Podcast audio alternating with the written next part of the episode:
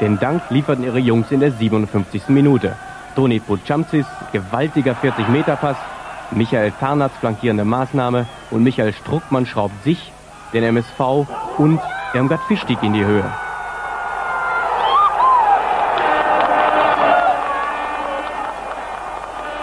Nach neun langen Jahren Schluss mit den finsteren Zeiten in Meiderich.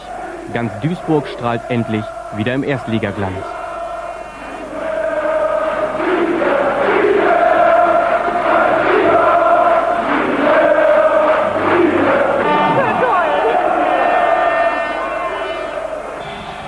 Wichtigste MSV-Tor seit Jahren und das ganz persönliche Erfolgsrezept von Strucki, dem Knipser. Ja, also als die Flanke kam, äh, Beste ist, wenn man gar nicht überlegt. Ich habe einfach nur den Kopf hingehalten, gar nicht überlegt. Und das, äh, was danach vor, vor, hinein vorgeht, das äh, kann man einfach nicht beschreiben. Die südländische Begeisterung an der französischen Grenze. 5000 Fans unmittelbar nach Spielschluss auf Souvenirjagd und wer dabei leer ausging, der konnte sich wenigstens mit rosigen Aussichten für die Blau-Weißen trösten.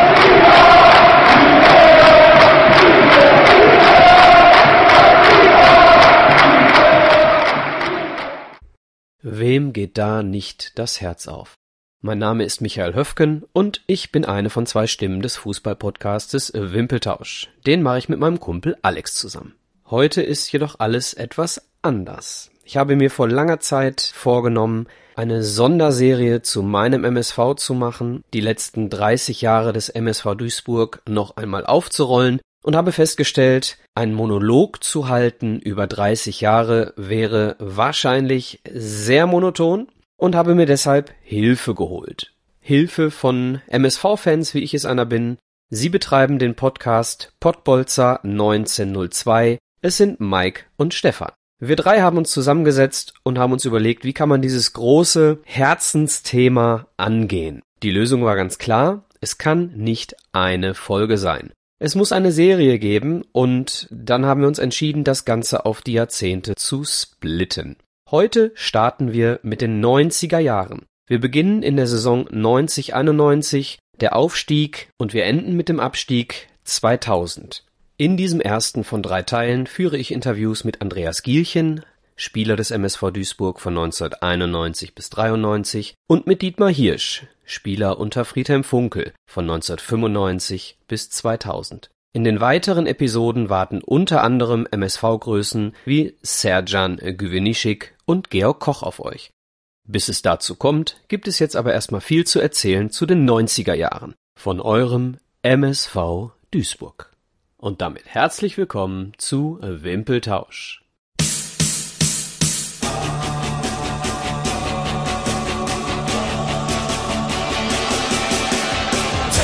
Zebrastreifen weiß und blau.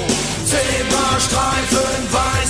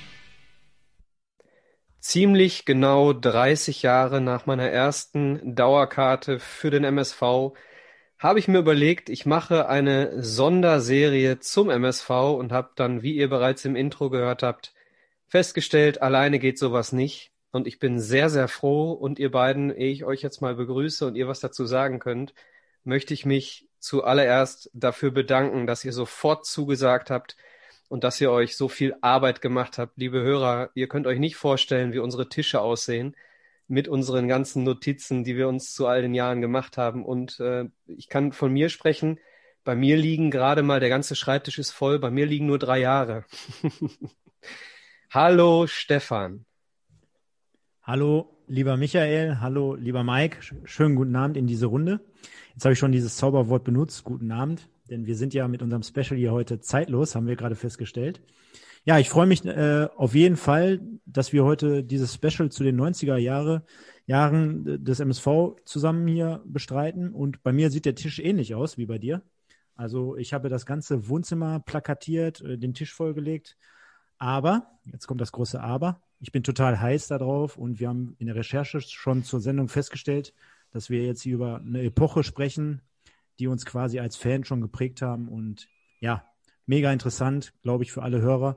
Die, die uns nicht kennen, mich und den Mike oder den Mike und mich besser gesagt, äh, wir sind von den Pottbolzern. Wir haben unser eigenes MSV-Format 1902 und freuen uns genauso wie du, dass wir jetzt hier so eine Art Kooperation mit dem Wimpeltausch eingehen und wir die 90er Jahre beleuchten können. Du hast ihn schon, äh, hast ihn schon erwähnt. Hallo Mike. Ja, schönen guten Tag, äh, liebe Wimpeltauscher. Pottbolzer Community. Grüßt euch, Michael und Stefan. Äh, sensationelle Idee. Du fragst dich, warum wir sofort zugesagt haben. Ich denke, das war eigentlich selbstredend. Ähm, wenn wir einen MSV-Podcast machen, uns mit der MSV-Geschichte auseinanderzusetzen, vor allen Dingen für mich interessant als 87er-Jahrgang die 90er mal zu beleuchten, weil da war ich ja noch ein kleiner Sesselpupser bei den ersten Jahren, wenn wir gleich besprechen. Von daher freue ich mich da sehr drauf.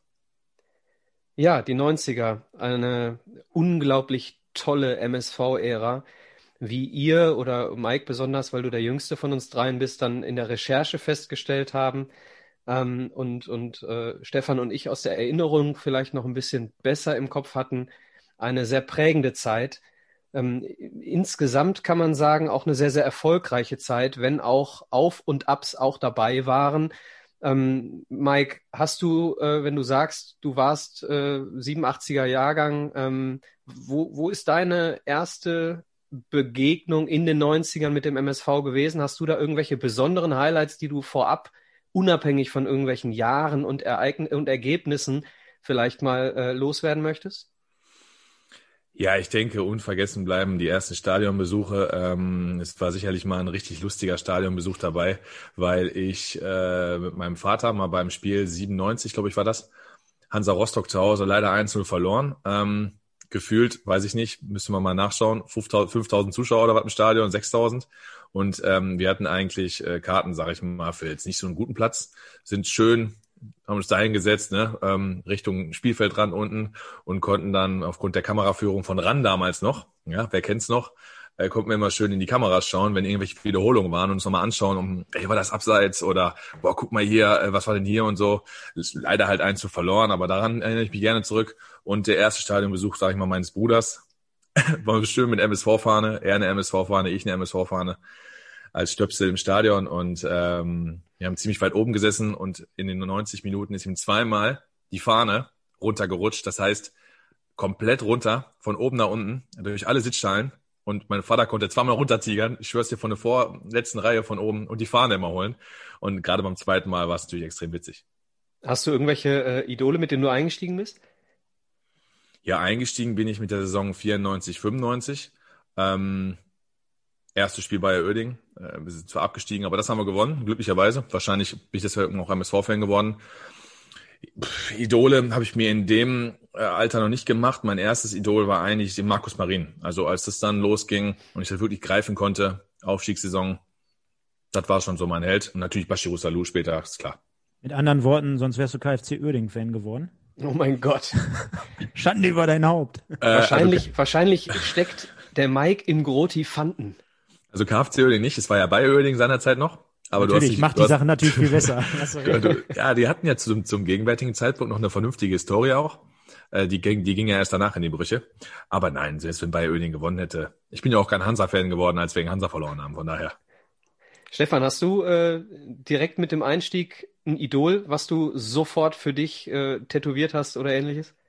Ja, also ich bin ja ein paar Jahre früher zum MSV gekommen, aufgrund meines Alters. Und äh, ich würde auf jeden Fall definitiv Michael Tönnies beispielsweise nennen.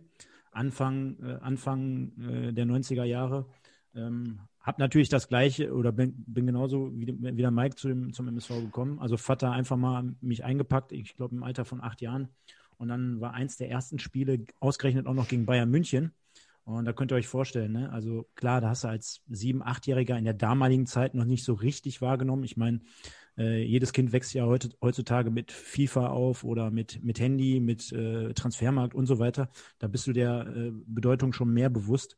Auf der anderen Seite, wenn natürlich 30.000 Leute in diesem Stadion sind und du von deinem Vater an den Zaun gepresst wirst, so wie bei jedem, so wie bei jedem Heimspiel. Also ich wurde immer ganz lustigerweise ähm, zum Anstoß unten an der Gegend gerade abgestellt, geparkt. Ich habe dann durch den Zaun durchgeguckt, durch so ein Guckloch quasi. Und dann wurde ich äh, irgendwie zwei Stunden später abgeholt, wieder von meinem Vater. Ähm, und ja, wie gesagt, eins der ersten Spiele war gegen Bayern München. Da haben wir noch den Fehler begangen, dass wir auf dem Hauptparkplatz geparkt haben. Und dann haben wir ungefähr zweieinhalb Stunden gebraucht, bis wir von dem Parkplatz runtergekommen sind. Das haben wir genau einmal gemacht. Danach, War jetzt aber dann nicht der erste Stadionbesuch deines Vaters, oder? Berechtigte Frage. Ja, mein, mein Vater, muss man fairerweise dazu sagen, jetzt auch Schande über mein Haupt, ist Eintracht Braunschweig-Fan. Oh Gott. Aufgrund des Meistertitels damals, des ersten Meistertitels. Ähm, ja, und nach dem, nach, nach dem Punkt äh, haben wir gesagt, komm, nie wieder. Und seitdem auch jetzt noch, 2020, parken wir unter der A59. Der eine oder andere wird es kennen, unterhalb der Autobahnbrücke zur A59. Und von daher würde ich sagen, war so mein Einstieg, war eine geile Nummer. Ähm, aber die Idole waren dann ganz klar früher so zur Einstiegszeit äh, Michael Tönnies, ähm, Macherei, den ich noch als Torwart wahrgenommen habe, äh, Franz Josef Steininger und äh, auch sogar so, ein, so, jemand wie Patrick Notthoff. Ne? Also in der Reihenfolge ungefähr. Was bei dir die Autobahnbrücke 59 äh, war bei mir der Hermann Lönsweg. Sagt er euch was? Ja, kenne ich, kenne ich. Hermann Wenn du ähm, das Stadion im Rücken äh, links an Schlenk vorbeifährst, und dann kommt irgendwann, müsste die zweite Straße, zweite Stichstraße rechts sein, also die Eishalle links liegen lassen, zweite Straße rechts, Hermann Lönsweg, konntest du super parken, hintenrum ranfahren. Ich kam von der A3, bin damals, äh, habe damals in Dorsten gewohnt und äh, bin dann, das sind, das sind unfassbare Erinnerungen. Wenn ich, wenn ich mich jetzt daran erinnere, wie ich das erste Mal äh, zum Wedau-Stadion gefahren bin, dann weiß ich ganz genau, wie der Benz gerochen hat. Der Benz, in dem ich saß, als, als Beifahrer hinten drin, äh, eine Mischung aus Kaugummi und Leder, äh, dazu Rolling Stones und Beatles im Radio und natürlich äh, WDR 2. Äh, damals war es, glaube ich, noch Manny Breukmann, die unvergleichliche Stimme von WDR 2.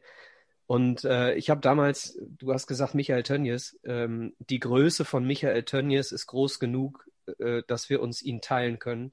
Michael Tönnies ist mein absolutes Idol. Ich war 1991, habe ich mein komplettes Zimmer mit dem MSV tapeziert, war beim Training an der Westender Straße, habe äh, alle Spieler abgefangen und habe äh, Fotos machen lassen. Also st stolzer kannst du mit elf, mit zehn, elf Jahren gar nicht sein und äh, habe natürlich Nummer 10 habe ich seitdem immer getragen, sowohl in meiner aktiven Karriere als auch als Hobbyfußballer, hinterher in meiner selber gegründeten Mannschaft. Übrigens, äh, Fellatio Rom war der Name äh, unserer Mannschaft. Das nur als Nebeninformation für euch.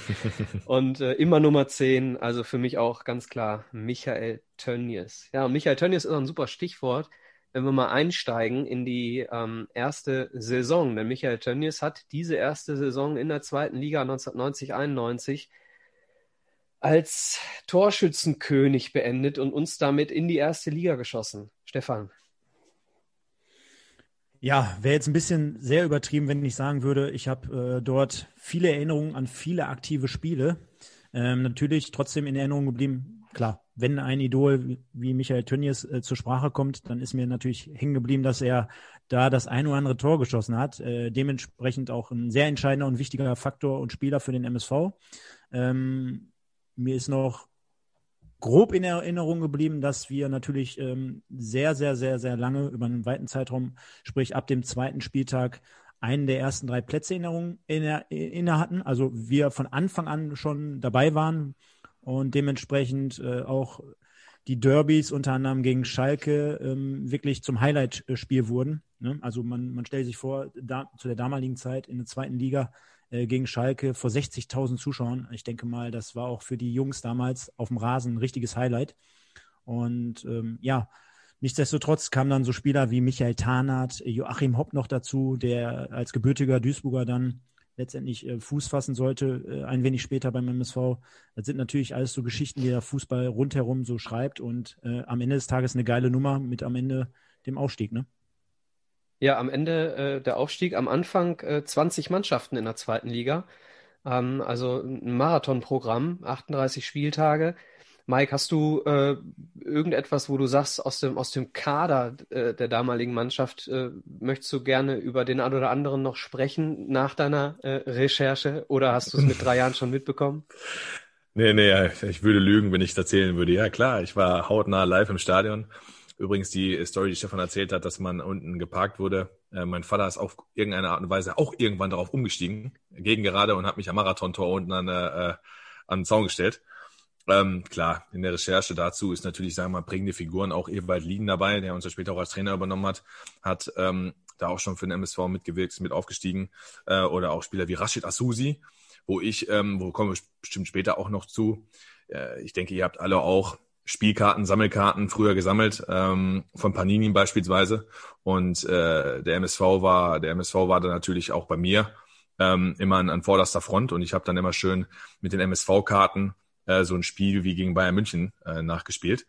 Und ähm, ja, das sind so für mich natürlich dann auch Spieler, mit die ich dann auch noch äh, erlebt habe oder gesehen habe. Oder Evalin halt später dann vor allen Dingen als, ähm, als Trainer. Vielleicht, wenn, wenn du gerade den Kader ansprichst, äh, vielleicht erwähnenswert sogar, Evalin hat ähm, 38 Spiele in dieser Saison gemacht. Und das in also, dem Alter, ne? Ja, in dem Alter, der hat komplett durchgezogen. Ne? Krass. Äh, Michael Tönnies 34 Spiele, 29 Hütten, also schon Respekt, ne, für, für, die, für diese Leistung. Wollte ich nur am Rande mal eben so. Ja, auf jeden Fall. Ich meine, im, im Erfolg äh, läuft sowas vielleicht auch immer ein bisschen einfacher von Hand, aber das waren ja damals auch Zeiten, wo die Leute jetzt nicht so, ähm, ja, wo die mehr vielleicht auch vielleicht auch mehr gebissen haben als heute, würden sie zumindest die Leute von damals behaupten. Ähm, aber schon krass, definitiv.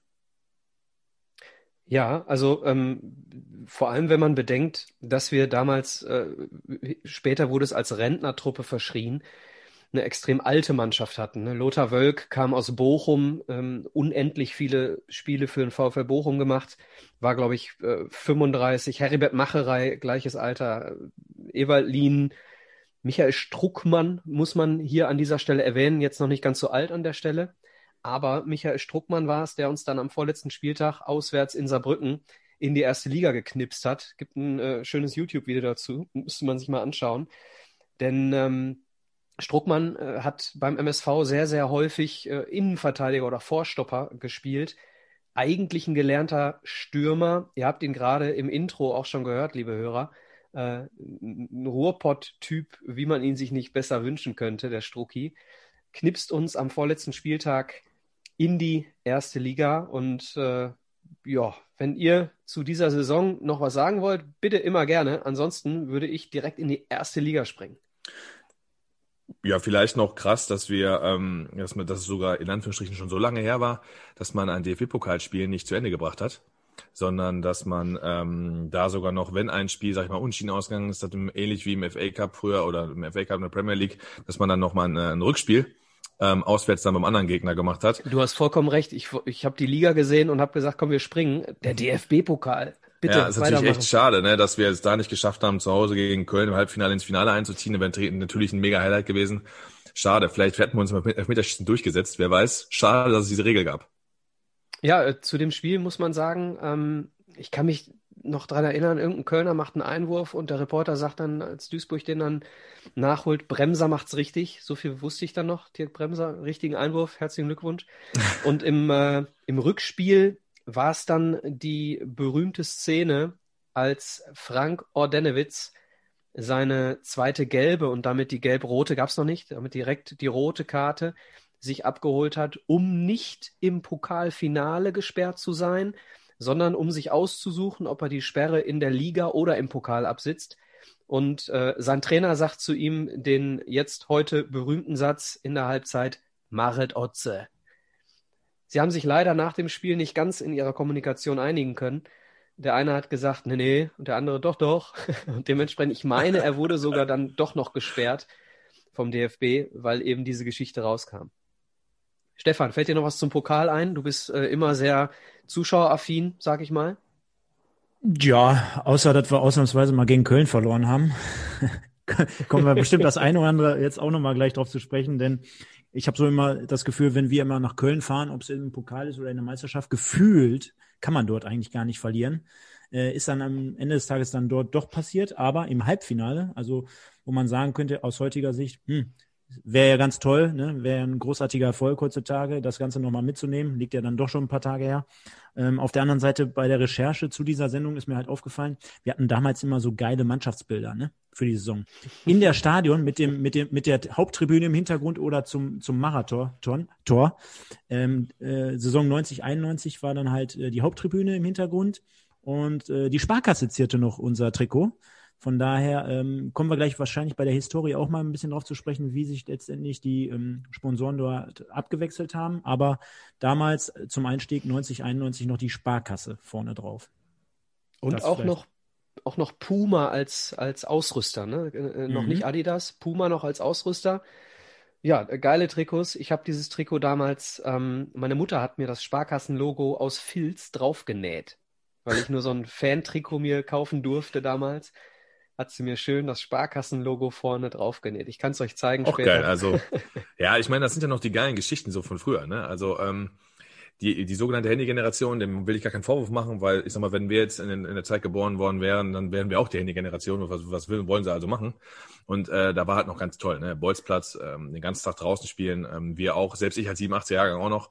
Und das sind dann die Geschichten noch, ne? Mama, es stieg da noch was drauf. Ich weiß bei meiner Mutter zum Beispiel noch, dass ich einen MS Duisburg Teddybär hatte. Jetzt hört sich jetzt ganz verrückt, aber ähm, als der natürlich immer mal ausgefranst war und der weg war und äh, ich konnte keinen neuen haben. Ich, das musste der MSV Teddybär sein. Und da hat meine Mama alles versucht, den irgendwie wieder herzukriegen. Und den habe ich ungefähr mehrere Jahre durchgeschleppt, äh, bis der quasi noch an einem Zipfel hing.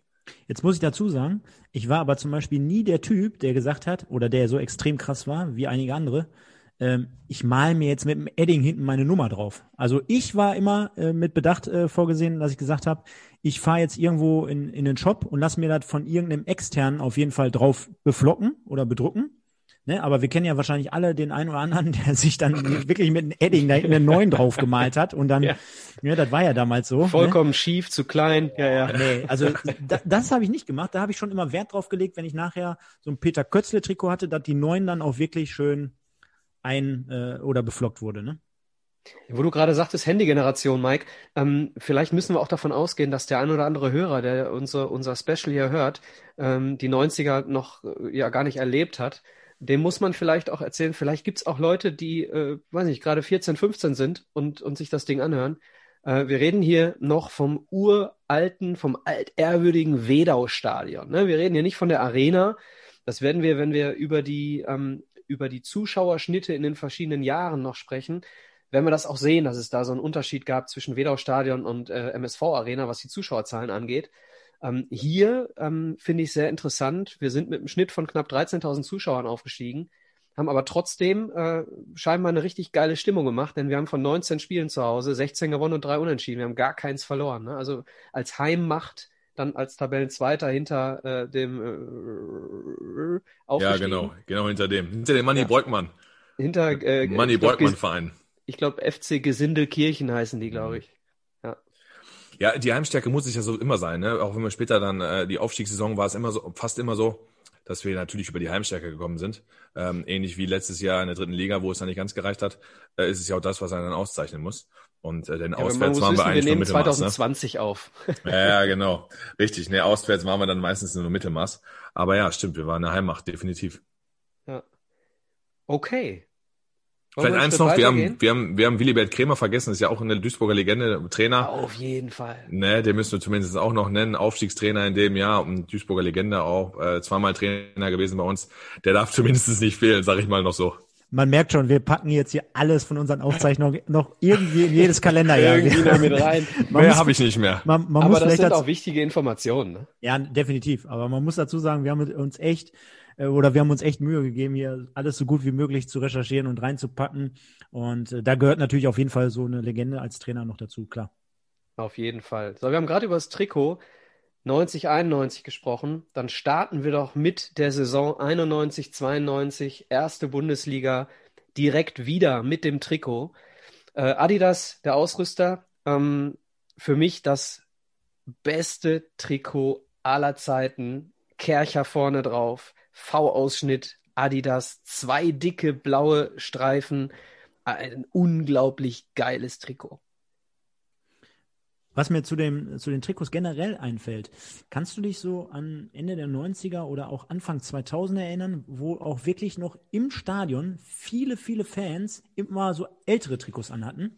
Ich finde, das ist so, zum Beispiel heutzutage gar nicht mehr so. Also relativ Ich kann dir wenig. verraten, warum das bei mir nicht so ist. Ich habe das Trikot von Kercher zu Hause. Ähm, ich ich kann es mir übers Bein ziehen. So, ich glaube, Ja, ich glaube, die, die Generation äh, äh, Wohlstand, die wir wohl alle sind, äh, kann 20 Jahre später das Trikot vielleicht gar nicht mehr tragen. Na gut, das Götzentrikot, was du anhast, hast du vor 20 Jahren nicht getragen, oder? Doch klar. Soll ich dir mal meine, warte, für alle, die, die können es ja nicht sehen, aber du, Okay. Ja, eine schön nostalgische neuneinhalb abgekratzt und ein paar, und ein paar Unterschriften dort drauf. Ja, sensationell. Also Stefan, Stefan war auf jeden Fall vor 20 Jahren schlau, denn Stefan hat das Trikot zwei Nummern größer gekauft, damit er es heute auch noch anziehen kann. Nee, ich muss dazu sagen, war früher ein bisschen kompolenter. Äh, von daher passt das schon. Nee, aber sensationell, ne? Also Schande über mein Haupt. Kercher-Trikot habe ich leider nicht gehabt, so wie du. Hätt's aber gerne, wenn ich hier so mal ein bisschen nach rechts und nach links schaue. Sieht echt ganz cool aus und tja, vorm Marathontor, ne? So sieht's aus. Vom Ja, ich denke- Marathontor. ich denke, ohne Tri- Überdachung. Ich, ich denke, Trikots ähm, sind gerade in der heutigen Zeit auch mehr Merchandise-Artikel geworden als damals. Ne? Also da ähm, war das sch- schon so heute, dass es ein bisschen mehr vermarktet wird und man versucht immer mehr halt auch über Trikotverkäufe noch mehr Geld zu generieren. Ich kann mir jetzt, ich, war damals nicht dabei, aber ich kann mir nicht vorstellen, dass es in den 90er Jahren jetzt so mega krass vorangetrieben wurde. Da war das natürlich auch wichtig, gar keine Frage, ein Trikot zu kaufen. Ähm, ist aber heute, glaube ich, noch spannender als damals. Deswegen sieht man vielleicht noch nicht mehr so viele alte Trikots. Das äh, kann gut sein, ja. Ich meine, ich muss dazu sagen, ähm, ich habe mir in letzter Zeit auch fast jedes Jahr das neue geholt. Also letzt, letztes Jahr musste ich unbedingt das Köpi-Trikot haben. Also ich habe das Köpi-Trikot in zwei Farben. clever. Also wer, wer das König Pilsener Trikot nicht äh, nicht hat, der hat äh, den Fußball nie geliebt, würde Rudi Völler sagen. Und, und früher, früher gab es zumindest nicht das Problem, dass die immer erst nach drei, vier Monaten eine neue Lieferung bekommen haben. Früher, Ja. hast, du, früher hast du immer Ja, ein Trikot bekommen, wenn du, ein, wenn du ein Trikot haben wolltest. Das stimmt. das stimmt. Das stimmt. Ja, Trikotdiskussion ist das eine, aber wir haben auch, Mike, ähm, zwei äh, herausragende Neuzugänge 91, 92 gehabt. Richtig. Ähm, vom einen hören wir später, denke ich, gleich noch ein Interview, nämlich äh, Andreas Gilchen. Und äh, ja gut, ähm, Alfred Neihüs, ich sag mal, spricht für sich, ist auch ein Spieler, den ich dann auch noch hab, hab spielen sehen, mit dem ich dann auch, auch aufgewachsen bin, der auch eine senkrechter Starter-Karriere hinter sich hat. Wenn man da mal ein bisschen irgendwann mal einen kleinen Doku drüber gesehen hat, war ja auch einer, der schon mit Fußball aufhören wollte und sowas. Später noch bei Borussia Dortmund steil gegangen. Also ähm, richtig, äh, wir konnten den Kader halten. Wahrscheinlich kommt dann jetzt nämlich auch die, die Klamotte mit ähm, zu alter Kader dann zu Bundesliga-Zeiten, wenn wir dann gleich überlegen, wie die Saison dann so verlaufen ist. Aber mit Alfred Neus einen dann auch, der zur Legende geworden ist, dazugeholt und der lange bei uns war. Ja, man muss dazu sagen, wir sind aufgestiegen als Zweiter, ähm, sehr, sehr, sehr starke Saison gespielt und haben dann die komplette Innenverteidigung getauscht. Ne? Das muss man auch erstmal machen. Ja, haben richtig. Wir, haben wir ja aktuell in den 2020er Jahren haben wir es ja also ähnlich gemacht und wir sehen ja, wo uns das hingeführt hat. Ja. wir sind jetzt 91, 92. Ich, ich will trotzdem noch mal einen Appell an, an diese damalige Generation loswerden. Und zwar, mh, der Vergleich hinkt natürlich ein wenig, aber wir hatten es vor kurzem in einer unserer Sendungen, ich glaube sogar mit dir, äh, lieber Michael, wo wir das Thema Maradona hatten und du hast gesagt, ja, äh, ich hätte alles dafür getan, die mal, äh, den mal spielen zu sehen. Und ähm, ich kann nur sagen, dass ich trotzdem auf der anderen Seite stolz bin, äh, solche Leute wie Heribert Macherei, Franz Josef Steininger, Patrick Nothoff und so alle mal miterlebt zu haben. Ne? Also wirklich ähm, Leute, die man heutzutage beim MSV ja nirgendwo sieht ne? und äh, nie was mehr von denen großartig hört. Ähm, Finde ich trotzdem cool, dass ich mit dieser Epoche, mit dieser Zeit damals angefangen habe. Und ich würde jetzt nicht so weit gehen und sagen, boah, wenn ich die hab, hätte nicht spielen sehen, dann hätte ich jetzt groß in meinem Leben was verpasst. Ich bin aber trotzdem froh, dass ich diese Zeit mitgenommen habe, dass ich dort äh, darüber den Einstieg gefunden habe. Das ist für mich immer noch diese, diese, ja, wir sind Duisburger, wir kommen hier aus dem Pott, wir identifizieren uns mit dem Verein, äh, wir, wir geben unser letztes Hemd, waren der, äh, mit, mit Sicherheit der ein oder andere jetzt nicht der begnadetste äh, Spieler, aber äh, die haben es immerhin geschafft, von der zweiten in die erste Liga aufzusteigen. Äh, und dort, man hatte so als Fan das Gefühl, dort ihr letztes Hemd zu geben. Und äh, das ist ja eigentlich das, was der Duisburger auch haben will. Äh, wirklich, äh, klar, Fußballromantik jetzt mal ausgeklammert in der heutigen Zeit, aber trotzdem ehrliche Arbeit, äh, bisschen Identifikation zum Verein zumindest. Und äh, ja, 90 Minuten Gas geben auf dem Platz.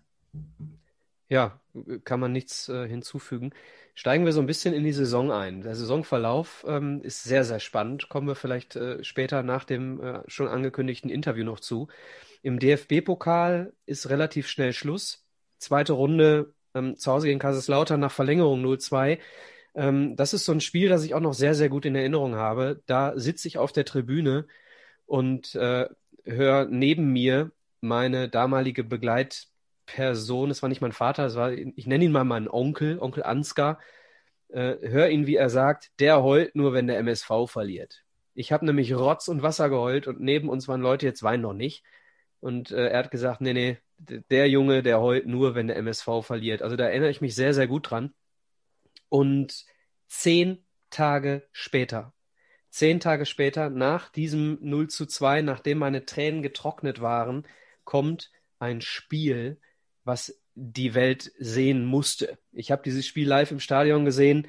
Äh, jeder, der da war, wird jetzt genau wissen, von welchem Spiel ich spreche. Äh, bevor wir uns zu dritt darüber unterhalten, über das 6 zu 2 gegen den KSC, fünfmal Tönnies, würde ich an dieser Stelle einfach mal sagen, wir hören mal, was Andreas Gielchen dazu zu sagen hat. Hallo Andi. Hallo, schön.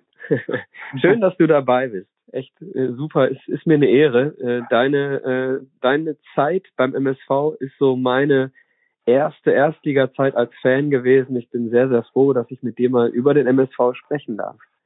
Und das nach drei Jahrzehnten, ne? Und das nach drei Jahrzehnten und in einer nicht ganz so schönen Zeit. Ja. Richtig, ja, das ist richtig, ja. Bevor wir über die Saison sprechen, wir befinden uns gerade in der Saison 91, 92, deswegen ja. der Anruf äh, jetzt an dich. Erzähl doch mal, wie bist du überhaupt zum MSV gekommen? Du kommst eigentlich vom FC, und hast beim ersten FC Köln ähm, gespielt von 83, äh, 83 bis 91, also eine sehr lange Zeit. Als Profi Als und Profi. vorher schon drei Jahre in der Jugend, wo äh, Christoph Taum auch mein Jugendtrainer war. Und äh, wie kam der Wechsel zum MSV dann zustande? Das war dann immer so, man kam ja aus dem eigenen Verein und äh, zählte dann nicht so viel, ja mit diesem Prophetenspruch, das will ich jetzt nicht bringen, äh, es wurden immer neue Abwehrspieler von was weiß ich was geholt äh, für teuer Geld, sage ich jetzt mal, die auch dementsprechend dann mehr verdient haben. Die wurden einem dann zumindest am Anfang der Saison immer vor die Nase gesetzt, äh, weil der Trainer sich ja recht festziehen musste gegenüber dem Vorstand, warum der jetzt eine Million oder zwei Millionen gekostet hat. Äh, und äh, dann haben die ersten Spiele immer gemacht und nachher habe ich dann immer gespielt, wenn die nicht so eingeschlagen haben, wie, wie sie sollten. so. Und das ist dann äh, äh, ja quasi jedes, fast oder eigentlich jedes Jahr passiert. Und dann kam äh, die Anfrage über äh, Willibert Krämer. Ja. Den kannte ich persönlich nicht, nur dass er mit Victoria damals was zu tun hatte und ein ganz feiner Mensch. Und dann habe ich gesagt, was äh, 27, 28, sag, irgendwann musst du mal weg. Also man muss nicht, aber wenn du es jetzt nicht machst, dann sieht er im nächsten Jahr wieder so aus.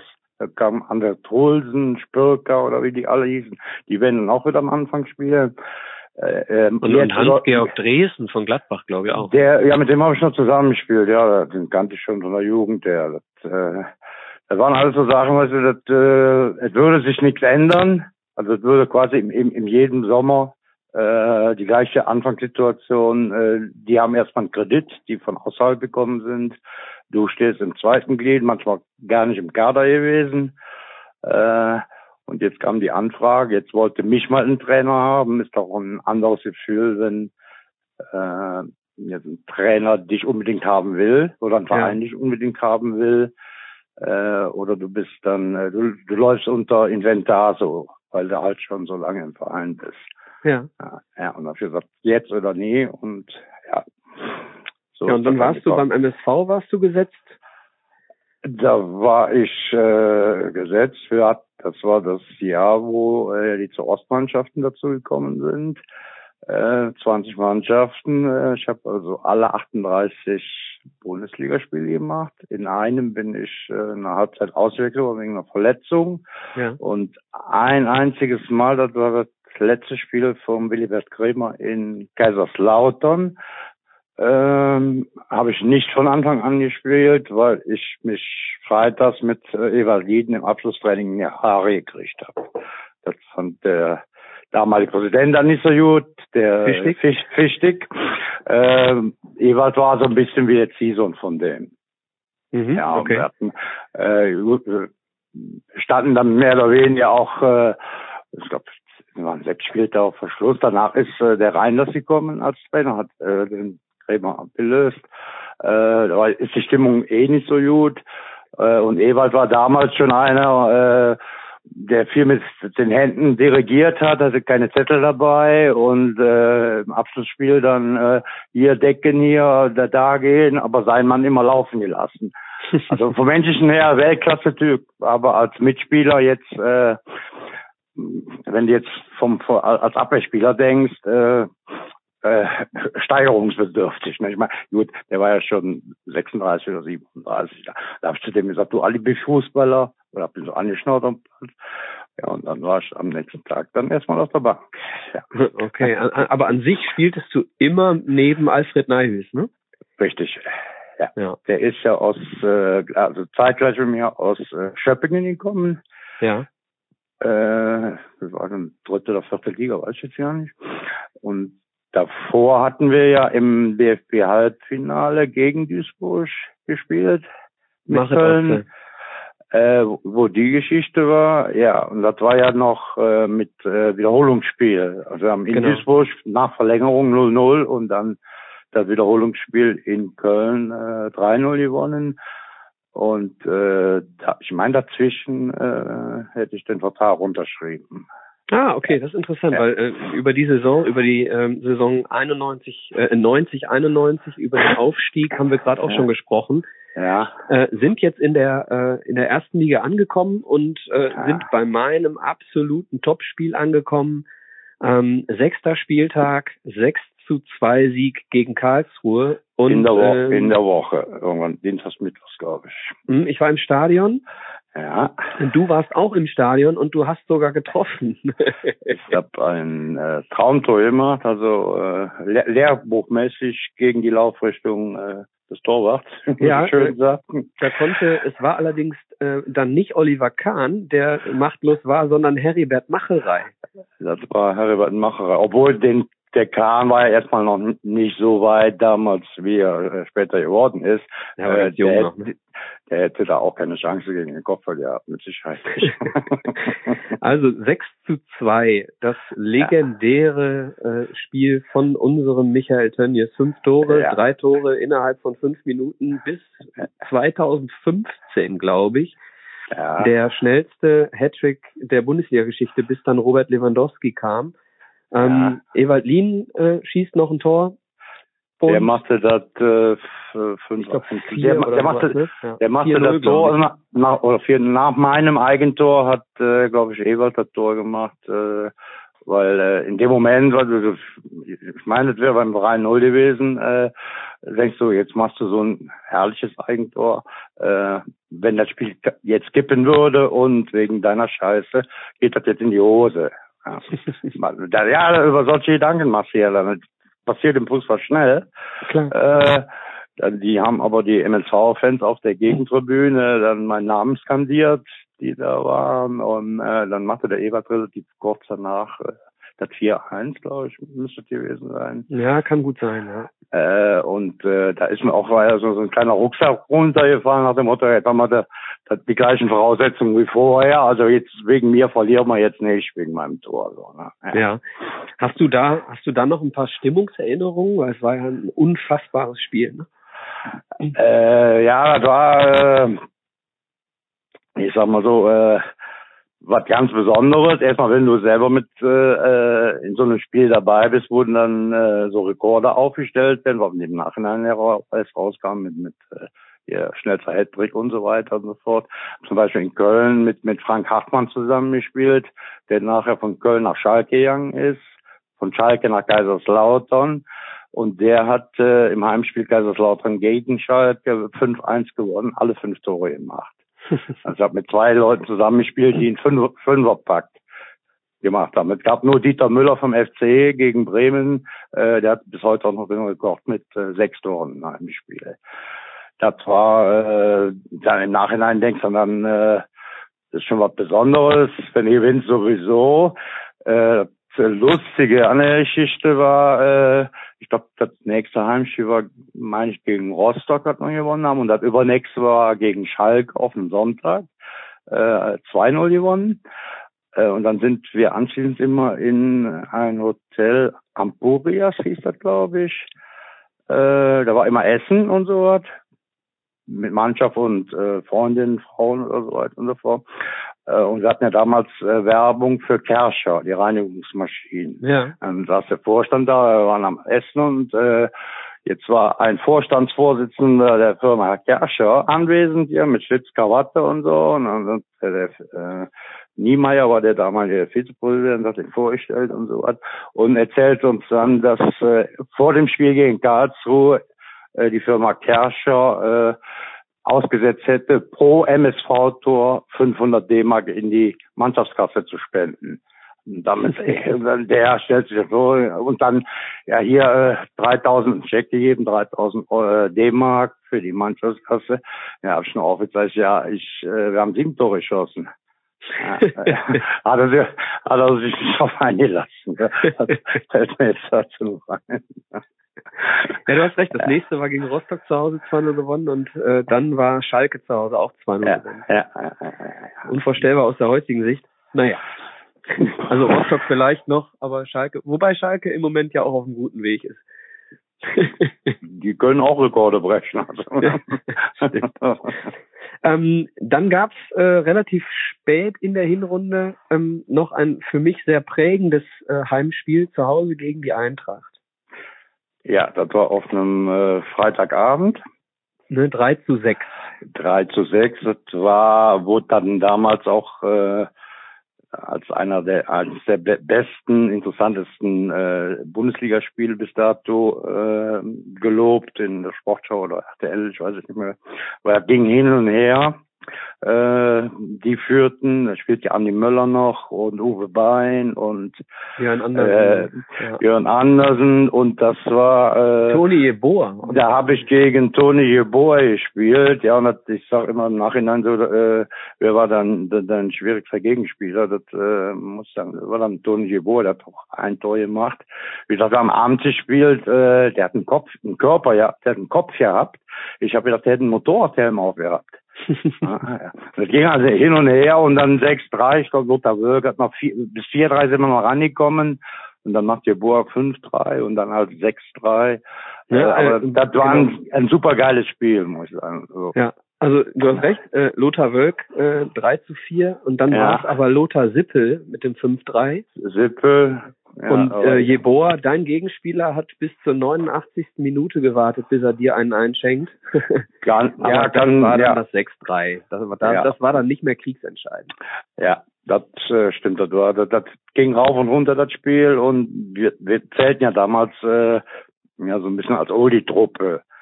Der Äh, Durchschnittsalter 28, ne? Äh, das weiß ich jetzt nicht genau, aber wenn ich jetzt äh, gut Torwart äh, mache, der war schon 35, Lothar Wirk war 36, Ewald war glaube ich auch schon über 36, Toni Potamzitz, der ist ja auch gestorben, habe ich gehört, vor Ja, einigen ja. Jahren.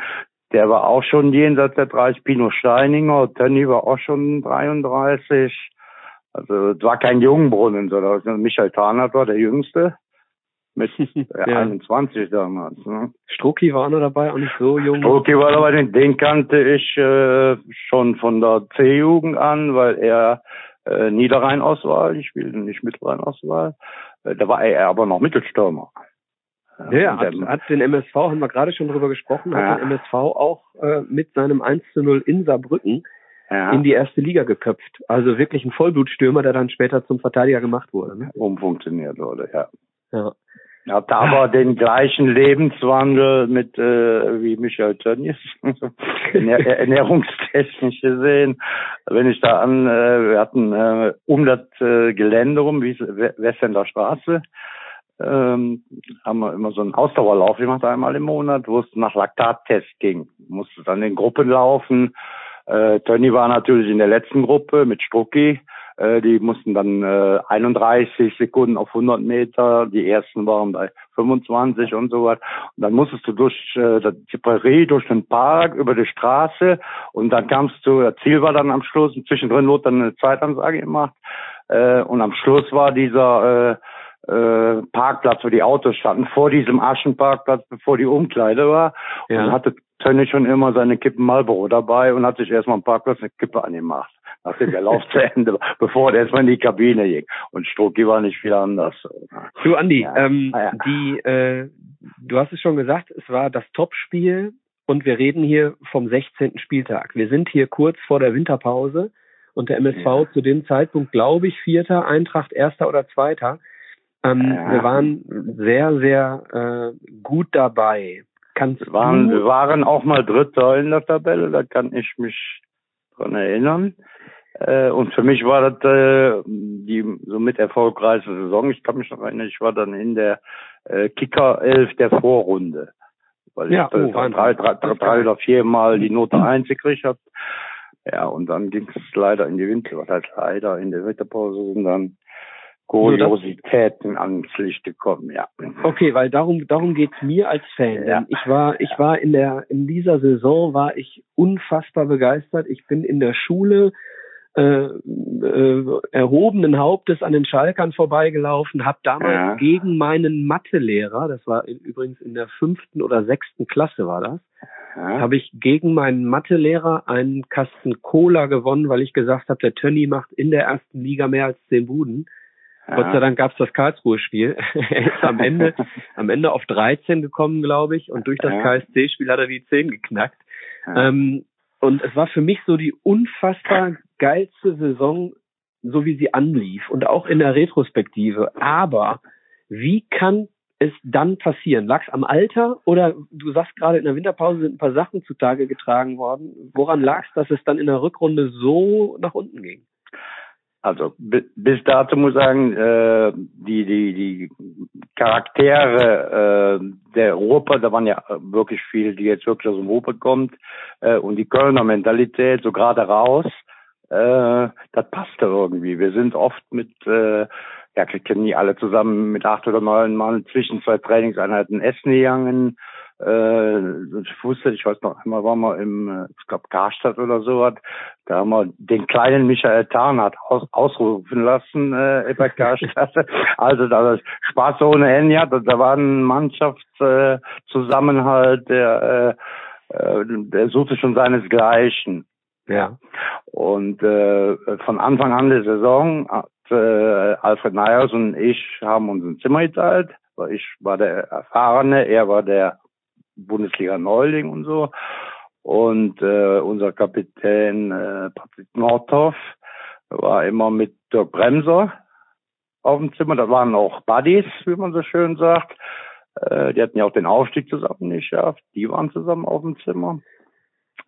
Und dann war dann auf einmal in der Winterpause kam dann raus, dass der Patrick Nothoff doch nebenbei mit der Freundin vom Dirk Bremser, also von seinem besten Freund, äh, die kalibrierte Linie schon mal erfunden hat, auf Deutsch gesagt. Okay, So, ohne Videobeweis. Ohne Videobeweis. Äh, das ist dann äh, damals sogar, ich weiß nicht, im Urlaub, äh, erste Seite Neue Revue. Skandal, Liebesskandal beim MSV, beim MSV Duisburg. Okay. Ja, daraufhin äh, wurden die Zimmerpartner getauscht. getauscht. Äh, der Nottorf ist zu mir gekommen und der Neyers ist zum Bremser gegangen.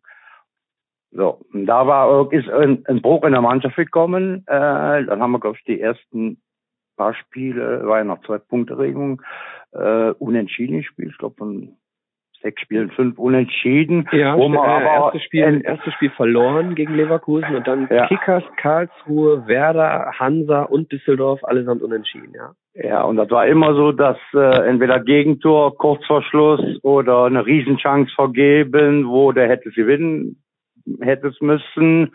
Gab ja nur zwei Punkte damals für den Sieg. Äh, ja, und dann ein bisschen so ein Strudel reingekommen. Die Stimmung, äh, wie gesagt, äh, wurde dann auch nicht unbedingt besser.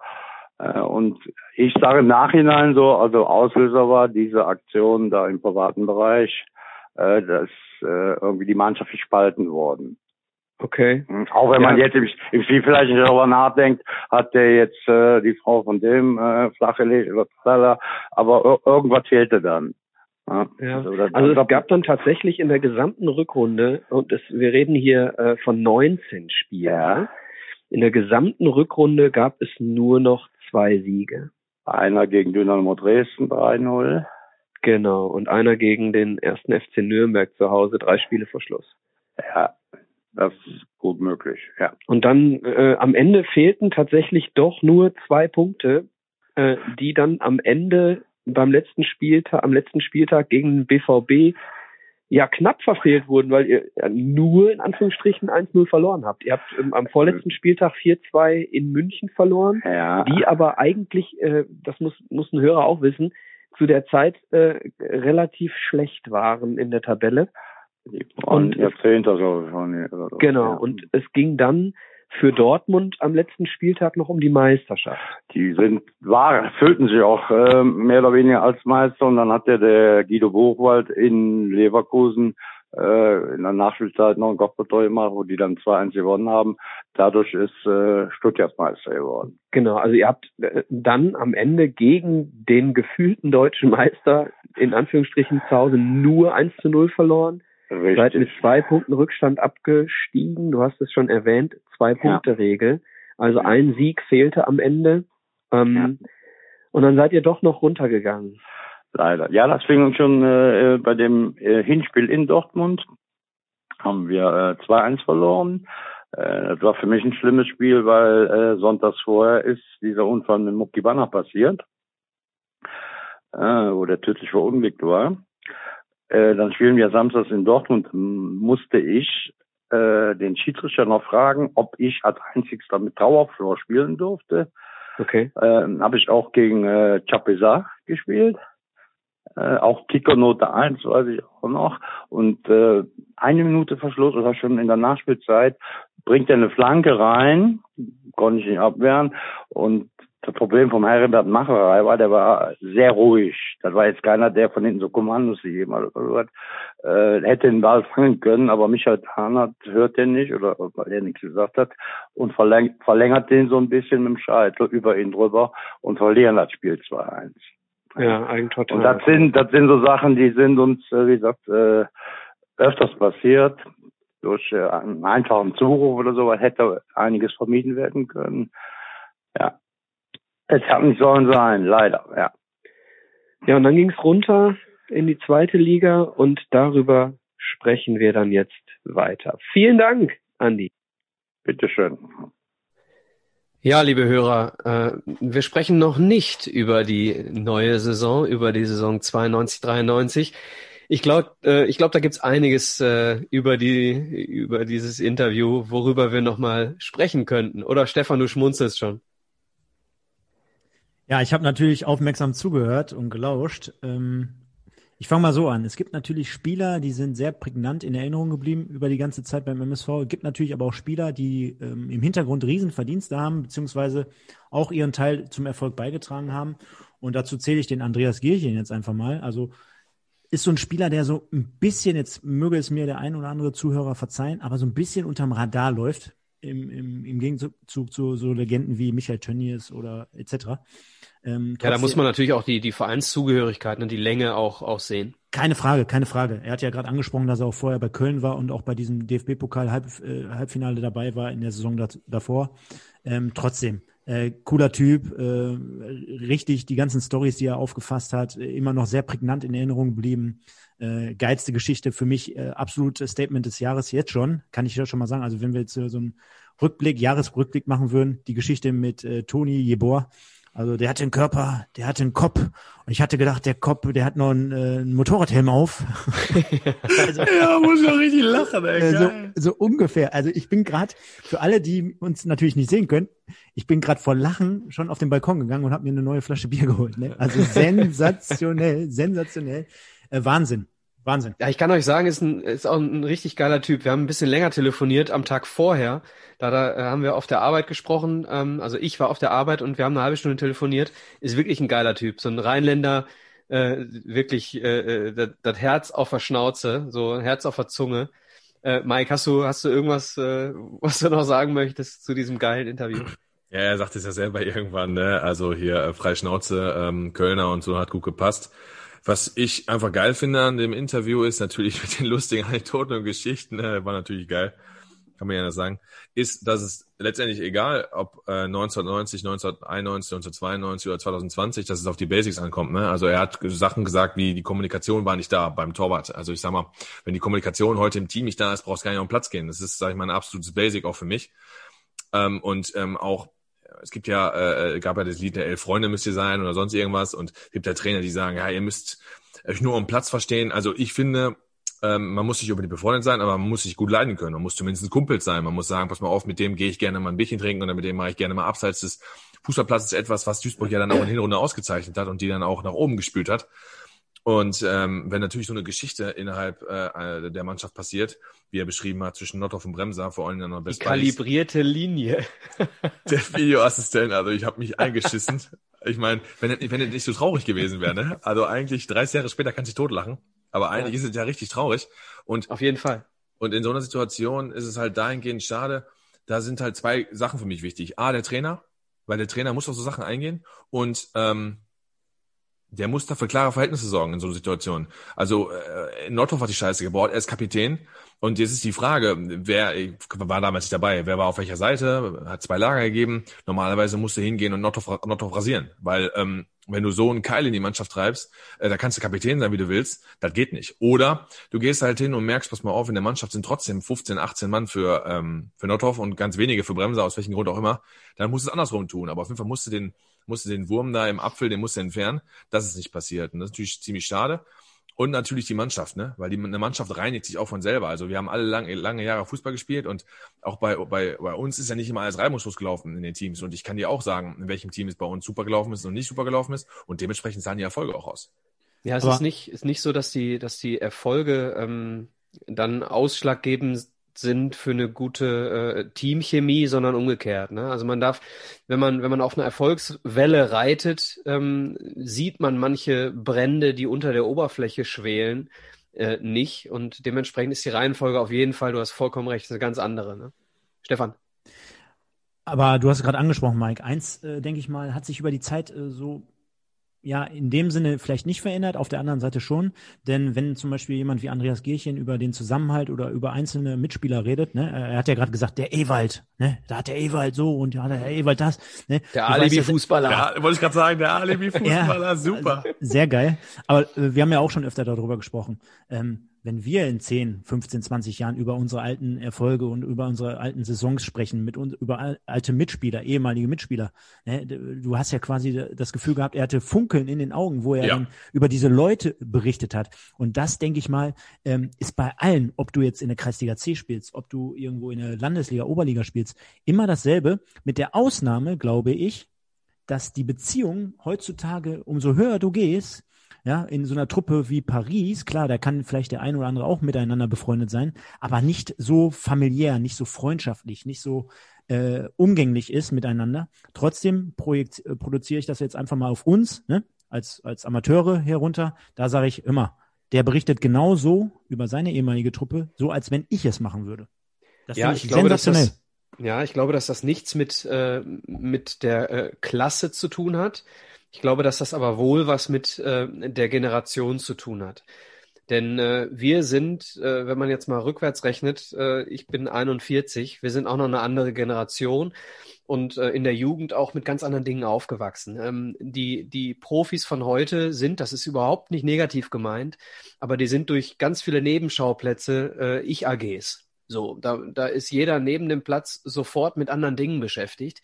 Ne? Und, und wir haben kein, äh, kein Problem damit gehabt, nach dem Spiel noch zwei Stunden in der Kabine mit zwei Kisten Bier zu sitzen. Das muss ja jetzt bei denen kein Bier sein, aber nach dem Training noch äh, die Zeit mit, mit der Mannschaft ausklingen zu lassen, die Zeit hat heute keiner. Die kümmern sich um Instagram, die kümmern sich um ihre, um ihre Sponsoren, die kümmern sich um dies, um das. Ähm, ich glaube, die Zeit hat sich da schon ein bisschen, bisschen gewandelt. Auch, auch auf die Gefahr, ja, gebe ich dir voll und ganz recht. Ja, ähm, sehe ich, sehe ich 100% genauso. Auf der anderen Seite ähm, ähm, habe ich mir hier noch einen Punkt zu dieser Saison notiert. Äh, kam ja auch gerade zur Sprache. Das Spiel zum Beispiel in Bayern München, wo wir dann 4-2 verloren hatten. Äh, das Rückspiel, das hatte ich vorhin in der Vorstellung schon ganz angemerkt, äh, ganz kurz angemerkt. Das war somit das erste Du meinst Spiel. Hinspiel? Hinspiel. Was habe ich jetzt gesagt? Rückspiel. Ja, wahrscheinlich. auf jeden- Wenn auf wir jeden- Hinspiel sagen, wahrscheinlich Rückspiel. Ja, ja, da habt ihr voll und ganz recht. Genau. Das Hinspiel, sorry, so, äh, das war so eins der ersten Spiele, die ich im Wedau-Stadion ähm, ja, so wahrgenommen habe. Also die Pla Parkplatz-Story habe ich ja vorhin erzählt. Ah, das Äh, war das Spiel, okay. Genau, das war genau das Spiel in dieser Saison am 18. Spieltag. Äh, freitagsabends 19.30 die Bayern, die großen Bayern kommen und man muss sich jetzt einfach nur, der jüngere Fan, du hast es ja heute auch schon einmal angesprochen, der jüngere Fan kann sich ja gar nicht vorstellen, dass die Bayern in dieser Saison um Tabellenplatz 10 herum gespielt haben. Also unvorstellbar. Äh, Leute da draußen, das hat's gegeben. ja, das hat's, das hat's mal gegeben. Kann ich aber jetzt schon vorwegnehmen, wird nie wieder so sein. Nie wieder. Vermutlich leider für- nicht. Vielleicht mal am ersten Spieltag, wenn sie nicht äh, gegen äh, Leipzig oder äh, gegen keine Ahnung wen spielen würden. Aber wird's nicht geben, genau. Aber zu dieser Zeit trotzdem volle Hütte, 30.000 Zuschauer, Klein Stefan, eins der ersten Spiele im Stadion. Wir haben 1-1 gespielt und man muss sich einfach mal vor Augen führen, der FC Bayern trotzdem angereist als Tabellenzehnter mit so Leuten wie Toni Schumacher, Stefan Effenberg, Olaf Thon, Masinho, Roland Wohlfahrt. Also das sind ja alles so Namen, die, die laufen einem ja so über die Zunge. Und äh, Wahnsinn. Roland Wohlfahrt, alter Duisburger, ne? Genau, Genau. genau, genau. Ne? Absoluter, absoluter Lieblingsspieler auch meinem Vater gewesen. Also dann wären wir richtig nostalgisch, wenn wir jetzt auch noch über die sprechen. Aber ja, auf jeden Fall. Mein glaub, Vater da haben wir keine Zeit für jetzt auch noch in die 80er zu Nee, gehen. nee, nee, nee. Nee, nee, nee, nee, genau. Aber ich glaube, der eine oder andere möge es mir verzeihen. Ich glaube, Roland Wohlfahrt hat in dem Spiel sogar das Tor gemacht. Ich Mag glaube sein. schon. Ja. Mag sein. Aber mega, mega. Nur am Die Rande. ne? Wahrscheinlichkeit ist auf jeden Fall nicht gering. Ja, ähm, ich habe auf dem Zettel stehen, bis zum 19. Spieltag auf Platz 6. Von den letzten acht Spielen sieben Spiele verloren. Also äh, Trainerwechseleffekt nicht zu erkennen. Uwe Reinders hat übernommen von Willibert Krämer. Äh, keiner kann jetzt beurteilen, ob, ob unter Willibert Krämer irgendwo da noch der ein oder andere Punkt mehr rumgekommen wäre. Äh, auf jeden Fall hat es den Effekt nicht gehabt, den man sich wahrscheinlich gewünscht hat. Äh, alle, mit denen man spricht, sagen, Willibert Krämer ein absoluter äh, Top-Mensch, Top-Typ. Es muss also rein sportliche Gründe gehabt haben. Und äh, die Lösung war dann am Ende leider nicht zielführend. Am Ende der Saison geht's dann runter in die zweite Liga und diesmal habe ich den DFB-Pokal auch nicht vergessen. diesmal haben wir schon über die zweite Runde, über die Niederlage zu Hause gegen äh, den ersten FC Kaiserslautern gesprochen.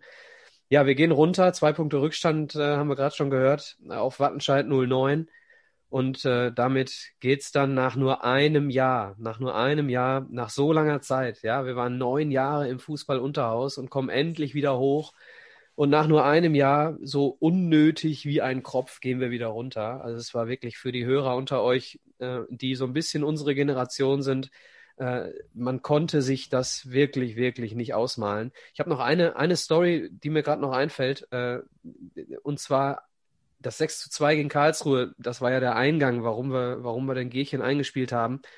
Äh, eine Woche später spielen wir bei Werder Bremen.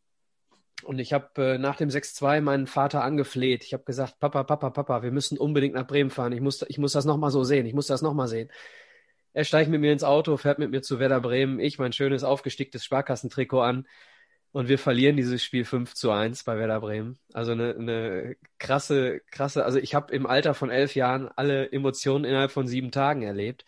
Das war trotzdem aber ein toller Tag, muss ich ganz kurz noch anfügen, denn ich bin nachher mit meinem Vater zum Mannschaftsbus gegangen. Und äh, als die Spieler äh, eingestiegen sind, habe ich mir mal eben von jedem Spieler äh, eine Unterschrift aufs Trikot geben lassen. Das Trikot habe ich jetzt noch in der Schublade liegen. In der von meiner Mutter aufgenähten 10 ist in der Mitte der Null natürlich Michael Tönnies verewigt. Gott hab ihn selig. Also hat so eine 5-1-Niederlage in Bremen für mich eine positive Erinnerung. Wir kommen später nochmal zu einem 5-1 in Bremen in einer anderen Saison. Da kann Stefan vielleicht auch nochmal ein bisschen was erzählen. Ich habe selbst auch damals miterlebt, aber du hast im Vorgespräch schon gesagt, dieses Spiel, über das wir dann in der äh, Saison sprechen werden, ist für dich äh, das prägendste dieser Saison. Wollen wir diese 91, 92 abschließen? Ja. Deckel drauf. Ja, abgestiegen haben wir gerade lange drüber gesprochen, geht's jetzt in die Saison 92, 93 in eine etwas andere Saison. Wir haben durch unsere Zugehörigkeit in der ersten Bundesliga 91, 92 haben wir es geschafft, der Nord- und Süd-zweiten Liga zu entgehen. Die zweite Liga wurde 91, 92 gesplittet aufgrund der von Andreas Gierchen bereits erwähnten Ostmannschaften, die dazu kamen und wurde dann 92, 93 wieder zusammengelegt. Das bedeutete, dass wir aber eine zweite Liga mit 24 Mannschaften hatten. Sechs Absteiger, wenn ich recht äh, in Erinnerung, äh, ja, habe ich recht? Ich sehe Nicken. Sechs Absteiger ähm, und äh, ja, dementsprechend eine, eine Anzahl an Spielen, 46 Spiele ja, äh, undenkbar aus heutiger Zeit. Äh, in der zweiten Liga vielleicht gerade noch ohne englische Wochen vielleicht, aber unfassbar, was da für ein Marathonprogramm auf dem, äh, auf dem Programm stand, um es mal so auszudrücken. Ein Marathonprogramm steht auf dem Programm. Die Saison startet beim VfB Leipzig. VfB Leipzig, äh, was ist der VfB Leipzig? Werden sich die Rasenballfreunde jetzt fragen. Liebe Freunde, der VfB Leipzig ist eine Mannschaft, die äh, oder ein Verein, der sich so gegründet hat, wie sich das gehört unter Fußballvereinen. der VfB Leipzig hat echte Mitglieder und der VfB Leipzig hat unter sagenhaften 5150 Zuschauern gegen den MSV das erste Saisonspiel gespielt. Stefan, hast du eine Erinnerung? Warst du da? Ja, genau. Ich bin äh, damals am 11.07. um äh, 15.30 Uhr nach Leipzig gefahren. Beziehungsweise da wärst du ein bisschen spät dran gewesen. Ja, ja das wollte ich gerade sagen. Also da warst du hoffentlich da. Da hat, da habe ich mich schon im ersten Satz verraten, dass ich nicht da war. Und hast dir, und hast dir den Ergebnisknall 0-0 reingefetzt vor 5000 um, Zuschauern. Ich um Kopf wahnsinnig. und Kragen, um Kopf und Kragen geredet, genau. Aber äh, der Michael hat es gerade schon an, äh, oder angerissen beziehungsweise erwähnt. Also total viele äh, nette Geschichten am Rande mal eben so. 46 Spieltage. Das muss der eine oder andere sich jetzt einfach mal auf der Zunge zergehen lassen. Wir reden hier nicht über die HBL, über die Handball-Bundesliga, sondern wir sprechen über die damalige zweite Bundesliga und ähm, dass die Profis äh, unter den damaligen Bedingungen beziehungsweise Voraussetzungen, also sprich die medizinische Abteilung, die war ja noch eine andere als in der heutigen Zeit das Training wurde anders dosiert als heutzutage. Von daher äh, muss man sich einfach nur mal auf der Zunge zergehen lassen. Wir haben immerhin vier Runden im DFB-Pokal noch zusätzlicher oder zu, zusatzmäßig gespielt. Äh, das sind ja alles so Faktoren, die man einfach äh, sich einfach auch mal auf der Zunge zergehen lassen muss. Äh, und dann haben beispielsweise so Spieler wie Oliver Westerbeek, der, der hat dann auch 44 Spiele gespielt, in der Saison nur, also in der Liga. Ja, also absolut unvorstellbar in der heutigen Zeit. Und ja, du hast gerade schon angesprochen, äh, auch lustig zu sehen. Äh, VfB Leipzig vor 5000 Zuschauern. Jetzt könnt ihr mich gerne korrigieren. Haben die da in diesem riesigen Zentralstadion gespielt in Leipzig? Da gehe ich ganz stark von aus. Wahnsinn, da, da, da, das kommt dir ja so vor, also zum Vergleich jetzt mal in, also Dortmund ist ja heutzutage mit 80.000, wenn da jetzt sich fünf oder 10.000 meinetwegen Zuschauer sich sammeln würden. Ja, das haben wir doch, haben wir doch, äh, liebe Ey. Hörer, wir, wir zeichnen 2020 auf. Wir haben, haben wir diese, Corona diese Corona-Situation ja gehabt ne, wo dann äh, mit 300 also, Leuten auch, ne? 300. Ich war ja. übrigens da beim MSV bei dem Spiel, äh, als wir das einzige Mal mit Zuschauern durften. Ne, ähm, ja, du hast recht, Stefan. Man kann sich nicht vor, doch, man kann sich jetzt vorstellen, wenn man da war, aber es ist nichts an Stimmung da, nichts. Zumal, ja, genau, der Unterschied liegt ja auch vielleicht noch ein bisschen darin, ich sag mal so, wenn du jetzt äh, einmaligerweise die Möglichkeit hattest, äh, während der Corona-Pandemie in Stadien zu gehen, dann hast du ja quasi mehr oder weniger danach gelächzt. Und äh, du konntest dir wahrscheinlich trotzdem irgendwie das ein oder andere Kaltgetränk vorher reinziehen oder vielleicht auch währenddessen. Äh, aber damals hattest du ja freiwillig die Möglichkeit, dorthin zu gehen. Und das haben sie ja trotzdem am Ende des Tages nicht gemacht. Und ähm, ja, dementsprechend sehr, sehr verwunderlich, dass damals vor 5000 Leuten in der zweiten Liga, aber das war die damalige Zeit, das hat die so Ja, mitgebracht. Erster Spieltag im Sommer. Ja, ja, im Sommer, genau, klar. Äh, ja, Wahnsinn. Das war die Zeit, ne? Es war absolut in, in, in ganz Deutschland, auch in der ersten Liga, war die Zeit äh, der äh, Zuschauerproblematik, will ich es mal nennen. Ähm, hat sich ja beim MSV dann in dieser Saison äh, auch nicht wirklich viel besser dargestellt, am Ende mit einem Schnitt von knapp 12.000 Zuschauern im, im Wedau-Stadion. Ähm, Mike, wollen wir ein bisschen äh, auf den Kader schauen? Wir haben nämlich ein paar Neuerungen. Äh, klar, Abstieg bringt immer viele, viele Neuerungen mit sich. Aber hier haben wir schon eine, eine große Anzahl an, an, an Spielern, die neu dazukamen, zum Beispiel äh, im Angriff. Ja, erstmal nochmal zu den 24 Mannschaften. Also natürlich ist das eine krasse Nummer für Deutschland, aber beispielsweise blickt man nach England, da spielt die zweite Liga jedes Jahr mit 24 Mannschaften und ich glaube sogar ab dritte Liga haben die sogar 26 Mannschaften. Das ist ja richtig krank, wie viel Spiel die da haben. Das ist schon zu machen. Du brauchst halt nur einen dementsprechend großen Kader. Ne? Und da hat Stefan natürlich recht, wenn er vorhin sagt, dass Oliver Westerbeek übrigens dann ein Neuzugang in der Saison. Ähm, Vom KSC? Vom KSC 44 Spiele macht, ist natürlich eine krasse Hausnummer auf jeden Fall. Ja, wir haben äh, im Sturm ein bisschen was äh, nachgebessert oder auch nachbessern müssen. Tönnies hatte seinerzeit uns verlassen, ist zum Wuppertaler SV gewechselt und ähm, wir haben, sage ich mal, einen neuen, hungrigen äh, Stürmer verpflichten können, der uns in der Saison, gut, jetzt sagt man ja auch 46 Spiele, 17 Saisontore, schwächt das dann vielleicht ein bisschen ab, aber war ja dann letztendlich unser Aufstiegstorschützen, Held, König, wie auch immer. Spoiler-Alarm, wir steigen auf. Ja, genau, den wir dann da verpflichten konnten, heißt, ähm, da hat zumindest die Verantwortlichen vom MSV vieles richtig gemacht, um die Position von Tönnies neu zu ersetzen, mit Michael Breetz beispielsweise. Und wir haben sicherlich auch mit Markus Seiler auch einen neuen Stürmer gekriegt, der uns vorne weiterhelfen konnte, mit ein paar Törchen zumindest dann auch mit Spieleinsätzen, weil wie gesagt, bei 46 Spielen brauchst du halt auch einen breiteren Kader, gar keine Frage. Ja, so ist es. Ähm, um mal auf ein, ein paar Spieler noch einzugehen, die neu dabei waren. Äh, Stefan Minkwitz zum Beispiel, Oliver Westerbeek hast du angesprochen, Michael Harford. Ich meine, Michael Harford auch vom KSC damals gekommen. Ja, wir haben auch auf der Torhüterposition auch, ne, Macherei quasi, dann gab es auch einen ähm, Wechsel, ich will nicht sagen der Generation, aber Rollmann hatten dann ersetzt. Äh, Ja, er war, war noch dabei, ne? Macherei war noch dabei, aber Rollmann wurde die Nummer eins. Boah, okay.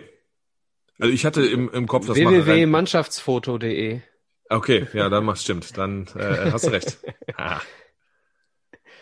Zu Ja, Jürgen, also- zu, zu ja, Jürgen. Röllmann, zu Jürgen Röllmann habe ich noch eine lustige Anekdote. Und zwar, ähm, ich bin damals von der Grundschule aus äh, nachher nach, äh, zu der Re- Realschule nach Rheinberg gewechselt. Und Jürgen Röllmann äh, war zu Zeiten des MSV einmal dort der Gast, der Interviewgast.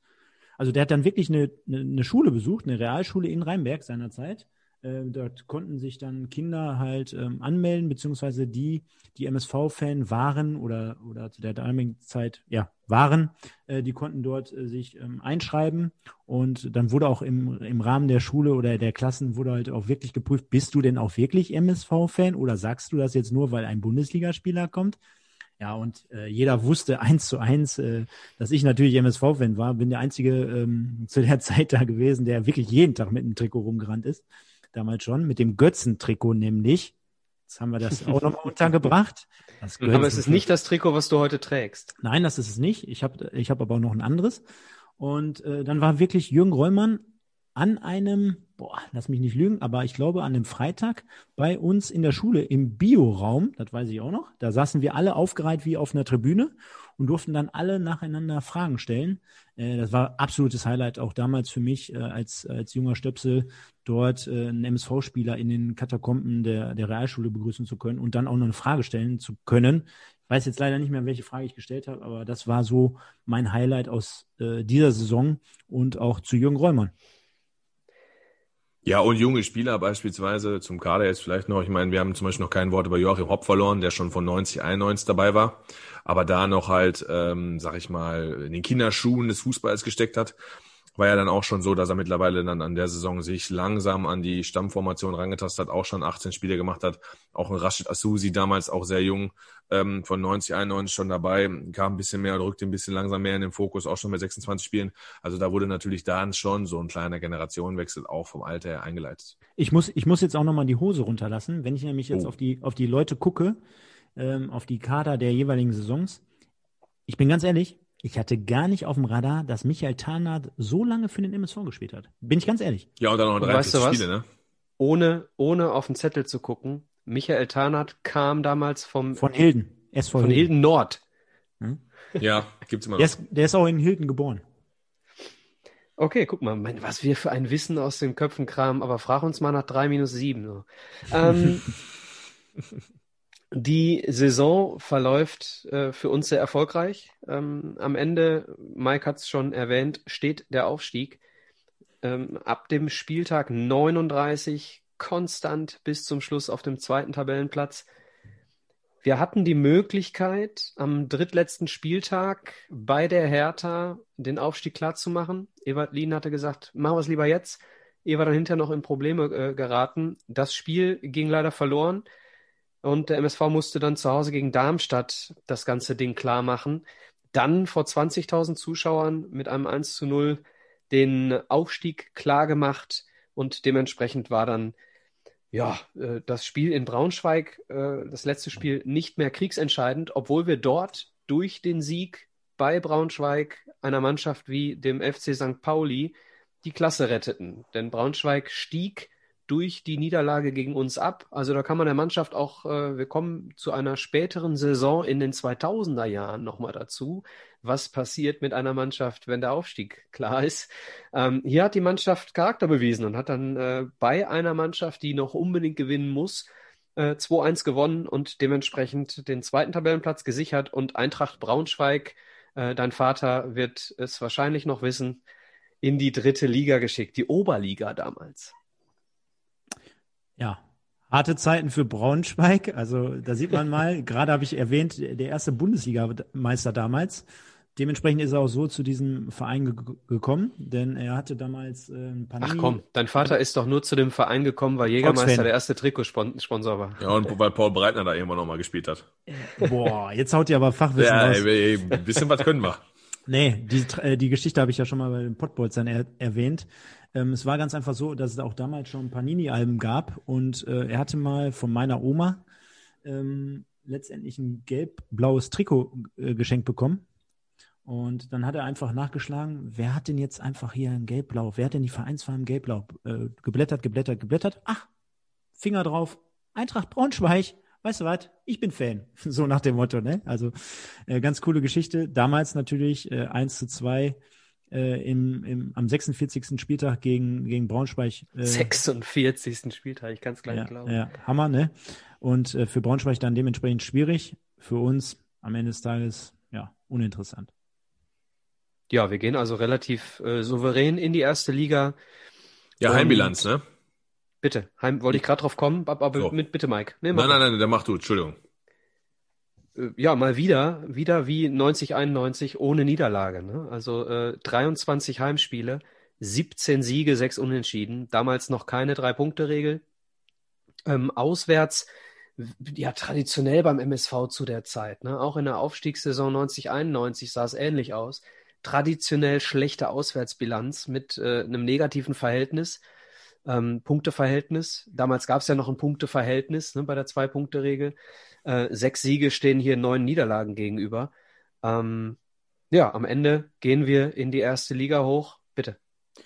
Du hast vorhin, äh, ich weiß gar nicht mehr genau, wann es war, aber mal einen äh, interessanten Aspekt genannt in Bezug auf die Zuschauer, auf den Zuschauerschnitt und wie sich das dann über die Jahre äh, veränderte. Ich finde trotzdem, dass, ähm, wo wir über die ähm, vorige Zweitligasaison schon gesprochen haben, dass hier auch diesmal zu beobachten war, dass wir 12.000 Zuschauer im Schnitt hatten. Und wenn wir das auf die heutige Zeit mal ähm, runterbrechen, dann ist das ja in etwa zumindest äh, das, was wir auch aktuell so haben oder hatten bis vor kurzem, auch in der dritten Liga. Also da kann man schon so miteinander vergleichen. Und wenn du jetzt da schon so siehst, aktuell MSV Arena ganz an, ja, du schüttelst jetzt gerade mit dem Kopf. Ja, weil da ist eine Zweitliga-Aufstiegssaison, vergleichst jetzt gerade mit einer Drittligasaison, ne? Also das ist nicht ganz, ganz das Gleiche. Also wir waren alle bei Aufstiegsspielen in der zweiten, von der zweiten in der ersten Liga. Da hatten wir schon eine zwei davor stehen. Das ist schon ein kleiner Unterschied. Ja, ich war ja noch nicht ganz fertig. Ich wollte nämlich sagen, ähm, du, du siehst gleich, wenn wir ähm, weitergehen in die 90er oder Ende der 90er oder auch in der kommenden Sendung, vielleicht kann ich jetzt schon mal ein bisschen Werbung machen, wenn, denn wir machen natürlich auch ein Special äh, für die 2000er. Äh, da kann ich mich an ganz andere Zeiten erinnern, auch in der zweiten Liga. Da haben wir nämlich vor 5000 Zuschauern gekickt. Da stand ich gefühlt quasi alleine in der Nordkurve. Da kann ich mich an ganz, ganz bittere Zeiten erinnern. Äh, deswegen wollte ich einfach nur sagen, ja, es war eine Ausstiegssaison. Jetzt könnte man wieder da den Finger in die Wunde legen. Aber ähm, Wollte ich gar nicht. ne, das, wir haben auch gerade gehört, dass wir in, in der Erstligasaison äh, gegen Bayern München vor 23.000 im Olympiastadion gespielt haben. Also es waren da einfach andere Zeiten und deswegen finde ich trotzdem in Ordnung. Der ein oder andere Fan wird kritischer sehen, dass wir da einen Sch- Schnitt von 12.000 hatten, zumal du bedenken musst, wir haben da gegen die ein oder andere Krüppe gespielt. Äh, ich, äh, beispielsweise gegen, äh, keine Ahnung, gegen Ja, kannst du Darmstadt ruhig sagen, ne? Darmstadt Darmstadt, ist ja, ja. eine absolute Krücke damals gewesen. Ich meine, äh, wer, wer war Darmstadt 98 zum gegenwärtigen Zeitpunkt? Nee, da klar, aber da bei, kam bei, trotzdem- sechs, bei 24 Mannschaften hast du genug Krücken dabei, klar. Ne? Da Also kam dann über- trotzdem am vorletzten Bitte. Spieltag 20.000, aber du hattest bei 46 Spieltagen, also bei 23 Heimspielen, hattest ja auch so viele potenzielle Gegner, die jetzt nichts mitgebracht haben oder wenig äh, Ja, Zuschauerpotenzial hatten. Leipzig Von daher zum Beispiel. wollte ich da einfach nur, Wenn die ich nur da 5000 zu Hause haben, wie viel kommen denn dann auswärts? 10.000. Du, die haben heute, heute haben die auswärts, heute haben die auswärts 200. Ich habe sie auswärts erlebt. Naja, ähm, aber zu dem zu dem Punkt, äh, den du gerade hattest, Stefan, ähm, in den 2000ern, Anf äh, doch in den zwei, Anfang der 2000er, da habe ich auch mit dem Serjan Guvenischik drüber gesprochen, hören wir dann auch in der nächsten Folge, äh, habe auch hab ihn auch mal über diese Flautenzeit äh, beim MSV befragt. Aber äh, Mike, ich gebe dir auch recht, also ein Aufstieg in die erste Liga schon ein Unterschied äh, zur zur Drittligasaison ähm, momentan. Ähm, Haben wir schon der- Trainerwechsel besprochen? Bitte? Haben wir schon einen Trainerwechsel besprochen? 92, Äh, 93? Glaube ich nicht, ne? Können wir gerne machen. Hau raus.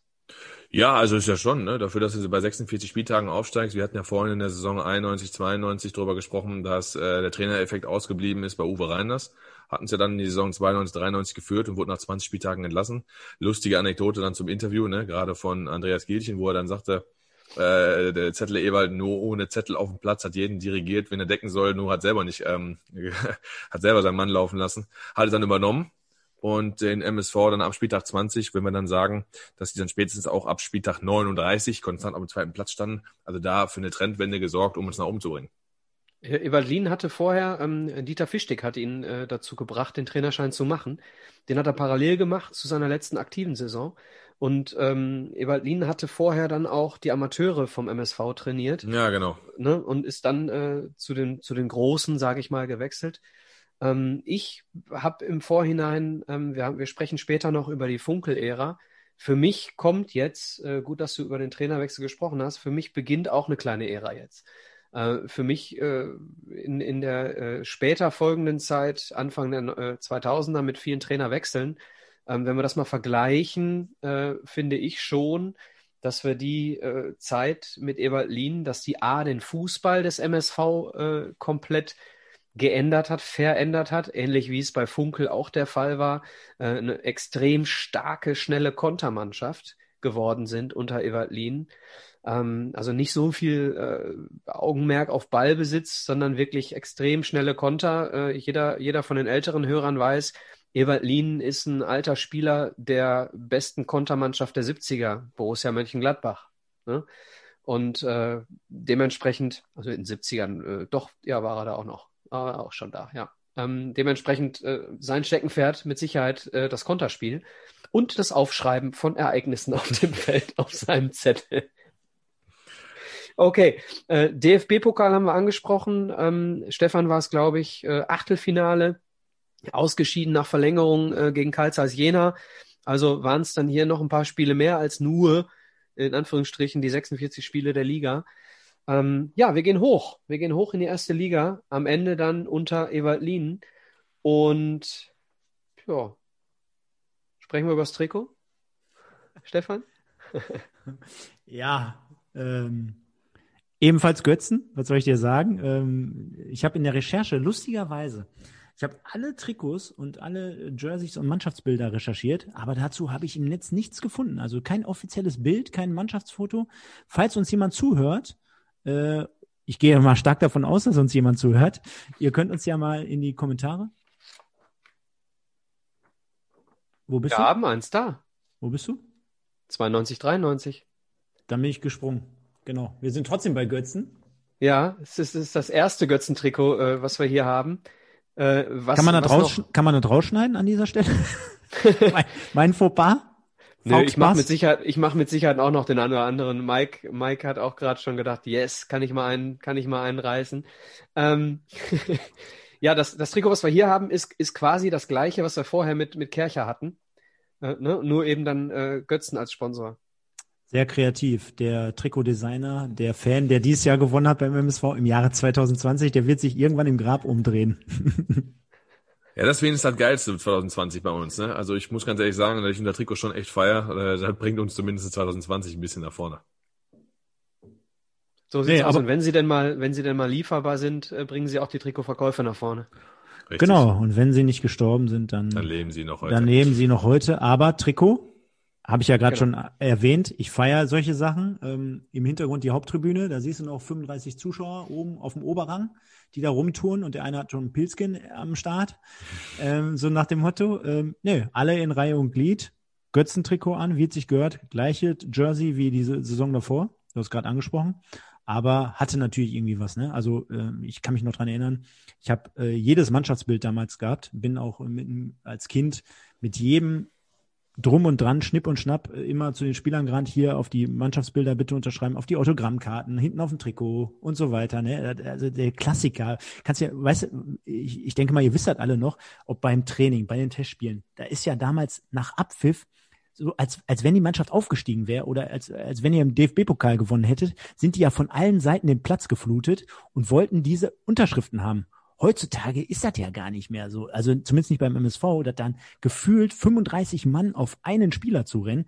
Da kann ich mich noch dran erinnern, ne? dass da jeder belagert wurde und bitte hier eine Unterschrift. Und dann, dann war das ja damals so, selbst wenn du keinen Stift hattest, da waren ja immer irgendwelche Kinder, die einen Stift hatten und dann hat ein Spieler immer zehn Unterschriften mit dem einen Stift, dann haben die den Stift weitergegeben und so weiter. Also mega. Ist heute nur noch beim Tennis. ja, Ja, ja genau, beim Tennis, beim, ne. Okay, und wenn die Hörer sich wundern, warum wir nach drei Saisons bei äh, anderthalb Stunden angekommen sind, das sind die Stories, die es ausmachen. Aber schöne Story, Stefan. Jetzt nicht beleidigt sein. Äh, Mir gefällt's. Nö, nö, also ich sag mal so, ähm, wir hatten uns ja im Vorfeld ähm, viele, viele ähm, Sachen rausgesucht und wir waren uns aber ja schnell einig, dass die Leute, die uns beispielsweise von den Pottbolzern von 1902 oder dich auch vom Wimpeltausch kennen, äh, dass das natürlich immer mit persönlichen Anekdoten verbunden ist. Und wir wollen uns jetzt hier auch nicht verstellen und wollen jetzt hier irgendwelche Statistiken vorlesen. Ich denke mal, das macht's nicht aus, sondern eher, äh, dass wir hier von Fans für Fans berichten und äh, in Nostalgie ein wenig schweben und dann irgendwelche alten Dinger herauskramen, die jeder quasi anpacken kann und wo jeder dann sagt, ach, kenne ich, habe ich auch so erlebt oder genau da parken wir auch oder genau das Spiel habe ich auch besucht. Und ich denke mal, das ist genau das Runde, worüber wir hier sprechen. Wenn wir Genau, jetzt hier so eine, Wikipedia lesen kann jeder, ne? ja, also macht ja keinen Bock. Genau. Aber Stefan, du darfst noch mal den Satz von eben aufgreifen. Wir kommen zur Saison 93, 94. Wie sieht's denn da mit den Trikots aus? Soll ich jetzt, kannst du, kannst du das nicht Bitte. einfach rein, reinschneiden von gerade die zwei es wird, Minuten? es wird nicht besser. Okay, liebe Zuschauer, bei der Redaktion, bei der Recherche. Hat er Zuschauer gesagt? Zuschauer immer, ne? Der, das sagt er bei uns auch immer. Da haben wir heute auch ein Gedicht bekommen von einem, von einem Zuhörer von uns, der sagt, äh, Zuschauer, Zuschauer, äh, und der Mike sagt immer sensationell. Weißt du? Ey, du, du, Stefan, was ist da los? Ja, jetzt kommt genau das zu tragen, was ich dir gesagt habe. Wir haben nämlich jetzt 10 vor 11 an dem Donnerstagabend und ich habe dir vor ungefähr zwei Stunden gesagt, Na, warum. Nee, warum, du hast mich ja gefragt, warum hast du ein Trikot an? Warum hast du eine Mütze auf mit MSV? Ja, ich bin Warum Fan liegt hier durch, Stroh? ich bin Fan durch und durch. Warum liegt hier Stroh? Junge, die Situation eskaliert. Ja, Mann. Ja, Fan durch und durch. Ich hab immer Auf das jeden Gefühl, Fall. Hier könnte, Komm, jemand, hier könnte jemand auf der Matte stehen. Also von daher. komm, wir lassen die Trikots weg und machen weiter. Also, was Stefan sagen wollte, es gibt kein Bild von den Trikots, aber es war nach wie vor Götzen-Trikots. Logisch, weil in der Saison danach ist ja auch Götzen als Sponsor. Von daher. ne, Ja. Das muss es so gewesen sein, als ob dann ein anderer eingesprungen ist für ein Jahr. Ja, aber Besonderheit trotzdem, jetzt kommen wir wieder zu den Trikots. Wir kommen nicht drum rum. Es gab damals noch langärmelige Trikots zu erwerben. Gibt's ja heutzutage gar nicht mehr. Könnt ihr mich Ja, gerne will ja auch keiner mehr tragen. Warum? Oder fandst du langärmliche Trikots geil? Also ich habe früher im, im Winter oder auch in, in der kälteren Jahreszeit habe ich die gerne angehabt. Äh, Ich Nee. gebe dir recht. Ich, ich habe das, das Kercher aus der, aus der 91er, 92er Saison und das Götzen, was du gerade trägst, äh, habe ich auch in Langarm. Äh, aber ihr habt recht, gibt's nicht mehr, ne? Gibt's alles nur noch Kurzarm und äh, dann kurze Arme und Handschuhe in der ersten Bundesliga, ganz, ganz äh, häufig. Ja, ist richtig. Der eine oder andere Brasilianer ist dafür bekannt gewesen, wobei es ja mittlerweile durch die Thermo-Unter-T-Shirts, also äh, zumindest ist da farblich passt. Ja, aber ganz oft, ganz Aber- oft ohne Unter-T-Shirts, Ja, ja, also ohne, richtig, sag sag- sag ohne ja. Ärmel, aber mit Handschuhen. Genau, mittlerweile, Ja, oder- aber Ja, oder kennst du das nicht? Klar, in der Bundesliga ist das so, aber gerade auf Kreisliga-Ebene, da hast du zum Beispiel, ein, um beim Thema zu bleiben, ein blaues Trikot. Und dann hast du äh, ein blaues Unter-T-Shirt, was sich so farblich vom Farbton ein wenig abgrenzt. Das sieht doch total kacke aus. hatte ich bei Schwafheim in der Tat. Ich hatte nämlich mein grünes Unter-T-Shirt eiskalt verwaschen mit so ein paar bunten Sachen und dann war das ein ganz anderes Grün. Das sah auch immer aus, oh mein Gott. Übel, ey. Übel. Saison 1993, 1994. Mike, möchtest du anfangen? Wir haben uns auf jeden Fall gut verstärkt, wobei man dann in der 94, 95er Saison später fragen kann, oh, wo sind denn die guten Verstärkungen aus 93, 94 hin? Aber erstmal auf den ersten Blick haben wir uns zur Saison 93, 94 gut verstärkt mit Neuzugängen wie äh, Peter Kötzle beispielsweise, ähm, sag ich mal, äh, Stefans äh, kleiner Held, Uwe Weidemann, äh, Thorsten Wohlert als Legende und äh, haben sicherlich dahingehend für die erste Saison, Wohlert dann auch gleich mit einem Tor im ersten Spiel gegen Bayer Leverkusen beim 2-2, glaube ich, ähm, uns gut aufgestellt, die richtigen Schüsse gezogen und gerade Weidemann und ähm, Kötzler haben ja in der Saison Offensivstärke sehr, sehr gut eingeschlagen. Stefan? Boah. Wie viel Zeit haben wir? Also die Saison, die hatte so viel, für mich so viele Highlights parat. Also Pass auf, dann fang doch, dann fang doch direkt mit dem Highlight an. Okay. Ähm, sehr, sehr geile Wir sind, Geschichte. wir sind in Bremen. Nee. Für mich, fing fing, ja, für mich fing das eigentliche Highlight sogar in Duisburg an. Und zwar zum Okay. Saisonauftakt. 31.07.2000, äh, neun- 1993. Ich habe den Originalbrief heute noch rausgekramt. Kein Scheiß. Und zwar hat im, in der Vorbereitung äh, auf die Saison 93, 94 hat ein sogenannter Malbewerb, Malwettbewerb damals beim MSV äh, Jetzt haust du aber auch auf die Kacke, ne? Nein, kein Scheiß. Malwettbewerb stattgefunden beim MSV. Und ich habe mit meiner Mutter zusammen in Kooperation, beziehungsweise meine Mutter in Kooperation mit mir, Wer hat gemalt? Du oder deine Mutter? ich muss fairerweise sagen, ich habe gar nicht gemalt. Meine Mutter hat ein sagenhaftes Stadionbild mit dem Zebra, mit den Spielern gemalt, mit der Haupttribüne im Hintergrund. Und daraufhin habe ich dann ein paar Tage später ein Und dann ganz kurz, Stefan, dann hat deine Mutter dich gebeten, Stefan, mal mal mit links deinen Namen drunter, damit es so aussieht, als wärst du's, ne? Oder? Ja, ja ich glaube ich glaub sogar wirklich, so war es noch. Ähm, auf jeden Fall habe ich dann äh, später Post bekommen vom MSV. Und ich lese mal zumindest die ersten ein, zwei Sätze vor. Äh, herzlichen Glückwunsch, lieber Stefan. Dein Bild, das du uns anläss anlässlich des MSV-Malwettbewerbs zugeschickt hast, hat uns so gut gefallen, dass wir dich und deine Mutter oder deinen Vater zum Saisonauftakt am 31. Juli um 17 Uhr in den Presseraum beim Presseeingang des MSV Duisburg einladen wollen. Gegen Vorlage und so weiter und so fort. Das handelte oder es war dann an dem Tag so, dass wir dort ein Freundschaftsspiel gegen Prag bestritten haben. Ich meine, es war sogar Dukla Prag und für mich absolutes Highlight. Ich bin dann letztendlich mit meinem Opa und mit meinem Vater eingeladen worden. Haupttribüne, beste Sicht, beste Plätze, äh, wurden verköstigt und ähm, ja, ich durfte in der Halbzeitpause oder nee, vorm Spiel, sorry, äh, auf den Rasen, auf den heiligen Rasen, also damals zum ersten Mal auf dem Rasen im Wedau-Stadion gewesen. Und wir konnten uns mit der kompletten Mannschaft ablichten lassen. Und was soll ich sagen? Alle Unterschriften drauf. Äh, dieses Bild hängt frontal gegenüber von mir auf meinem, auf meiner Arbeit, beziehungsweise an meinem Arbeitsplatz. Und ja, ist für mich eine Wahnsinnserinnerung und äh, mega Erlebnis damals gewesen, werde ich niemals vergessen. Äh, das hat natürlich die Liebe zum MSV so ins Unermessliche gesteigert, äh, dass es unvorstellbar ist.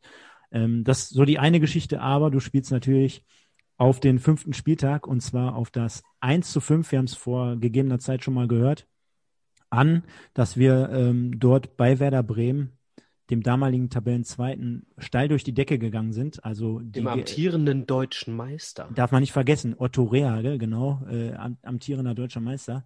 Und dass wir da so ein sensationelles äh, Spiel abgeliefert haben, damals mit 5-1 auswärts gewonnen haben. Also da sind ja wirklich die Sterne des Peter Kötzle äh, und Uwe Weidemann Äh, Und Ferry, Ferry Sch- Schmidt. Ich Ferry wollte gerade Schmidt. sagen, Ferry Schmidt Doppelpack dürfen wir nicht vergessen, ne? Ah, Ferry Doppelpack Schmidt, ne? Liebe Grüße an dieser Stelle, Ferry. Ja, also das ist sensationell. Das, weiß ich noch ganz genau. Das war dienstagsabends äh, 20 Uhr und äh, damals war es ja noch nicht so, dass man ein Live-Spiel mal eben bei Sky sich anschauen konnte.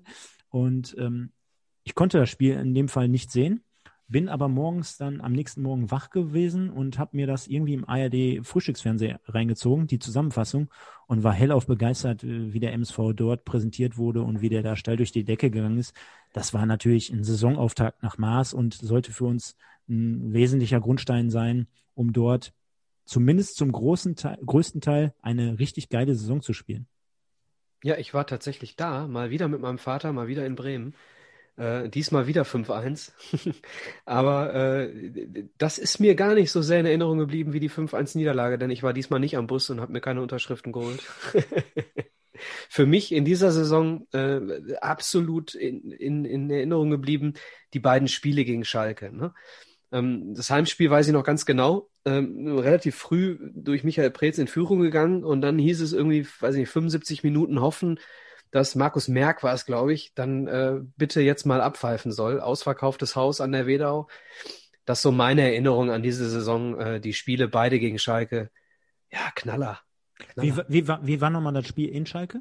3-1, glaube ich, auch, gewonnen. sorry, auf, sorry, auf Schalke. Genau. Bei dem Spiel war ich nämlich mit einem Bekannten, der Hardcore-Schalke-Fan ist, sogar mit mehreren Bekannten, die Hardcore-Schalke-Fans sind. Ich weiß bis heute nicht, warum die Schalke-Fans sind. Keine Ahnung. Verstehe ich nicht. Erst recht nicht heutzutage. Aber ähm, man muss halt mal so sehen. Als kleiner Stöpsel dann unter Schalke-Fans auf der Gegengrade zu sitzen im Parkstadion vor so einer Kulisse, die natürlich dann sich nochmal abhebt vom, vom, vom Wedau-Stadion beziehungsweise von den MSV-Zuschauern. Das war für mich damals auch ein Riesenhighlight. Also kann ich dir nur beipflichten, dass auch das Spiel auf Schalke total geil und dann, dann so ein Uwe Weilmann und Peter Kötze zelebrieren zu sehen und dann auch noch letztendlich zu gewinnen. Ey, ganz ehrlich, Duisburger, was wollt ihr mehr? Ja, also am Ende war es eine Saison, die äh, so ein bisschen so anmutete wie die 91, 92. Fing richtig gut an, ging richtig gut weiter, aber äh, es gab nicht den Einbruch, den es äh, drei Jahre vorher gab, äh, nee, zwei Jahre vorher gab. Und wir beenden die Saison äh, ja erfolgreich, kann man nicht anders sagen. Peter Kötzle, bester Torschütze mit 13 Toren, und wir sind am Ende Neunter in der ersten Bundesliga. Ja, einstelliger Tabellenplatz, Dietmar Hirsch hat es ja bei uns auch mal einmal gesagt, war ja für den MSV schon immer ein, großer Erfolg, muss man auch wirklich sagen, äh, oder darf man auch wirklich sagen, auch wenn ich die Saison noch nicht ganz so verfolgt habe und erst, sage ich mal, mit der Saison 94, 95 so für mich dann einsteige ähm, mit Stadionerlebnissen, ist das natürlich eine, eine, eine krasse Nummer und ähm, eine geile Geschichte. Auch da, ähm, kurioserweise zu den Heimbilanzen, die wir vorher hatten, waren wir auch auswärts mal recht, recht solide unterwegs und konnten, denke ich, deshalb auch den neunten Platz festigen, weil wir uns in der Saison mit, ähm, zu Hause doch einige Unschieden geleistet haben. Aber da haben uns die ein oder anderen Auswärtsspiele geholfen, ähm, ja, den Platz zu erreichen. Ne? Also geile Geschichte. Also auch hier in der ersten Liga als Aufsteiger zu Hause nur vier Niederlagen, ne? Auch die Heimbilanz. Wir hatten ja, wir hatten ja sogar die Situation, dass wir an dem einen oder anderen Spieltag auch mal Tabellenführer waren.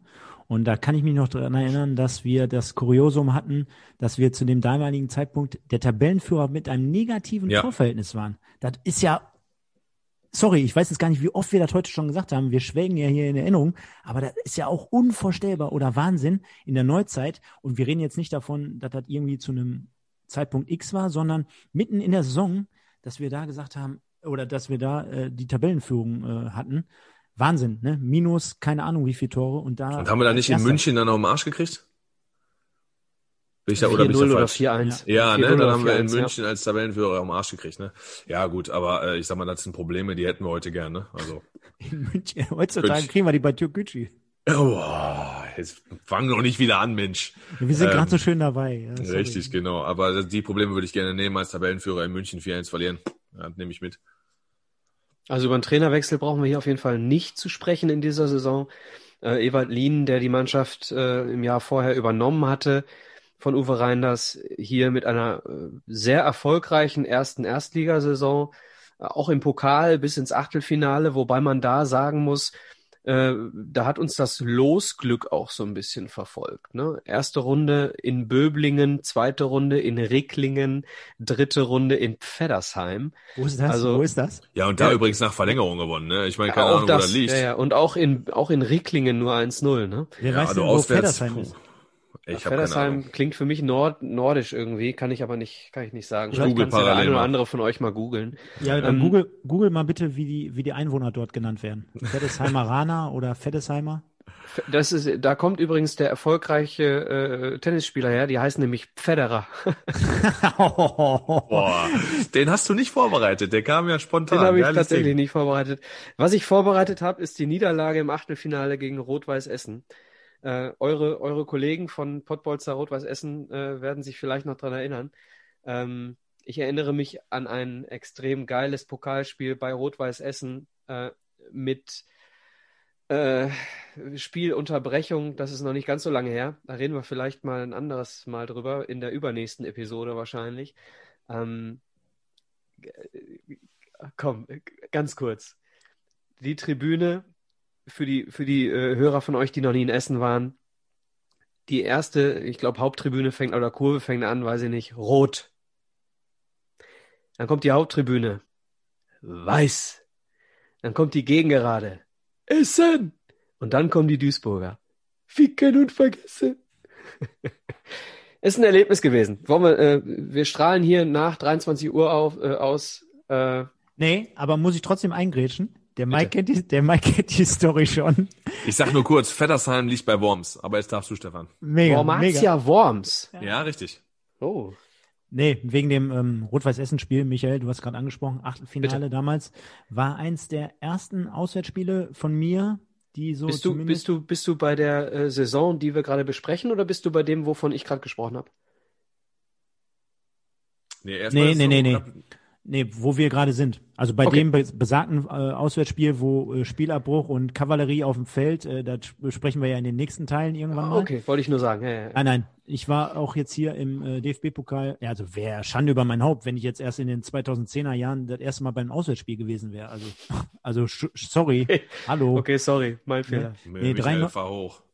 93, 93, 94, eins so der ersten Auswärtsspiele von mir und dann noch so ein brisantes. Also damals war es ja wirklich noch so, muss man, also für alle Zuhörer an dieser Stelle, äh, die Jüngeren unter uns, äh, damals gab es noch wirklich so dieses Standing der Mutter, boah, mein Sohn auswärts, dann in Essen, boah, ey, ist das nicht gefährlich und da gibt es auf die Fresse zwischen den Fangruppierungen und so weiter, ne?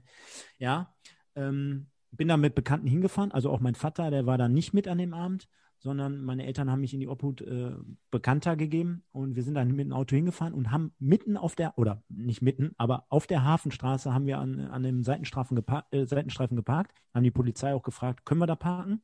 Jo, alles klar, haben wir geparkt. Durften wir aber im Endeffekt, ja, du grätsch gerade ein. Ganz kurz, wie alt warst du da? Äh, lass mich nicht lügen, da müsste ich zehn gewesen sein. Okay. Hm? Dass ich mir ein Bild von dem kleinen Stefan machen kann. Ja, also, ne, jetzt mal ganz ehrlich, mit zehn Jahren in der damaligen Zeit bei so einem Spiel mit äh, Pyro. noch niemals mit Freunden, sondern nur mit Bekannten zu so einem Spiel dahin zu dürfen, war für mich mega cool. Wir haben auf, äh, an der Hafenstraße geparkt und haben die Polizei vorher gefragt, was soll ich dir sagen? Ich habe bei dem Spiel auch 4-2 ne, natürlich alles mitgemacht, von Tor, Gegentor, Tor, Tor, Tor, Gegentor. Ähm, und meine ersten Erfahrungen so mitten im Block im Stehbereich. Ne? Also man kennt das so, also damals gab es noch diese Schüsseln mit Senf und mit Ketchup, also da gab es keine Flaschen und keine Tuben ich stehe dann da so als Zehnjähriger und dann kommt von hinten einer, der nimmt sich den Pott Senf und haut den da eben in die, in die Stehmenge rein. Also ich habe gedacht, was ist das denn hier? Ne? Also kannte ich gar nicht. Was, was machen diese Menschen? Ne? Also für mich total äh, Wahnsinn, dieses Erlebnis da und diese Stimmung ja auch. Essen gegen Duisburg, Wahnsinn. Ja, und dann am Ende des Tages äh, leider äh, Spiel auch verloren und ja, wir wollen zurück zum Auto.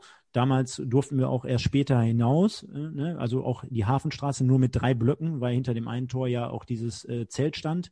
Dementsprechend äh, musste, mussten die äh, Zuschauer rausgeleitet werden und äh, viel, viel Krawall, viel, viel Polizeieinsatz und wir kamen dann letztendlich nachher zu unserem Auto, aber da war kein Auto mehr. Äh, das Auto war abgeschleppt. Ja, und am Ende des Tages war es so, dass der Vater, der gefahren ist, äh, das Auto irgendwann besorgt hatte und wir mit zwei in meinem gleichen Alter, sind dann mit der Polizei mitgefahren, zur Wache eskortiert worden und äh, ja, dann war ich da noch circa zwei, drei Stunden auf der Polizeiwache und ich, ich habe nur gesehen, wie jede fünf Minuten irgendein anderer dann mit Handschellen ein, ein, ein, eingelaufen ist, ob jetzt Duisburger oder Essener, scheißegal, mit Trikot, alle, alle Mann rein da und äh, ja, was soll ich euch sagen, am Ende des Tages komme ich dann nachts irgendwie um pff, zwei, drei Uhr nach Hause und, und erzähle das meinen Eltern und die glauben mir die Story bis heutzutage nicht, ne? Stefan, war das das äh, einzige Mal, äh, bei dem du zwei bis drei Stunden nach dem Spiel bei der Polizei gesessen hast? Ähm, ich glaube, sollen wir das jetzt noch thematisieren? Also jeder, jeder, der mich kennt, der weiß, dass ich mit Gewalt und Krawall und so gar nichts an der Brause hab. Ähm, auch äh, bei dementsprechendem Biereinfluss nicht. Aber was soll ich dir sagen? Wenn du natürlich das ein oder andere Auswärtsspiel mitmachst und ähm, ja, ähm, singst und tanzt und klatscht, dann kommst du zwangsläufig manchmal in Situationen, in die du gar nicht kommen möchtest. Ich unterstütze definitiv sowas nicht. Äh, auf gar keinen Fall möchte ich mich auch von freisprechen, aber was soll ich dir sagen? Also, wenn du auswärts fährst mit, mit 2.000, 3.000 Leuten, da kannst du ja auch manchmal schlecht aus der einen Situation herauskommen, indem du sagst, ach, die gehen jetzt dahin, ich gehe einfach mal links um die Ecke. Also beispielsweise jeder, der schon mal in Köln war, der dann über diese Wiese laufen muss, durch diesen Wahnsinn, Wald. ne? Also Mhm. da, da kann ich euch nur sagen, geht da keine Umwege, sondern ähm, lauft da lieber, wo es sicher ist und da auch, wo es hell ist. Denn sonst kann es schon mal sein, dass Knüppel aus dem Sack ist. Und äh, ja, empfehle ich auf jeden Fall keinem. Habe ich in der Tat eine Geschichte zu, auch wenn die jetzt gerade nicht passt. Äh, äh, äh, bin ich mit meiner Ex-Freundin nämlich im Köln-Stadion gewesen, sind raus äh, äh, über diese Wiese, über diese besagte Wiese, zwischen ähm, Pferdepolizisten. Und da packt mir einer am Arm. Ich hatte früher ähm, MSV-Schal an und ich habe mir dann so ein Halstuch, wie so ein Pirat, habe ich mir halt über die Stirn gebunden, weißt du? Da zieht der mich am Arm über zwei, drei Meter und sagt, ein Kölner, und sagt, pass auf, kannst du nicht ein paar Duisburger or- organisieren? Wir, gibt da hinten Fetzerei. Ey, ich sag, Alter, lass mich los. Äh, meine Freundin guckte nur, oder meine Ex-Freundin, was geht denn hier ab? Und wie du gerade sagtest, da war ordentlich äh, ähm, ähm, Prügeleien, Fetzereien, immer schön an den Seiten, da wo dann nämlich ein bisschen Wald und Bäume waren, da wo man dann vielleicht nicht so gut sehen konnte, gerade im Dunkeln. Also ähm, ist richtig, wenn man da drauf anlegt und Bock hat, dann geht er recht, recht schnell da. Okay, hätten wir die Stories eben äh, auch abgehandelt. Die äh, Auswärtsfahrten mit Sicherheit äh, ja nochmal eine ganz andere Kategorie als die Heimspiele, ne? Vor allem, vor allem dann solche Dinge. Also ich kenne die Wiese auch sehr gut am Müngersdorfer. Ähm, okay, wollen wir eine Saison weitergehen?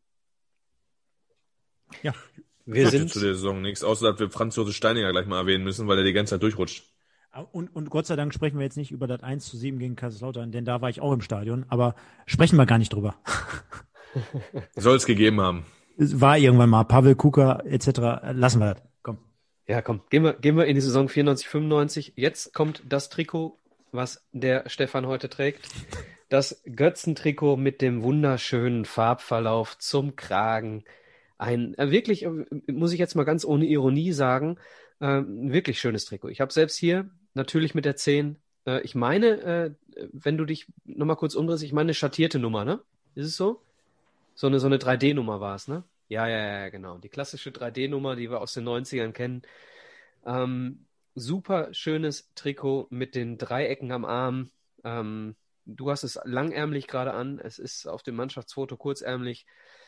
Ähm, bevor wir in die Saison einsteigen, würde ich ganz gerne äh, so, ein, so ein bisschen was über die Weltmeisterschaft 1994 in den USA erzählen. Denn es gab in dieser Weltmeisterschaft, wir haben bei Wimpeltausch auch äh, ausführlich darüber berichtet, ähm, eine Mannschaft aus Nigeria, äh, die sehr, sehr stark aufgetrumpft hat. Und äh, im Sommer 94, 95 wechselt ein nigerianischer Nationalspieler für 850.000 Mark von Samalek aus Ägypten zum MSV, wird aber beim MSV niemals spielen. Denn Emmanuel Amunike wechselte am Ende zu Sporting Lissabon für 1,75 Millionen Mark, hat also äh, 900.000 Mark Gewinn gebracht für den MSV, ohne jemals beim MSV gespielt zu haben. Er hat nach der erfolgreichen Weltmeisterschaft dann doch entschieden, na, dann gehe ich mal zu den großen Portugiesen. Ähm, ich, ich spoiler jetzt auch mal, Mike. Du hast es auch schon äh, getan und die äh, treuen MSV-Fans werden es wissen. 94, 95 sind wir äh, sang- und klanglos abgestiegen. Äh, wer weiß, was Emanuel Amonike uns in der Offensive da noch hätte erknipsen können. Ja, danke für dieses Highlight. Also ähm, war mir gar nicht bewusst, muss ich ganz ehrlich sagen. Den Spieler kenne ich, aber dass das mit MSV so in Verbindung gebracht wurde, finde ich irgendwie eine krasse Rand, äh, nicht nur Ja, also Eberlin, also schon. Eberlin hat ihn geholt ne? und, und dann äh, doch nicht. Naja, er hat unterschrieben. Nee, nee, richtig. Und dann unterschrieben, ist er halt vom, vom Verein weiter ver verhökert worden, ne, klar.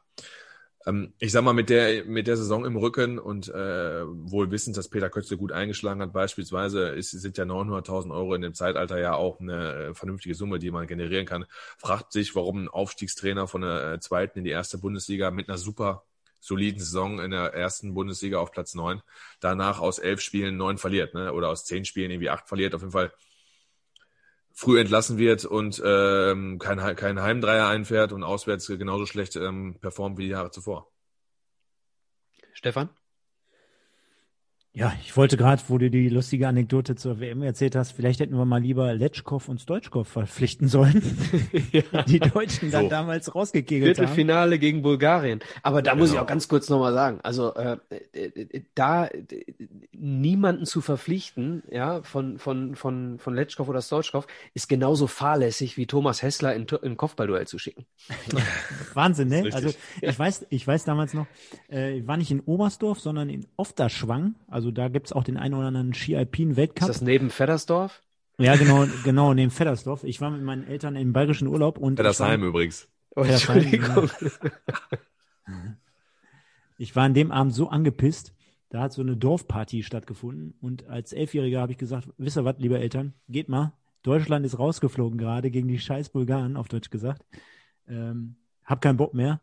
Aber äh, ich weiß noch genau, diese Nachricht mit Ammonike äh, gleichzusetzen, auch mit der von äh, Roger Jung. Ich hoffe, ich spreche ihn, oder Roger oder Nee, Roger, glaube ich Roger, auch. genau. Äh, der schwedische damalige Nationalspieler, wenn ich mich richtig erinnere. Das waren natürlich schon zur damaligen Zeit so richtige Kracher für den MSV. Ja, kam Und- aus den Niederungen äh, Schwedens. Äh, es gab auch noch einen, der oben, ein bisschen weiter oben gewohnt hat, der hieß Ljungberg. Ja, der war auch nicht so schlecht. Der sollte natürlich auch so seinen Weg gehen. Aber ich merke schon, woher kommen diese ganzen Wortspiele? Hat das damit zu tun, dass wir gestern Abend auch noch irgendwie so ein paar Wortspiele reingeworfen haben? Wolltest du das echt thematisieren? Ich Nö. habe keine Ahnung. Ich, ich kann es dir nicht äh, beantworten. Ich kann es dir wirklich nicht beantworten. So, an dieser Ähm, Stelle bräuchten wir Zuschauer und keine Zuhörer. Richtig, weil er hat nämlich, weil der, weil der, hatte Stefan recht, weil der Michael hat sein Köpi in die Kamera gehalten, ganz genau. So sieht's aus. Ähm, Stefan, wollen wir, äh, oder, oder Mike, mir ist, mir ist egal, wollen wir ganz kurz über den Kader sprechen? Mike, du hast gerade gesagt, wir müssen Pino würdigen, Pino Steininger. Ähm, möchten wir, wollen wir ein bisschen was über den Kader noch äh, hinzufügen? Also Roger Ja, also haben wir gerade drüber gesprochen. richtig. Stefan Bürger, Stichwort Stefan Bürger zum Beispiel. Ja, Moment. Stefan Bürger hat ja nicht in der Saison davor auch schon für den MSV gespielt? Ja, äh, ist richtig, hast recht. Ja. Ich wollte gerade sagen, er hatte auch bei dem 5-1 gegen Bremen damals auch getroffen. Ähm, ja, im Grunde genommen eigentlich erstmal vom Tableau her, du hast die, die, die, die Leistungsträger gehalten, ähm, hast gut, äh, äh, Tarnat verloren, hat sicherlich wehgetan. Preetz in der Saison davor mit zwei Saisontoren sicherlich auch ein Spieler gewesen, ein junger Spieler, der ordentlich für Betrieb gesorgt hat, aber äh, den hast du auch verloren. Hast aber eigentlich, sag ich mal, mit Markus Marin, der uns ja später dann auch wieder hochschießen sollte, ähm, und Markus Osthoff beispielsweise und Holger Gerke eigentlich auch vernünftige Leute verpflichtet. Und wie gesagt, mit, ähm, mit, mit Weidemann, Kötzle, ähm, Alfred Nahus, Asusi, der immer mehr Spiele gemacht hat, ähm, mit, mit Thorsten Wohlert und Joachim Hopp, der sich immer mehr da reingesteigert hat, in die Mannschaft gespielt hat, hattest du ja eigentlich gute Voraussetzungen. Also es ist auf jeden Fall ähm, erstmal auf den ersten Blick ein vernünftiger Kader, womit man sagt, pass mal auf, damit steigst du zumindest nicht ab. Das stimmt. Ja, äh, Michael Tarnert hast du angesprochen. Äh, also wenn man äh, so ein Spieler, der am Ende dann auch noch bei Manchester City, glaube ich, gespielt hat und äh, natürlich bei den Bayern und so weiter, äh, wenn man, wenn man sich vor Augen hält, was das für ein, für ein Hochkaräter war, wir werden nachher auch noch in Bezug auf das Pokalspiel über ihn sprechen. Ähm, dann äh, setzen wir mal die 900.000 Mark von Emanuel Amonike ins Verhältnis. Der Typ hat nie bei uns gespielt und hat uns mal eben 900.000 Mark in die Kisten gesp äh, gespült. Michael Tarnat nur 600.000. Ja, Also, äh, wer war damals Sportdirektor? Ich meine, das sind letztendlich schon mal 1,5 Millionen, die wir da eingenommen haben. Ist für die damalige Zeit eine Riesensumme. Umso unverständlicher, dass wir dann in die Saison gegangen sind. Also es ist eine, generell ein Jahrzehnt mit Aufs und Abs. Und wenn wir den, un, ich sag mal, den äh, unnötigsten Abstieg schon besprochen haben, ist es sicherlich ein Abstieg, der, der, der kurios zustande kommt. Also ich weiß nicht, ob es da im Innenleben nicht gestimmt hat oder so. Vielleicht weiß da einer von euch ein bisschen mehr. Auf jeden Fall eine verrückte Nummer. Auf jeden Fall. Stefan, hast du äh, irgendwelche Anekdoten? Hast du vielleicht irgendwelche Gefängnisaufenthalte, die du erzählen möchtest? Ich merke schon, meine, meine Rolle hier oder mein Part in, in dieser Nummer ist immer so, was hast du so am Rande des Spieltags erlebt oder welche Stories kannst du hier mitbringen?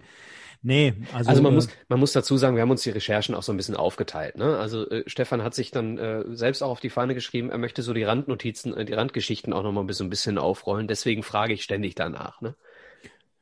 Ja, nee, ähm, bin genau bei euch und äh, sage auch, dass wir dort, ja, letztendlich äh, unverständlicherweise so aus der Außendarstellung her äh, letztendlich das nicht am Ende des Tages gepackt haben.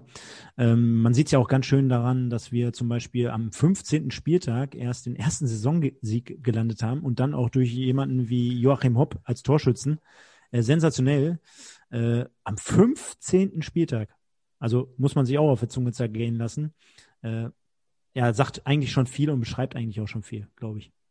Ja, viel Tristesse, ne? Ich meine, ich, klar, wir kennen das alle, wenn man irgendwo mal in so gerät mit vielen Niederlagen und so, da den Kopf wieder rauszukriegen. Mir, für mich ist es einfach nur unverständlich, wie man überhaupt da reingeraten konnte, ne? Nach so einer guten Saison mit dem Aufstiegstrainer, mit einem jungen, ambitionierten Trainer, ob es da vielleicht, ich meine, ist alles nur Spekulation, ne? Und vielleicht wird der eine oder andere Zuhörer es besser wissen, weil er vielleicht dabei war und vielleicht kannst du mich ja gleich noch was zu, dazu sagen.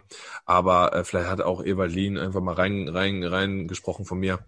Die Mannschaft dann auch irgendwann vielleicht ein bisschen überfordert. Keine Ahnung. Ja, äh, schwer zu sagen. Also was man vermuten kann, äh, die Mannschaft geht mit zwei Unentschieden in die Saison, ne? unter anderem gegen Schalke ähm, und eben auch gegen äh, KfC Uerdingen äh, in die Saison und dann hagelt es, ich glaube zehn Niederlagen in Folge waren es.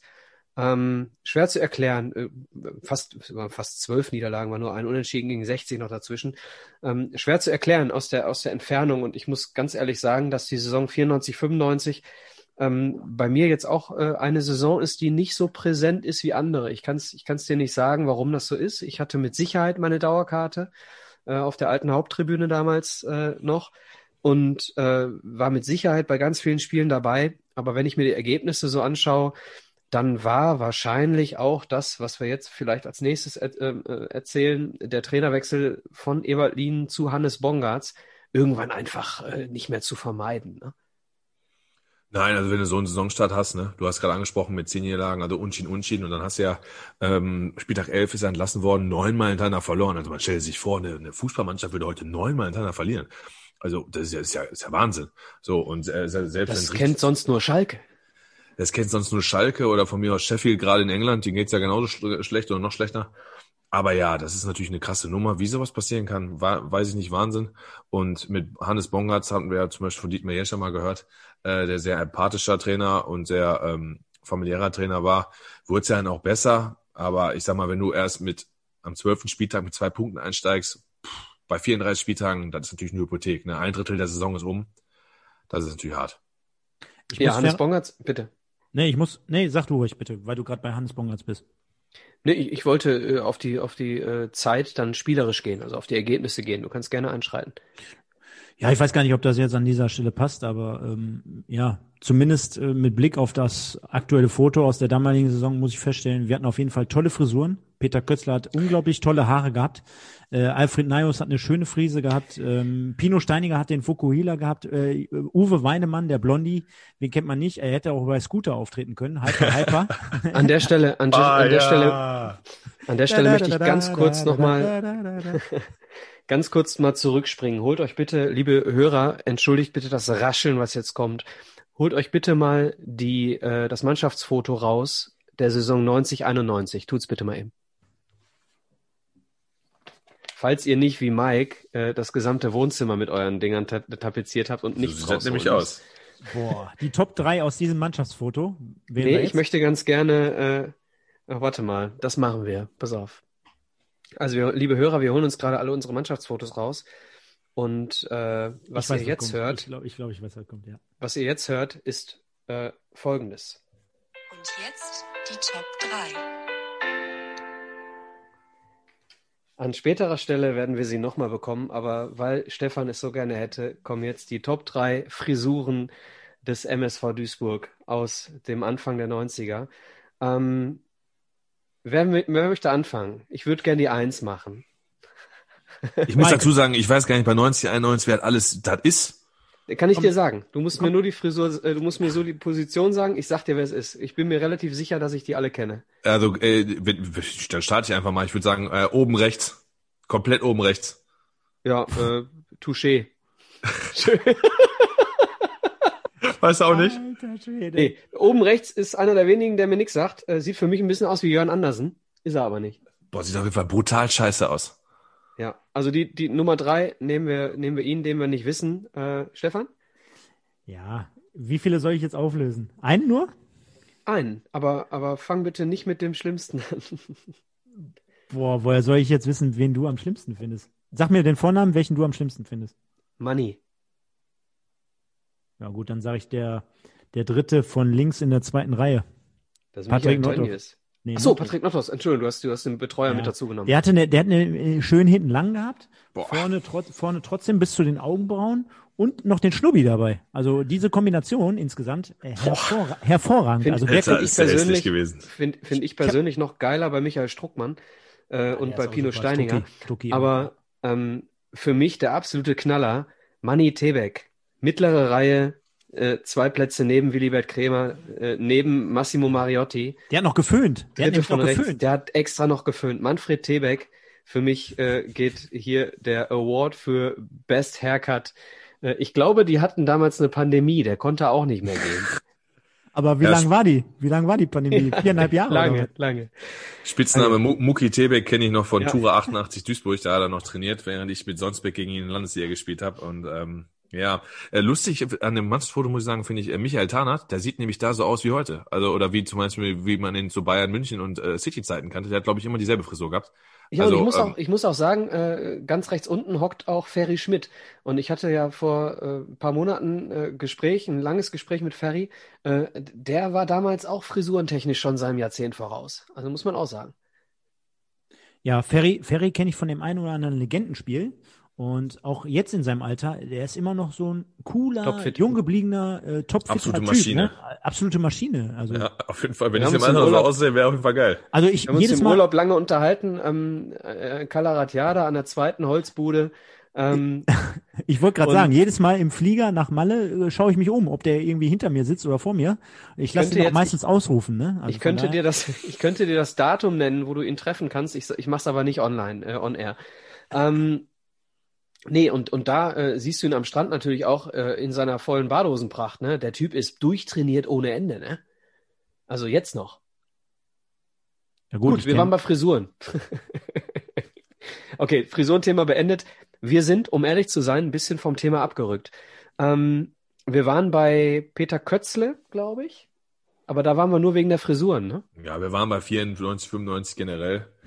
ähm, äh, auch Peter Köstles Frisur war mit Sicherheit ein Thema. Entschuldigung, Entschuldigung. Wir sind bei 94, 95, wir haben jetzt gleich halb zwölf. Ja, deswegen. Also liebe Hörer, Also- wir sind über zwei Stunden und äh, wir sind gerade mal bei der Halbzeit, noch nicht ganz bei der Halbzeit angekommen und wir haben noch ein wunderbares Interview, was ich mit Dietmar Hirsch geführt habe. Ähm, an dieser Stelle, äh, falls ihr bis hier durchgehalten habt, in ganz normalen, äh, bei Spotify, bei YouTube, äh, wo auch immer ihr uns hört, ähm, jetzt könnt ihr noch, jetzt könnt ihr noch springen, jetzt könnt ihr euch noch, ähm, jetzt könnt ihr euch noch einen Podcatcher Timecodes? runterladen. Bitte? Time, Timecodes heißt das, glaube ich, auch. Ja, äh, okay. Also holt euch einen Podcatcher ähm, und ihr könnt diesen Podcast mit Markern äh, hören. Das heißt, wir setzen Marker zwischen die Saisons und ihr könnt von Saison zu Saison springen. Ne, Es ist auch gut, also- dass wir, dass wir die Informationen nach zwei Stunden bringen, ne? Weil dann die meisten dann schon abgeschaltet haben. Statt wir das in der ersten Minute gebracht hätten, weißt du, machen wir das so mittendrin. Also ich mache es bei ja- ja Wimpeltausch für mache ich seit ein paar Folgen. Äh, seit ein paar Folgen habe ich die Marker, seitdem ich so lange Gespräche bei Wimpeltausch geführt habe, habe ich die eingeführt. Ja. Ähm, äh, mal gucken, ob es der eine oder andere vorher schon wusste.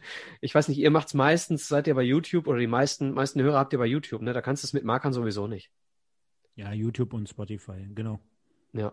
okay, wir sind bei 94, 95, wir sind abgestiegen. Am Ende äh, auf dem 17. Platz mit 20 Punkten, mit minus 33 Toren und mit 5 Punkten Rückstand auf den rettenden, aufs rettende Ufer. Also man kann sagen, äh, eine gleichsam unerwartete wie katastrophale Saison. Ja Kann gut, wir haben uns, ja, wir haben ja gesagt, das erste Drittel ist tot, ne? Ich sag mal, wenn du sagst, fünf Punkte fehlen, du hast äh, nach, nach einem Drittel der Saison zwei, dann weißt du, wo du verkackt hast. Ganz einfach. Und fünf Punkte sind hier. Äh, ich glaube, das ist die Ja, letzte drei Spiele, Saison. ne? Hm. Bitte? Das ist die letzte, Spiele, ne? Sa- letzte Saison, glaube ich, äh, mit der Zwei-Punkte-Regel, wenn ich mich nicht täusche. Ja, ist richtig. Ähm, dementsprechend sind hier fünf Punkte Rückstand, drei Siege. Ne? Also wenn du in Ja, dem Moment genau, drei Spiele. und deswegen, äh, boah, also, also schon katastrophal. Worauf ich noch mal ganz kurz, bevor wir in die nächste Saison äh, gehen, eingehen möchte, äh, Zuschauer. Wir haben äh, lange drüber gesprochen, schon über die schlechten Zuschauerzahlen Zahlen in den 90ern allgemein. Was mir immer wieder auffällt, wenn man den MSV betrachtet, ist, dass wir circa 10.000 Zuschauer Unterschied haben äh, zwischen der ersten und zweiten Liga, egal in welcher Saison. 90, 91 sind wir irgendwo äh, an die, an die 12, 13.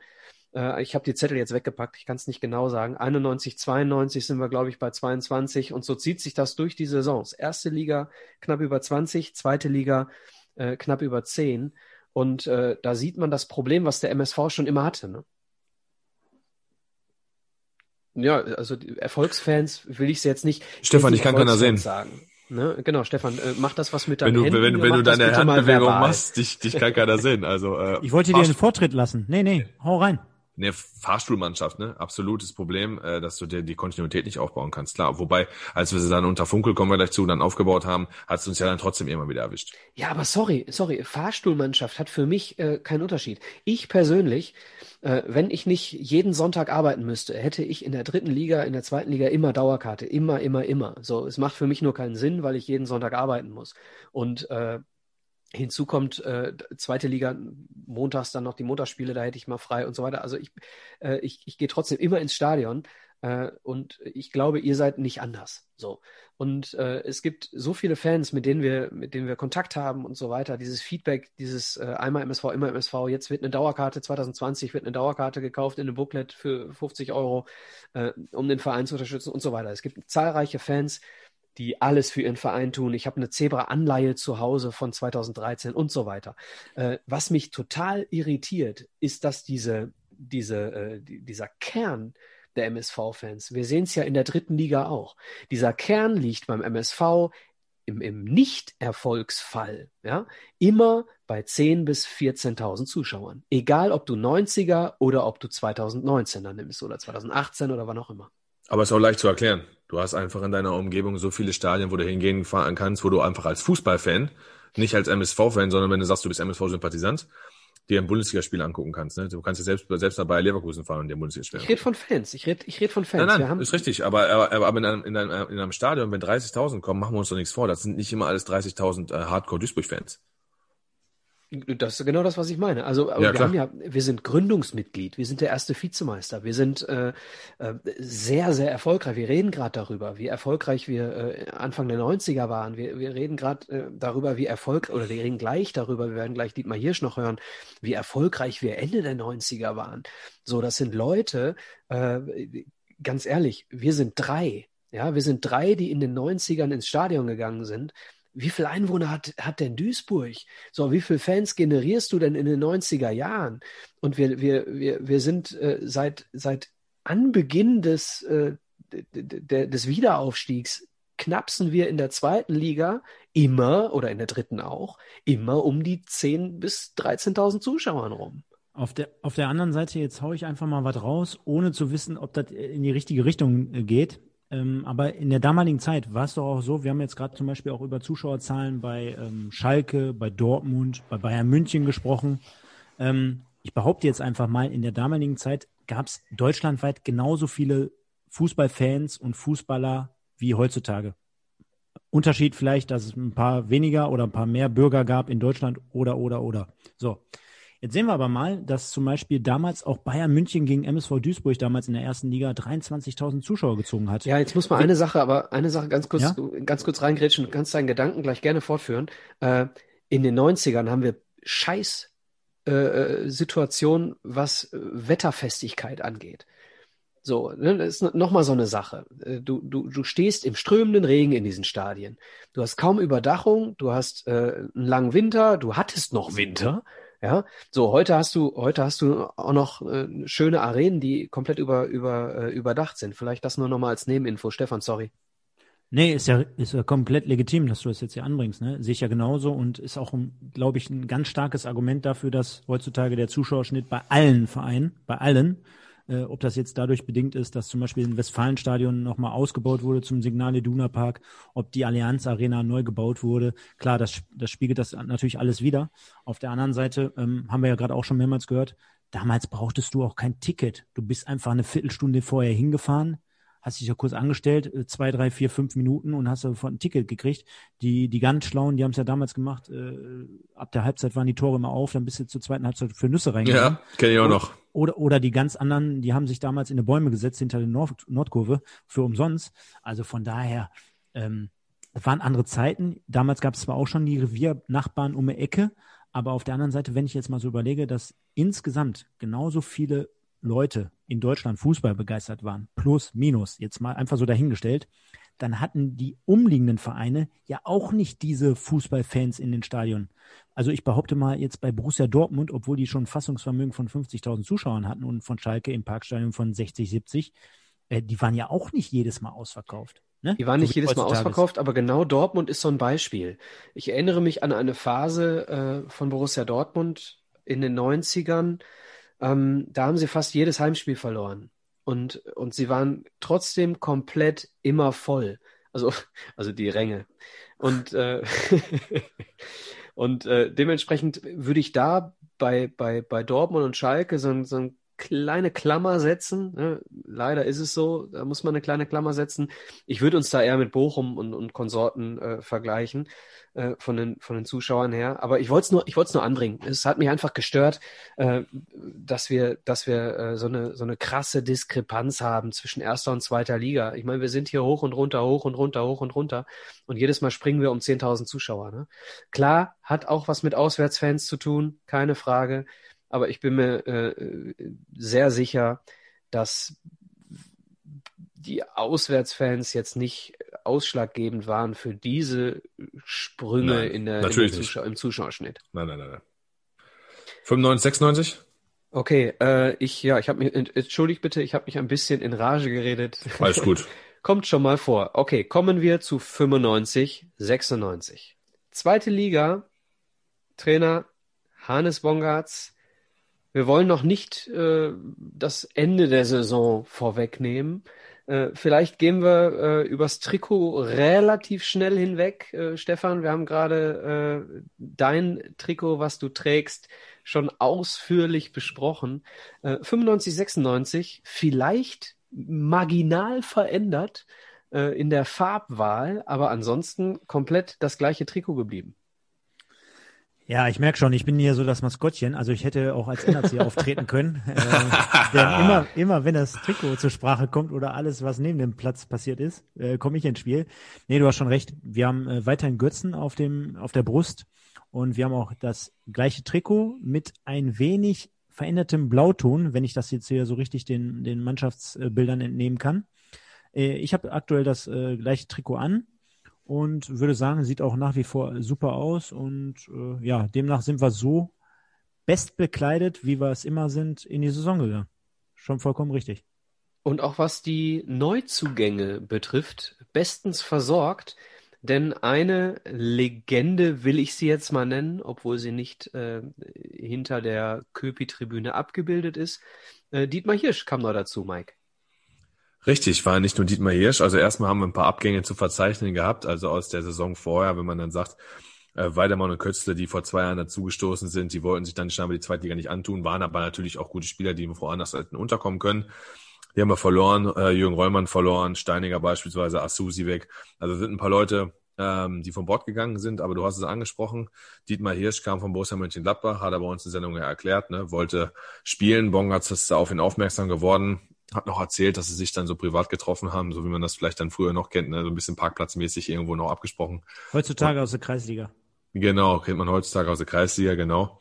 Und ähm, kamen noch ein paar andere dazu. Stefan Emmerling beispielsweise ähm, ist zu uns gestoßen oder auch Thomas Warner und natürlich ne, unsere togolesische Legende, unser, unser Bubenbomber, der Lieblingsspieler meines Bruders und ich glaube der Lieblingsspieler von vielen Leuten seiner Zeit, Bashiru Salou. Ne? Und alle Neuzugänge haben über 20 Spiele, sogar drei davon über 30, also sind direkt Leistungsträger geworden, eingeschlagen und ähm, ja, haben positiven Verlauf genommen positiven Verlauf nimmt auch die Saison relativ schnell. Also ein bisschen holpriger Start, ähm, neu zusammengewürfelter Kader, klar, du hast es erzählt, viele Neuzugänge, aber relativ schnell, so ab dem elften Spieltag, dauerhaft äh, festgesetzt unter den ersten drei in der zweiten Liga. Stefan, wie ist dein, äh, deine Erinnerung an diesen Verlauf der Saison oder anders gesagt, hast du Highlight-Spiele erlebt in diesem Jahr, über die du gerne sprechen möchtest? Ja, vielen Dank, dass ich jetzt wieder äh, das Thema am Rande des Platzes erwähnen darf. Ähm, ich habe tatsächlich ähm, ein mega, mega, mega, mega, mega, mega mäßiges Highlight am Rande. Und zwar zu der Amtszeit von Hannes Bongatz war ich auf einem sogenannten Hallenturnier, damals noch im Januar äh, müsste es gewesen sein, wo er dann also letztendlich so in seinen letzten Atemzügen sein Coaching ausführen durfte. Und was soll ich euch sagen? Ich stelle jetzt einfach mal die Frage, kennt ihr Leer, den Ort Leer? Bochum. Nee, Leer. Aus Friesland. A31 Ja, so, dachte, Richtung, Bochum. Richtung hoch nach Emden. Alter, was fragst du sowas? Das ist ja wie Pferdesheim. Wer soll das kennen? Also kennt ihr nicht, wenn man die A31 Da ist mein, mein Kopf, also in der Hinsicht ist mein Kopf komplett leer.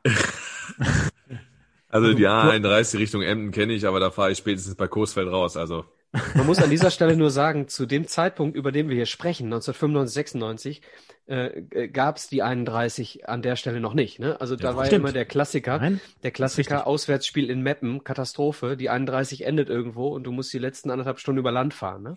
Richtig. So, du bist dann anderthalb Stunden über Land gefahren nach Nee, Leer. ich, nee, nee, ich bin nicht anderthalb Stunden, ich bin ungefähr drei, vier, fünf Stunden über Land gefahren, denn damals gab es meines Wissens vielleicht einen Teil von der Autobahn. Mein Vater, der kannte den Weg aber gar nicht, wenn, wenn es diese Autobahn gab. Letztendlich muss ich am Ende des Tages sagen, ähm, die Hälfte von meiner Familie wohnt in Leer, in dem besagten Ort Leer und äh, ja, circa, weiß nicht, 50 bis 80 Kilometer von Emden entfernt. Ich bin total begeistert von der Geschichte bis jetzt. Ja, pass auf, kommt jetzt aber, kommt jetzt aber. Und im Januar 2000, äh, 1996 hat der MSV, frag mich nicht, das war wie ein Sechser im Lotto, in besagtem Leer bei einem Hallenturnier in Ostfriesland teilgenommen. Meine Oma mein Opa, dort ansässig, dort wohnhaft, zu dem damaligen Zeitpunkt, haben mir davon berichtet und die haben in einer Viehhalle in einer umgebauten Viehhalle, wo also Kühe und Pferde dressiert und vorgestellt und verkauft und gehandelt werden. Wie dressiert man denn Kühe? Was weiß ich, Pferde natürlich. kennst das nicht? Dressurreiten bei mit Kühe, Kühe schubsen, wenn die Leute da hinten draufsetzen und dann haben die noch so, ein, so, ein, so eine Peitsche hinten dran und hüa, hüa, hüa und eine, und eine ja, ja. halten sie vorne davor. Sorry, äh, Klassiker. Stefan, Boah, boah Stefan, wir driften dieser, ab. Was, was sollen die Stefan, Leute denn denken? An dieser Stelle, Stefan, tut mir leid, dass ich das nicht wusste. Du hast natürlich recht. Nein. Auf jeden Fall gibt's da so eine bekannte Ostfrieslandhalle, wo das ein oder andere Event stattfindet und ja, In Leer. in Leer, genau. Und Da, da war die Halle aber voll. Oh, nee, die war leer, die war leer. Aber erzähl weiter. So, auf jeden Fall hat ein Hallenturnier stattgefunden, jetzt nochmal, 800. Mal. Und da hat dann, haben dann so Mannschaften nicht in so einer. Viehhalle? Hat MSV ein Turnier gewonnen? Nein. Pass auf, so Mannschaften teilgenommen wie Kickers Emden, äh, Oldenburg, VfB Oldenburg, äh, VfL Osnabrück und wirklich kein Scheiß. Ich weiß auch nicht, wie da der Kontakt zustande kam. Der MSV Duisburg. Und ihr müsst euch das vorstellen, trotzdem Halle äh, pickepack voll, ungefähr 3000 Ostfriesen und Pass auf, 3000 Ostfriesen und, Und du. Stefan Sander in MSV-Outfit und Fahne. Und das war so hammergeil, ehrlich. Ich bin da stolz wie Oscar als äh, damaliger Zweitligist durch die Halle gerannt und hier, ich habe da Trikot an mit Fahne und dann bei jedem Spiel MSV, ähm, äh, Und weißt du, Michael, 2099 dachten, Alter, der Psychopath ist echt aus Duisburg hier hochgefahren. Meint er das ernst? ja, nee, ich war natürlich fünf Tage insgesamt bei Ich meinen glaube, seine. Oma und das sein wissen Opa die Leute doch da dachten im das Stadion auch. nicht. Oder in der Nein. Halle nicht. Genau, aber worauf ich hinaus wollte, MSV Zweiter gewonnen. Ich glaube, Kickers hatte damals gewonnen. Und äh, es war aber noch so, du, das war total zugänglich. Ne? Also am Ende des Tages bin ich dann zu Hannes Bongartz gegangen, habe mir ein Foto natürlich ge gehascht, habe mir dann äh, überall Unterschriften gesammelt. Ähm, du konntest hingehen und machen und tun. Also von Absperrung und von Security und Corona und keine Ahnung was. Alles gar keine Spur. Ähm, war mega geiles Event für mich und am Ende des Tages ein MSV-Fan und der war ich. Fetzig. Fand ich super. Wie war die Stimmung so unter den MSV-Fans? Ja, die war mega. Ähm, äh, Cola Fanta, also Spezi, äh, ging da einher und Völlig äh, überdreht mit zu viel Koffein. boah, ich wusste gar nicht, wo oben und Zucker, unten ist. Absoluter Schock. Ich habe mich auch morgens schon um 6 Uhr am Ticketschalter angestellt, bei den Kühen und bei den Pferden. Also Wahnsinn. Nee, wollte ich nur am Rande erzählen. Mega fetzige Story. Ich denke, kein einziger MSV-Fan weiß, dass wir dort bei diesem Hallenturnier äh, Also ich wusste es nicht. Dachte ich mir. Stelle ich beim nächsten MSV-Quiz mal die Frage. Ja, dann, dann kann ich es ja beantworten. Okay. Kommen wir, sollen wir zur Saison kommen? Wir können den DFB-Pokal relativ schnell abhandeln. Ähm, erste Runde, diesmal kein Feddersheim oder äh, wo auch Böblingen. immer wir Böbling. Böbling Losglück gehabt hätten.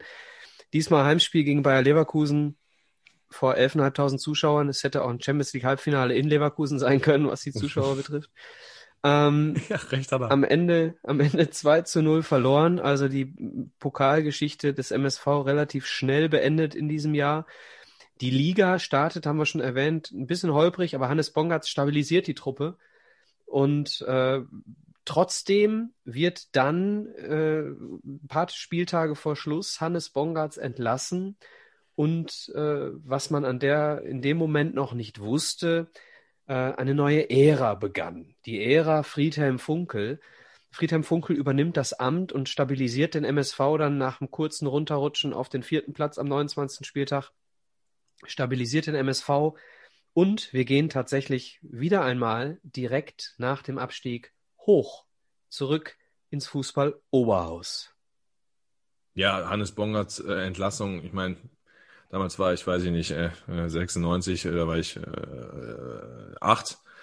Also von daher ähm, kann ich da so jetzt in Erinnerung nicht sprechen, aber die Fakten sagen halt, du hast es angesprochen, auf Platz vier gerutscht und du hattest halt aus den letzten acht Spielen seiner Amtszeit nur drei Punkte geholt, ne? Also fünf Niederlagen, drei Unschieden. Wenn dann auf Platz vier fällst, dann hast du schon irgendwie die Angst und die Existenznot, dass du denkst, pass mal auf, ist der Aufstieg unter ihm jetzt noch machbar? Und machen wir uns jetzt nichts vor, mit Friedhelm Funkel, hast du gerade angesprochen, haben wir natürlich dann auch da einen richtigen Griff getätigt. Wenn ich überlege, wie viele richtige Griffe wir in der Zeit getätigt haben, natürlich auch mal ein paar falsche, im Gegensatz zu heute. Also, lieber Friedhelm, äh, war eine schöne Zeit. Also ich vermute an der Stelle, dass man da irgendeine Initialzündung wollte. Ne? Also ich Ja, glaube, klar. dass man in dem Moment noch überhaupt gar nicht äh, vor Augen hatte, was dieser Friedhelm Funkel uns noch alles für tolle Zeiten bescheren würde. Es ging wahrscheinlich eher um diesen kurzfristigen Effekt, fünf Spieltage vor Schluss, äh, da nochmal neues Feuer zu legen. Ne? Äh, wir kennen das alle. Äh, die Spieler beweisen sich neu, die Spieler geben nochmal Vollgas, vielleicht eine neue Ansprache und so weiter. Und dementsprechend, klar, du kannst mitten in der Saison sowieso äh, kein Spiel komplett verändern. Ne? Das, das machst du dann zwischen den Saisons. Ähm, dementsprechend am Ende gibt der Aufstieg äh, dem MSV recht. Friedhelm Funkel hat es stabilisiert. Wir sind aufgestiegen in die erste Liga und waren 96, 97 wieder da. Man muss aber auch sagen, äh, Duisburg hat trotz der Fahrstuhlmannschaft und auch Erfolge, die wir da hatten, schon ordentlich Trainer verschlissen. Ne? Ist jetzt die sechste Saison, in der wir sprechen, der fünfte Trainer. Also schon krass, auch wenn jetzt Funkel natürlich da ein paar Jahre durchzieht, hatten wir vorher auf der Position halt keine Stabilität, die wir dann glücklicherweise in den 90er Jahren dann endlich auch hatten. So sieht's aus. Wollen wir springen? 96, 97. Wir sind wieder da. Erste Liga. Ja, wir sind MSV. wieder da. Der MSV ist wieder da. Der MSV. MSV Aber ist wieder. Jetzt, da, jetzt hört nicht auf, wenn ich Der anfange. MSV ist ist wieder da. Tschalala. Du Drecksau. Okay. Ja, Leistungsträger beispielsweise wie Bashir Salou konnten gehalten werden in der Saison 96, 97. Ähm, wir hatten als Abgänge eigentlich nur Schmidt zu verzeichnen, großartig, der, also jetzt an namhaften Abgängen, da spielt auch irgendwann das Alter vielleicht auch eine Rolle, wobei wenn man heute sieht, ne, und dann hat man dann das Gefühl, der könnte als Arnold Schwarzenegger in irgendeinem Terminator-Film noch ein bisschen mitspielen. Ähm, auf jeden Fall konnten die Leistungsträger da eigentlich dann eher gehalten werden. Auch ähm, Markus Marin hat dann noch in der Bundesliga mitgespielt. Und äh, wir haben darüber hinaus äh, zu Markus Osthoff, Thorsten Wohlert, ähm, Dietmar Hirsch, Alfred Naius, also als mal Spieler, äh, Joachim Hopp, Stefan Emmerling, Holger Gerke, der dazu kam, haben wir dann auch Spieler wie Carsten Wolters, Legende, dazu, äh, genau, dazu bekommen. Auch so eine Maschine wie ähm, Michael Zeyer. Legende. Nico. Genau. Ähm, auch Thomas Gill, auch ein super Torwart, äh, Norweger. Und Horst Steffen, also äh, haben uns da auch gut verstärkt, was wir vorhin schon mal erwähnten, zur Saison mit Kötzl und Weidemann. Auf jeden Fall. Ja, also äh, man konnte, man konnte an den Verstärkungen äh, dann im Nachhinein, so in der Retrospektive äh, ablesen, ja, es konnte ja nur, konnte ja nur gut werden. Ne? Ja, Am Ende, nachher ist man immer schlauer, genau. Nachher ist man immer schlauer. Ähm, aber das, das Narrativ dieser gesamten, dieser gesamten Zeit ist halt äh, so, eine, so eine romantische Erfolgsgeschichte. Ne? Also äh, 96, 97, äh, erste Liga, äh, direkt einstellig. Ne? Also, und dann ging es ja so weiter, kommen wir gleich zu. Aber äh, jetzt beginnt mal so ein bisschen was, äh, wo die MSV-Fans äh, eine Zeit lang keine Sorgen haben mussten. So, wir haben in den letzten zweieinhalb Stunden häufiger über Abstiege und Aufstiege gesprochen.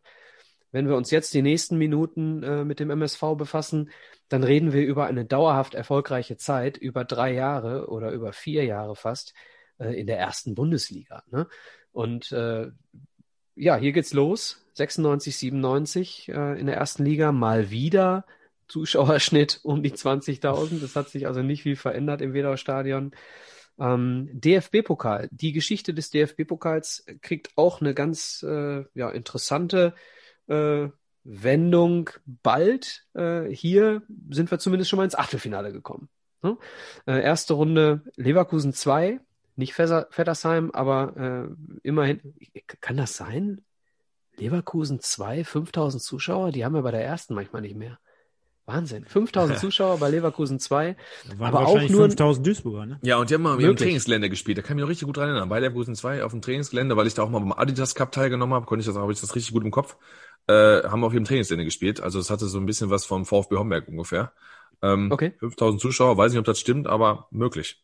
Ja, vielleicht waren 5000 Duisburger und 100 äh, Bayer-Fans. Ja gut, sowas kann ja sein. Der Weg ist ja nicht weit, ne? Also äh, Stimmt, da werden ja. mit Sicherheit mehr Duisburger gewesen sein als Leverkusen-Fans. Und dann geht's in der zweiten Runde, also übrigens auch, ich weiß nicht, wo Leverkusen 2 gespielt hat, vermutlich äh, maximal dritte logischerweise, aber vermutlich vierte Liga. Ne? Äh, 1 zu 3 nach Verlängerung für den MSV, zweite Runde in, Lü in Heimspiel gegen Lübeck. Äh, Zweitligist damals, ne? VfB Lübeck. Ja, muss ja allein, weil wir zu Hause Wegen gespielt des. Heimspiels, ne? Ja. Äh, vor 5600 Zuschauern auch nach Verlängerung 1 zu 0 gewonnen und im Achtelfinale scheiden wir dann in Cottbus aus. Nach Elfmeterschießen vor 8000 Zuschauern. Gehen wir in die Bundesliga. Äh, habt ihr, habt ihr irgendwelche Spiele, die ihr als Fan äh, in dieser Saison in äh, ja, Unvergessenheit habt? Ja, was soll ich dir sagen? Ich denke mal, ähm, jeder MSV-Fan wird sich ähnlich fühlen, so wie wir. Äh, Man hat ja immer das Gefühl, wenn so ein Ex-Zebra auf uns trifft, dann hat man immer schon ein mulmiges Gefühl. Und so war es ja auch am ersten Spieltag. Peter Kötzle, seinerzeit dann bei, beim VfL Bochum. Äh, Wir spielen am ersten Spieltag in Bochum und Peter Kötzle knipst das 1-0 gegen unseren MSV. Ja, also wie, wie schreibt der Fußball manchmal so schön oder so bitter seine Geschichten, in dem Fall gegen uns. Hat er Und gejubelt? Weiß ich gar nicht. Ach, damals hat man noch gejubelt. Ich kann mir das nicht vorstellen.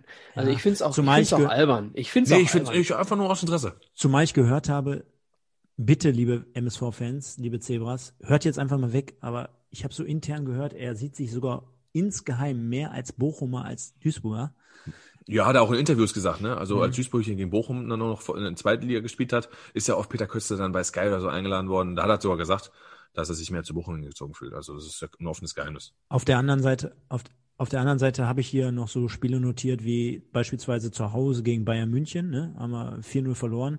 Und man lässt sich einfach mal die, die Namen auf der Zunge zergehen. Äh, Jürgen Klinsmann, Lothar Matthäus. Ich meine, wir zeichnen heute am Abend der Weltfußballer äh, von 2020 auf.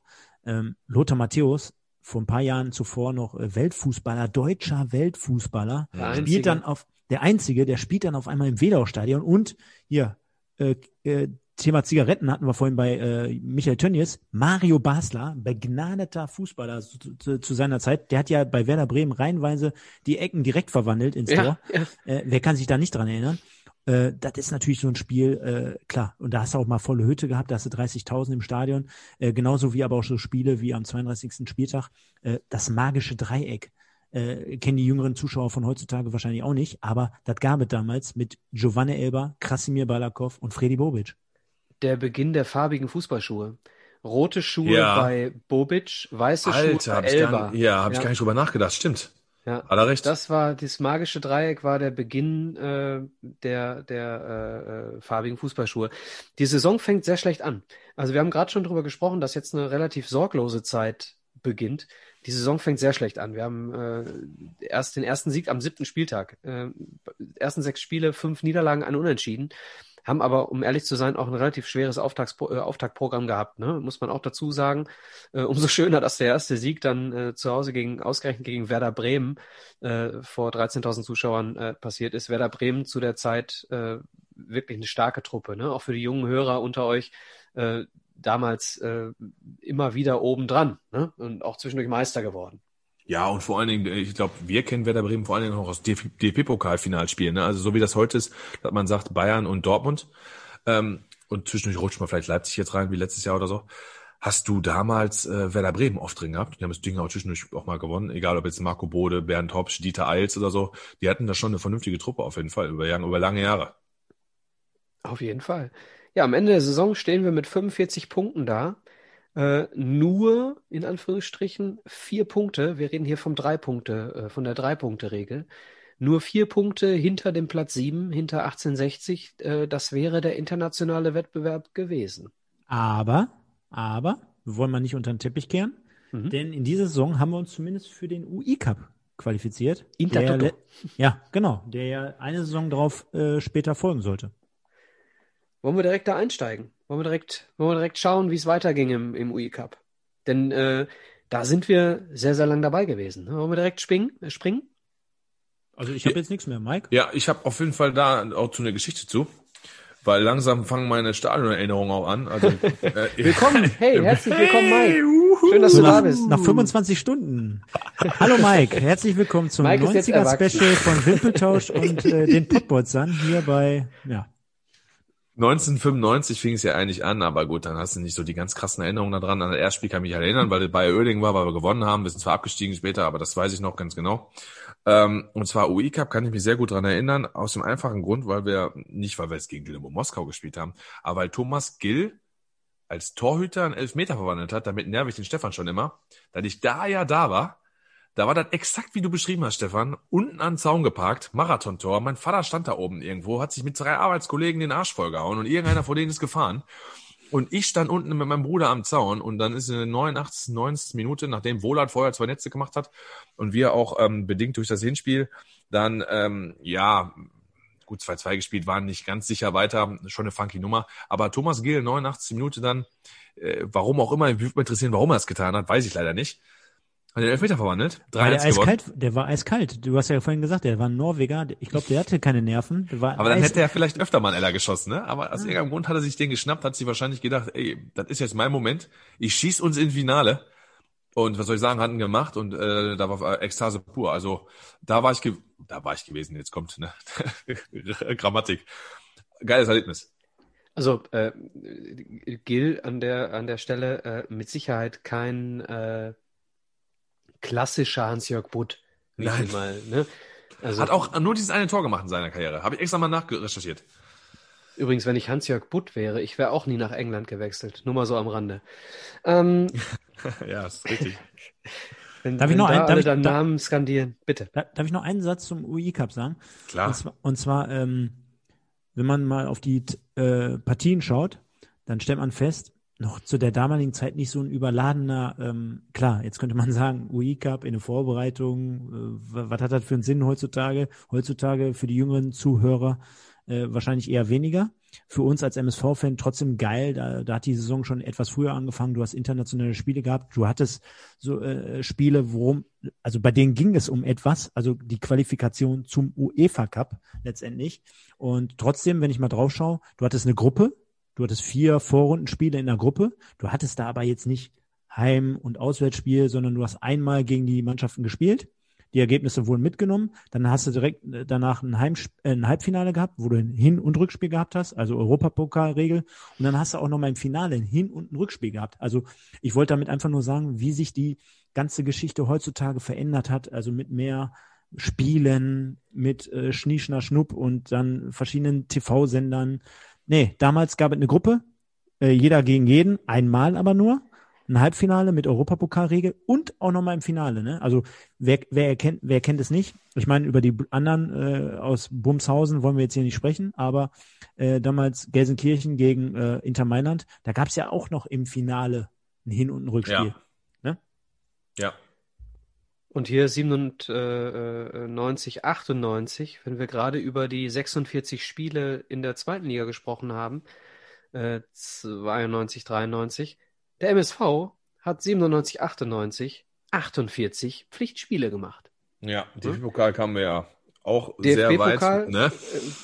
Oh, ich, boah, dieses Erlebnis, ne? Also, äh, für die Hörer, die es jetzt noch nicht geschnallt haben, der MSV war 1998 im Pokalfinale. Äh, Also, um den UI-Cup abzuschließen, ne? Da waren dann Mannschaften wie äh, Aalborg aus Dänemark, äh, Dynamo Minsk, äh, Holland war dabei mit Heerenveen, äh, Warschau mit Polen oder Polen mit Warschau und dann eben die Warschau. angesprochenen Warschau mit Polen auch stimmt.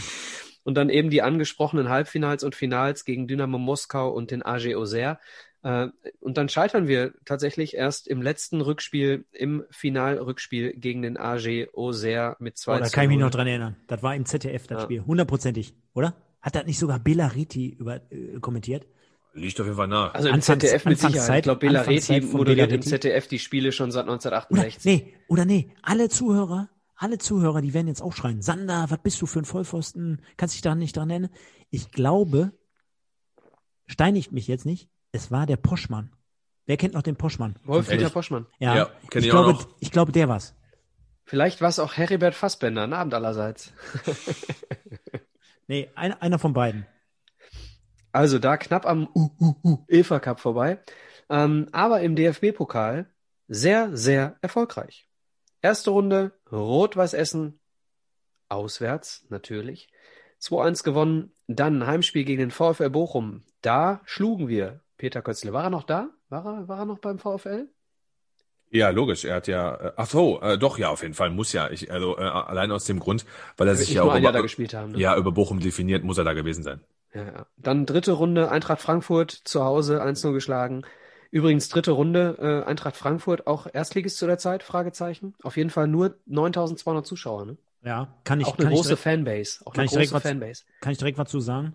An dem besagten Spiel habe ich teilgenommen und äh, bin dann wirklich dienstagsabends, das war, steht ja auch hier am 2.12.97, 1930, also in der Woche äh, im Dezember. Und ich kann nur sagen, das war an dem Tag sowas von arschkalt und wir haben hier stehen Glaub ich. 9200 Zuschauer. Ich sage euch ganz ehrlich, wir waren immer in der Woche zumindest bei den Spieltagen und wir haben ja die Zuschauer jetzt öfter schon thematisiert. Äh, wir sind immer kurz vor knapp gefahren. Und an dem besagten Tag bin ich auch mit Bekannten gefahren. Also mein Vater hatte keinen Bock oder keine Zeit oder keine Lust, keine Ahnung. Und wir sind wirklich Viertel vor sieben sind wir losgefahren, weil es so arschkalt war und wir wussten ungefähr, was uns erwartet. Aber, was soll ich euch sagen? Wir kommen circa um Viertel nach sieben, 20 nach sieben, ungefähr, kommen wir dort an. Wir kommen in die Nordkurve, wir hatten Karten für Nordkurve, keine Ahnung wie viel D-Mark. Und da war kaum ein Mensch. Wirklich kaum ein Mensch. Alles menschenleer, komplett. Die fünf, sechs, sieben, acht, neun, zehn Mannekes, die da, die da rumstanden, das hat ja dann auch gezogen. Also der Wind zog ja quasi von hinten in, in die Kurve rein. Äh, das Da war, haben wir wieder das Stadionthema, ne? Boah, unfucking fassbar, ehrlich. Sorry für den Begriff an dieser Stelle, aber da kann ich mich noch so genau dran erinnern.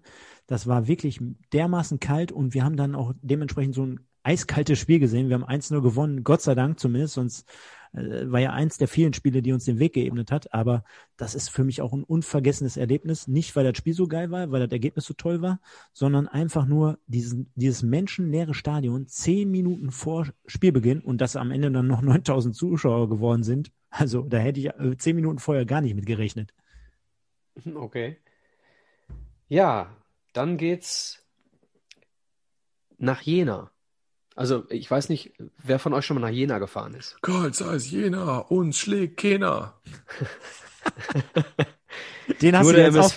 den hast du Nur jetzt nach, MSV. den hast du jetzt aber nach viereinhalb Stunden Aufnahme aufgehoben, oder? Ja, Karl Zeiss Jena kam vorhin schon mal, da habe ich den Moment verpasst. Jetzt habe ich mir gedacht, jetzt muss er raus. Hatten wir eigentlich schon Meppen heute? Ja, hatten wir auch schon. Äh, der Michael hat reingebracht. Denkt immer dran, A31, die Ah, Auswärtsspiele 31, nach die Meppen. Unterbrochene, ja. Also, Karl Zeiss Jena, auswärts äh, 2-1 gewonnen. Auch wieder dienstagsabends am 16. Dezember. Wahrscheinlich auch wieder arschkalt. Viereinhalbtausend Zuschauer. Äh, Halbfinale. Ein, äh, ja, ein denkwürdiges Halbfinale. Ich würde sagen, äh, lassen wir den Dietmar gleich, äh, wenn wir das Interview uns anhören, ein bisschen mehr zu erzählen. Äh, auf jeden Fall 11 zu 10 nach Elfmeterschießen. Und dann geht's nicht nur für den MSV, sondern auch für mich nach Berlin. Mit meinem Vater damals, ähm, ich bin, was war's, im Mai 98, ich war Mhm. 18, glaube ich. Äh, wir sind mit der Bahn hingefahren und Bahnfahren in den 90ern bedeutet im Intercity, im Bistro, eine Tulpe nach der anderen zu trinken. Ich weiß nicht, wer von euch schon mal äh, im Intercity im Bistro zum Pokalfinale gefahren ist. Es ist unvergleichlich. Es ist unvergleichlich. Auch der Rückweg noch. Zumal du müsstest ja dann so 19, 20, ge- 18, 19, 20 gewesen sein. Also Ja, hat er du gesagt. Dann ja auch Bech- Wo, wo Ach, warst du sorry. die letzten zwei Minuten? Ja, ja, genau. Ja, Ich hat war er 18. gesagt. Sorry, hat er ich gesagt. gehört. Okay. Genau, ich mal, war ich war, ich, 18. guck mal, ich war da 10, von daher, mich, ich habe zu Hause bei Pizza gesessen. Mein Vater hat auf mich jeden nicht Fall- geschnappt. War auf jeden Fall eins der Spiele äh, mit dem Pokalspiel, was wir schon anfangs dieser Episode erwähnt haben gegen Kaiserslautern, wo ich am Ende bitterlich geweint habe. Ja, Ähm, vollkommen zu Recht. Und auch das, auch diese Geschichte über das Pokalfinale werden wir gleich nochmal zusammen mit Dietmar Hirsch aufdröseln. Ähm, die Saison an sich auch wieder ähnlich wie die Vorsaison, ein Punkt weniger, sehr erfolgreich, achter Platz, äh, aber ein bisschen deutlicher vom, vom, äh, vom UEFA Cup entfernt diesmal. Schalke als letzter Pokal- oder UEFA Cup Teilnehmer auf Platz 5. Diesmal nur Platz 5 für für den UEFA Cup. Weiß jemand warum? Kann ich dir nicht sagen. Okay. Der MSV, so viel sei vorweggenommen, qualifiziert sich aber für den internationalen Wettbewerb, denn äh, 1998 war es noch so, dass dann nicht einer aus der Liga nachrückt, sondern dass die äh, Niederlage im Pokalfinale dann zur Qualifikation zum Cup der Pokalsieger Mhm. berechtigte. Ja, ist für Gut, mich. komm, ja, sorry, Stefan, du warst erst. Nee, kein Thema. Ähm, ist für mich ähm, eins der vielen Dinge im Fußball, äh, die ich nicht nachvollziehen kann, wie man solche Dinge abschafft. Äh, ge genau wie zum Beispiel so eine Relegation, da können wir äh, wahrscheinlich zum späteren Thema auch noch drüber sprechen, wie zum Beispiel ein Dritt Also ich kann dir sagen, warum man das abgeschafft hat. Sorry, wenn ich reingrätsch. Ja, mach mal. Es macht eigentlich auch Sinn, weil in den meisten Ländern oftmals die Finals nach einer Zeit dann oftmals Champions League Teilnehmer gegeneinander waren oder weil du ja vier Champions League Plätze gemacht hast oder UEFA Cup dann bis zum sechsten Platz. Du hattest dann selten diesen Fakt, dass, äh, sag ich mal, im Pokalfinale Bayern München jetzt gegen, äh, gegen äh, Hertha BSC Berlin gespielt hat oder sowas. Oder gegen MSV. hättest doch in so einem Fall hättest du doch dann äh, nachrücken lassen können, den siebten Platz. Ja, aber willst du immer, ja, dann, aber dann zum Cup der Pokalsieger? Also der Stefan meint ja, warum der Pokal, der Pokalsieger abgeschafft wurde. Nein, also mir Ach so, verstehe ich, ich ver- pass auf. verstanden. Nee, nee, ver verstehe ich schon, Mike. Äh, Gebe ich dir auch voll und ganz recht. Daran sieht man ja auch, wie weit die Schere mittlerweile auseinanderklappt. Da ne? hast also, du vollkommen recht. Also ich, ich meine da zum Beispiel Paris Saint-Germain mittlerweile jedes Jahr Deu äh, deutscher Meister, äh, äh, französischer Meister und Pokalsieger wird. Äh, das steht ja außer Frage und dass dann äh, irgendwann die Attraktivität, dass zum Beispiel derjenige, der im Finale oder irgendwann im Halbfinale, keine Ahnung, welche Konstellation da möglich wäre, dass der dann nachrückt, dass er dann nicht würdig ist, um dann im Pokalsieger Cup zu spielen.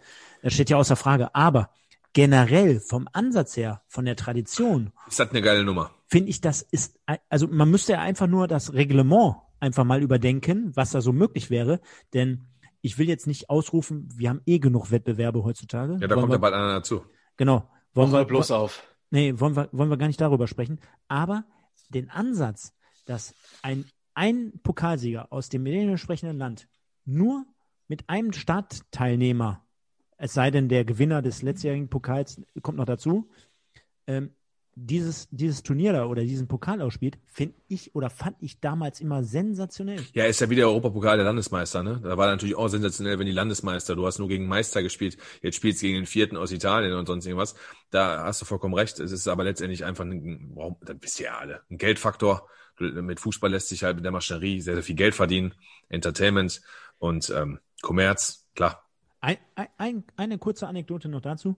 Und zwar, ich kann mich noch an irgendeine Saison, ich glaube, es war sogar die Saison, wo Schalke UEFA Cup-Sieger wurde, kann ich mich erinnern. 97. Ja, 96, 97. Es gab die Zeit, kein Scheiß, da kam ich mittags um 14 Uhr von der Schule. Und da war, da gab es noch die Zeit damals, dass Deutschland vier, fünf, sechs Teilnehmer gestellt hat, UEFA Cup mäßig. Und da hat das erste Spiel damals um 14 Uhr stattgefunden, das zweite um 16 Uhr, das dritte um 18 Uhr, vierte um 20 Uhr und so weiter. Also du konntest den ganzen Tag UEFA Cup, Pokalsieger Cup und so weiter gucken. Und ich weiß noch, da hat Schalke, glaube ich, in Brügge gespielt. Da, da haben so Leute wie Mike Büskens, der ja später auch für den MSV gespielt hat, äh, noch in, in lange Unterhose und mit Handschuhen und so weiter und so fort in, in Schnee, in Schnee gespielt und mit einem orangenen Ball. Ich will damit nur sagen, die Tradition von früher, ja, gepaart mit dem, was heutzutage fernsehgeldtechnisch äh, auf dem Tisch liegt, äh, das ist eine ganz andere Klamotte, schon gar kein Thema, aber das hatte so einen Nostalgie, Nostalgiefaktor, das, berührt mich immer noch, das holt mich komplett ab und ich bin nach wie vor dabei zu sagen, äh, nicht alles, was da damals war, war schlecht oder äh, finde ich, finde ich scheiße, ne? Äh, ganz im Gegenteil. Ich finde, solche Sachen sollte man immer bewahren, auch beim Fußball. Man sollte nicht zu viel verändern, ohne jetzt hier abdriften zu wollen, aber äh, sollte man immer irgendwie ein bisschen auf dem Radar haben. Ja, gebe ich dir recht. Gebe ich dir auf jeden Fall recht. Ähm, der MSV spielt also in diesem Jahr 48 Spiele und zwei Duisburger spielen noch einige mehr. Stick Ja. Drifting, Und Stick Slobodan, und Slobodan Komljenovic. Wir haben jetzt gerade noch die WM in Frankreich. Mhm, die Neuzugänge vergessen, weil der MSV sich eigentlich auch in der Saison im Nachhinein Genau. betrachtet. Dann lass uns Äh, das doch nachholen, Mike. Ja, alles gut. Sehr gut verstärkt hat. Also ich meine, wir haben mit Thomas Scheito, der später dann noch beim, bei S04 gespielt hat, haben wir sicherlich einen Top-Spieler verpflichtet, der auch für die polnische Nationalmannschaft aktiv war. Ähm, wir haben Kita Rastauce verpflichtet, der danach in den folgenden Jahren auch äh, äh, erster Torwart werden sollte. Wir haben Kominovic, wie gerade angesprochen, äh, der hat für äh, Jugoslawien noch bei der WM gespielt. Stick Töfting, der zur Winterpause kam, hat für die dänische Nationalmannschaft gespielt. Wir hatten auch Uwe Spieß, der damals bei Freiburg sehr, sehr viele Jahre erfolgreich war, ähm, auch im Pokalfinale aktiv äh, dazu geholt. Also letztendlich, ähm, und natürlich Jörg Neun, und da wenn sich vergessen, Gladbacher Zeit gehabt. Ähm, alles, alles Wir haben auch über Markus. Bayerle noch gar nicht gesprochen. Ne? Äh, Markus Bayerle kommt, meine ich, erst in der Saison danach, oder? Du Bin hast ich recht. mir, ja, ja, äh, du hast recht. Stimmt, ja. kommt erst 98. Ja. kommt erst Ja, ja. 98. Ähm, also war auf jeden Fall eine Mannschaft, wo wir dann auch die viele Spieler halten konnten, obwohl im ersten Moment, wenn du sagst, Neihüs weg, eine Ära geprägt hat, ähm, Markus Marin weg, der uns zwei Jahre sehr gut getan hat, Holger Gerke weg und äh, Westerbeek, glaube ich, aufgrund des Alters, haben wir schon ein paar Abgänge gehabt, aber für damalige Verhältnisse Top-Truppe. Ah, Ich sag mal so, ne, wenn, wenn ich mir das angucke, Heito und Wohlert als, als Innenverteidiger, da möchtest du nicht gegen spielen. Ne? Nee. Also ich habe äh, vor einiger Zeit, habe hab ich ja schon mal darüber gesprochen, als ich mit dem Ferry gesprochen habe, habe ich ihn gefragt, was war denn der schlimmste Gegenspieler, den du je hattest? Das war äh, Thorsten Wohlert. Und äh, Thorsten Wohlert wurde nach dem Spiel, nachdem Ferry an ihm verzweifelt ist, dann auch zum MSV geholt. Ne? Also so Total, lustig, lustige Geschichte, weil wir ähm, vor kurzem jetzt auch eine Pottbolzer-Sendung äh, 1902 zu Thorsten Wohlert im, im Special hatten. Und ähm, da habe ich ihm einfach auch nochmal sein Lob und sein, äh, meinen Respekt ausge, äh, ausgezollt oder äh, Ausgesprochen. ausgesprochen, genau, sorry. Ähm, für mich absolute, absolute, absolute, absolute Legende beim MSV. Immer, immer Vorbild, vorangegangen, Kämpfer. Zweikämpfer, ähm, sich reingekloppt, über so viele Jahre beim MSV. 264 Spiele haben wir nochmal Ah, geguckt, ne? Ey, Also. mega. Ey, ey, wenn ich, wenn ich über diese Zeiten nachdenke, wenn ich über solche Spieler denke und spreche mit euch jetzt hier, da, da, da könnte ich heulen, ehrlich. Ich meine, unabhängig davon, dass wir jetzt hier ein Sixpack Bier weg haben, aber das ist doch das, wofür ich Fußball geguckt habe, damals beim MSV, wofür ich stehe. Ich war einer der 10.000, Michael, du hast es angesprochen, immer, ob jetzt zweite Liga, erste Liga, ich war einer immer der, dieser 10.000. Ja, das, das war doch einer dieser Gründe, diese Leute zu verfolgen. Scheißegal, ob der einen Pass mit rechts ins Ausgespielt hat. Ich wusste, da ist jemand auf dem Feld, der lässt, ist ein hartes Wort, aber der lässt sein Leben auf dem Platz für diesen Verein. Und das ist so die Geschichte, die mich als Fan mit dem MSV so eng zusammenbringt, wo ich sage, jeden Fall. ich könnte jetzt niemals ein anderer Fan sein. Ne? Also so ein Mann. Wahnsinn. Das Und geht den- auch gar nicht. Und den Also das- sehe den seh ich nie beim MSV. Warum ist der nicht mal alle drei Jahre da und sagt mal einfach Hallo? Er ist ja jetzt in der Scouting-Abteilung bei Hertha tätig, haben wir ja raus recherchiert, aber. mein Gott, du kannst aber ja trotzdem nein, nein, nein, anfragen. Ja, ich wollte doch mal sagen, falls jetzt die Zuhörer da sitzen und denken, boah, was macht er denn heute? Ist ja generell so eine Geschichte, die wir hatten, ne? Warum, warum die in Legenden da so wenig eingebunden werden oder auch nach der Saison, dass man beim letzten Heimspiel, die irgendwie einlädt mit Spalier stehen oder sowas, ne? Wie man vom FC Bayern kennt oder irgendwelche anderen Geschichten. Äh, Dietmar Hirsch hatte ja auch mal zu uns gesagt, ähm, dass beispielsweise äh, ähm, bei anderen Vereinen, wo er gespielt hat, äh, dass im VIP-Bereich anders zugeht wie beim MSV. Ist halt so. Und du, und du brichst dir doch keinen ab. Jetzt, wenn wir, wenn wir es alleine an uns sehen, der Micha, der haut den Peter Neuruhr an.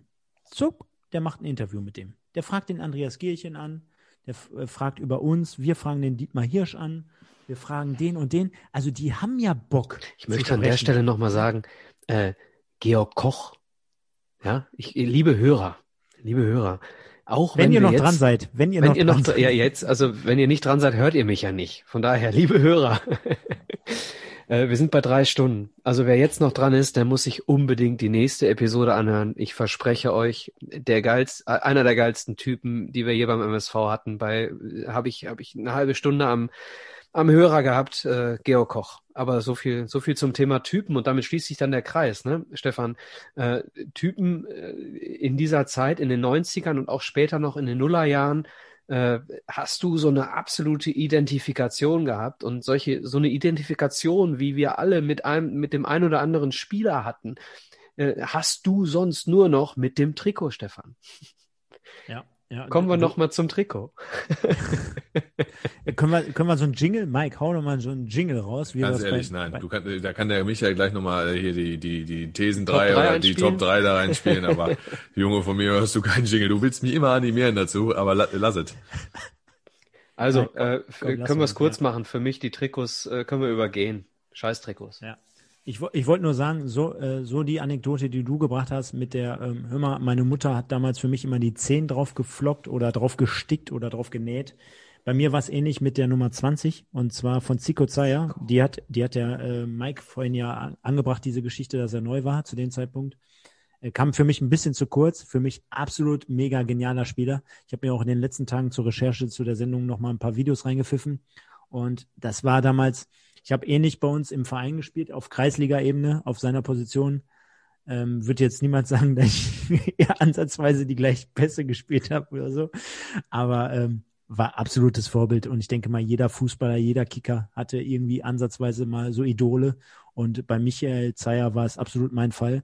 Die Nummer 20, die hatte ich immer auf meinem Jersey. Zu der damaligen Zeit, also es war ja noch so die Zeit für die jüngeren Zuhörer. Man hatte ja durchnummeriert von 1 bis 11 oder von 1 bis 14, 15, wenn man so Ersatzspieler war. Und bei mir trotzdem Trikot 20 nachher bei Michael Zeyer, absolut ein Must oder ein, ein Muss auf jeden Fall. Ähm, ja, und Thorsten Wohlert haben wir ausführlich thematisiert. Da kommen mir die Tränen, wenn ich über diese Leute spreche, ehrlich.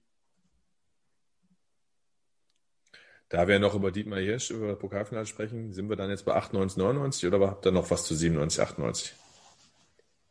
Ähm, nee, wir können gerne in die, in die 98, 99 Saison gehen. Ähm, okay. 98, 99. Äh, wenn wir ganz kurz das Thema Trikot abhandeln. Hier haben wir tatsächlich etwas, was die Gestaltung äh, des äh, diesjährigen, wir reden von 2020, Trikots, äh, so ein bisschen aufhängt. Ne? Wir haben hier echte Zebrastreifen, die sich so ein bisschen um den Bauch ziehen. Wir haben ein äh, Wasserzeichen eines Zebras, wenn ich nicht, wenn ich mich nicht ganz täusche. Ähm, was haltet ihr vom Trikot? Thyssengas, der Sponsor? Ja, da Stefan gerade einen Schluck trinkt, glaube ich, fange ich mal an. War auf jeden Fall was anderes, ne? Wir hatten vorher halt äh, die Götz-Trikots, die sich sehr geähnelt haben, ähm, mit ähm, Querstreifen. Und äh, dadurch, dass dann ThyssenKrupp als neuer Sponsor dazu kam, hat man sich sicherlich damals auch überlegt, was Neues dazu machen. Haben dann halt quasi eine weiße freie Fläche im Zentrum, blaue Arme, natürlich, du sagst es gerade mit Zebrastreifen, auch irgendwo im Mantel und im Bauch. Ja, kann man so machen. War ein solides Trikot aus meiner Sicht. Stefan? Ja, ist eins der Jerseys, die, die ich auch in meinem Schrank habe. Äh, Frage an euch, habt ihr das auch? Nein. Nein, ich hab's nicht. Okay, also hat euch nicht gefallen in dem Fall. Oder womit hat's zu tun? Ja, ich, ich find's, ich find's nicht so dolle. Aber äh, ich bin, ich bin, ich habe äh, dieses Jahr äh, auch teilgenommen an dem Wettbewerb zur Gestaltung des aktuellen Trikots. Ich bin, äh, ich habe in der Werbekauf, in der Werbeagentur gelernt und habe mich du dann auch mal dran. Ja, ja, ich habe da so, ich habe mal eins, eins gestaltet, habe mich da aber äh, sehr, sehr stark an meiner alten Liebe orientiert. Äh, Kircher. ich habe das alte Kercher-Trikot neu aufgerollt äh, mit König Pilsner als Sponsor. Und äh, ich glaube, die äh, Zebrastreifen, die wir jetzt haben, äh, sind einfach innovativer gewesen. Ne? Also für mich, ich bin so ein, so ein äh, Nostalgiker. Dementsprechend war für mich klar, ich, wenn ich da mitmache, dann schicke ich das alte Kercher-Trikot ein. Ich habe es ein bisschen verändert, klar. Ich habe es nicht komplett übernommen, aber breite Zebrastreifen, das war so meins damals. Wobei ich auch die Zebrastreifen, die schmalen Streifen letztes Jahr mit König Pilsener sehr geil fand. Aber für mich die breiten Zebrastreifen, zwei oder drei dicke blaue Streifen mit einem farblosen Sponsor oder, also farblos im Sinne von äh, Farbe, ne? nicht äh, im Sinne von Bedeutung des Sponsors. Ähm, deswegen für mich äh, hier dieses Trikot an der Stelle ja, hat mich nicht so gekickt. Falls ihr euch erinnern könnt äh, an das Auswärtstrikot, das hatte ich damals. Das äh, schwarz-rote mit äh, Thyssen drauf. Falls sich das einer so ein bisschen erinnern kann, das war ziemlich funky mit viel schwarz und viel rot. Klein, das waren so kleine Streifen. Immer so Hat einer von euch das Purple-Trikot gehabt damals? Abschnitte? Dieses, dieses, dieses komische. Dieses äh, Li- pur- lila Trikot meinst du das? Lilane, ja, ja. Au ab. Okay.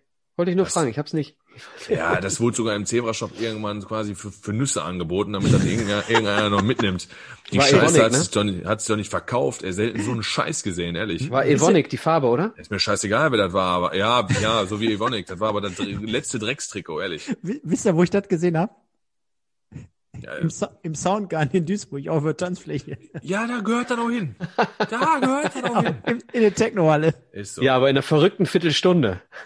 Micha, du, Micha, das war doch unsere Zeit, du warst oder? Komm. Also ich war, ich war im Old Daddy in Haltern zu der Zeit. In Oder, Haltern, oder im aber T-Club, oder im, im T-Club in der Turbinenhalle, donnerstags. Aber äh, Old Daddy Haltern, Old Daddy gibt's auch in Duisburg, oder nicht? Gab's doch. Mag sein, ich war in Haltern.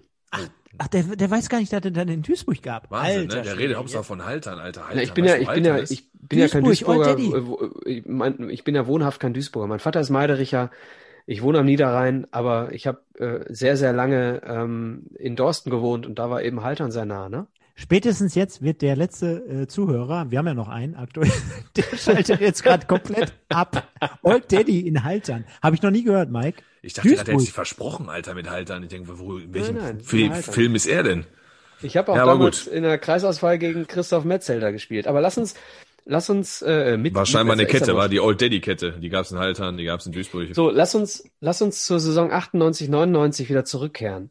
Ähm, wir haben hier äh, einen Spieler mit der Nummer 10. Lubomir Moravcik. Äh, das wird jetzt für Mike ein bisschen zu früh sein, denn es war die Weltmeisterschaft 1990. Wir stehen im Viertelfinale in der Weltmeisterschaft, die wir am Ende gewinnen und spielen gegen die Tschechoslowakei. Und eben dieser Lubomir Moravcik bekommt gegen die deutsche Nationalmannschaft die rote Karte, fliegt vom Platz und Franz Beckenbauer regt sich später über dieses Spiel unsagbar auf, dass wir trotz der roten Karte von Moravcik dieses Spiel fast noch verloren hätten. Wir gewinnen damals 1 zu 0 gegen die Tschechoslowakei. Ähm, jetzt Tschechien. Ne? Ähm, und dieser Moravcik spielt dann beim MSV. Ja, aber weit später dann, ne?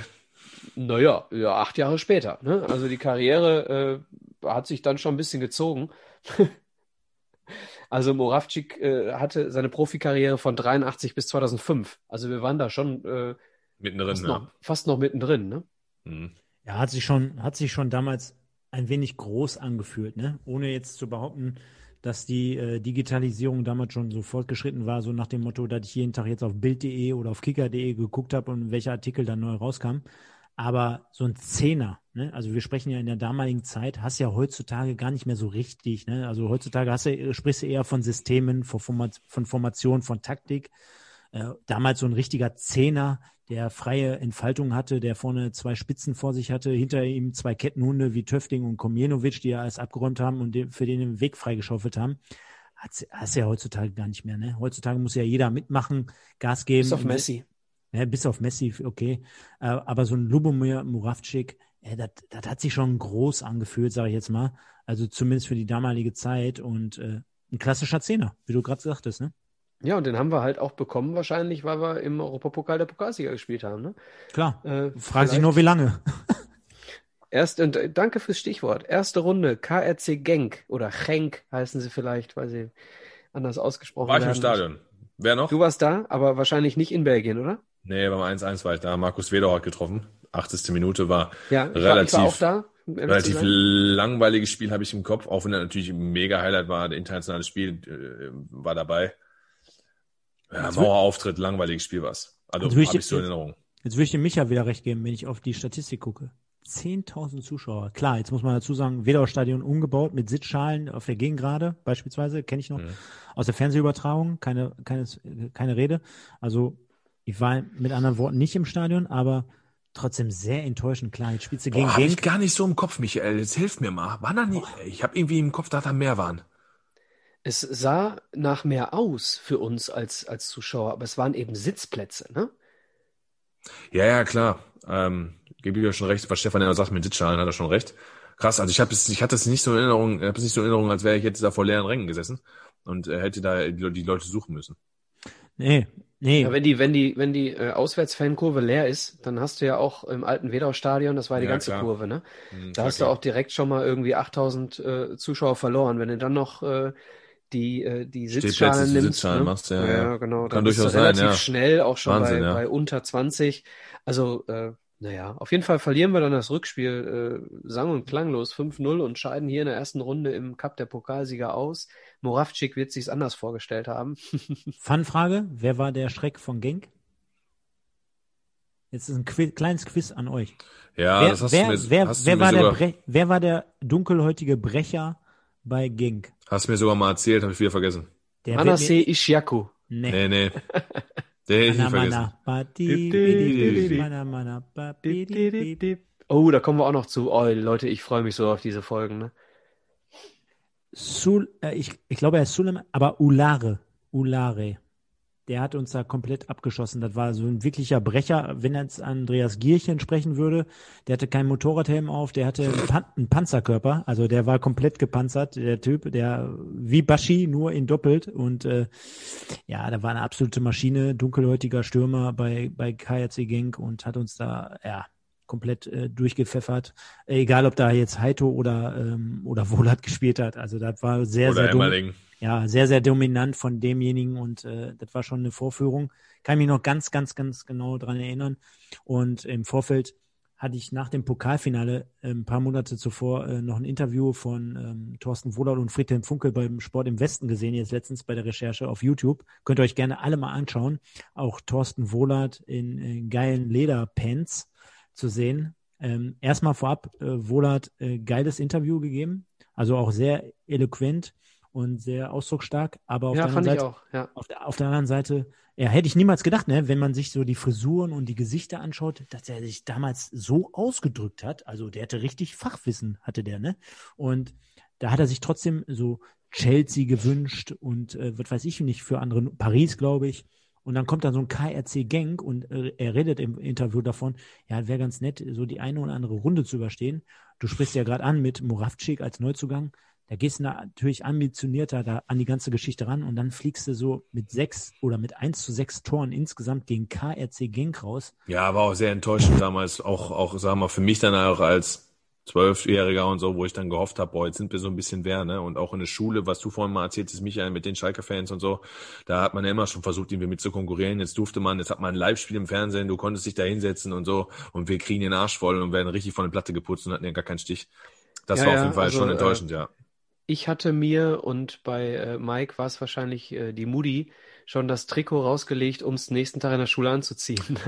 also, so ungefähr, so ungefähr kann man sich das vorstellen, ja. Ja, also wobei, was war es hier? Äh, September 98, nee, Oktober 98, da war ich in der Abi-Vorbereitung.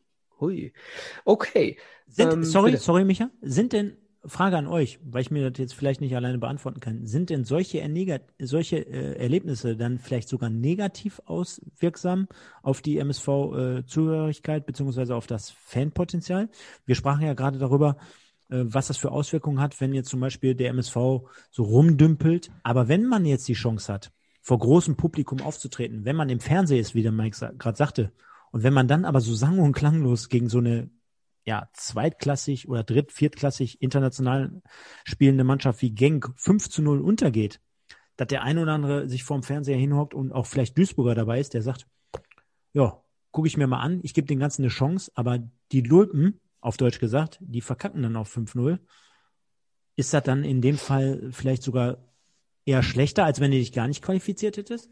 Du meinst so dieser Underdog-Status äh, vom MSV, der vielleicht so ein bisschen äh, kultiger dann am Ende ist und dementsprechend ist es einfacher irgendwo als MSV-Fan, der kultig und Underdog ist, als wenn man dann mal einmal auf der großen, großen Bühne steht und direkt Ja. auf, auf die Socken Ja. kriegt, ja? Ja, ja, ja.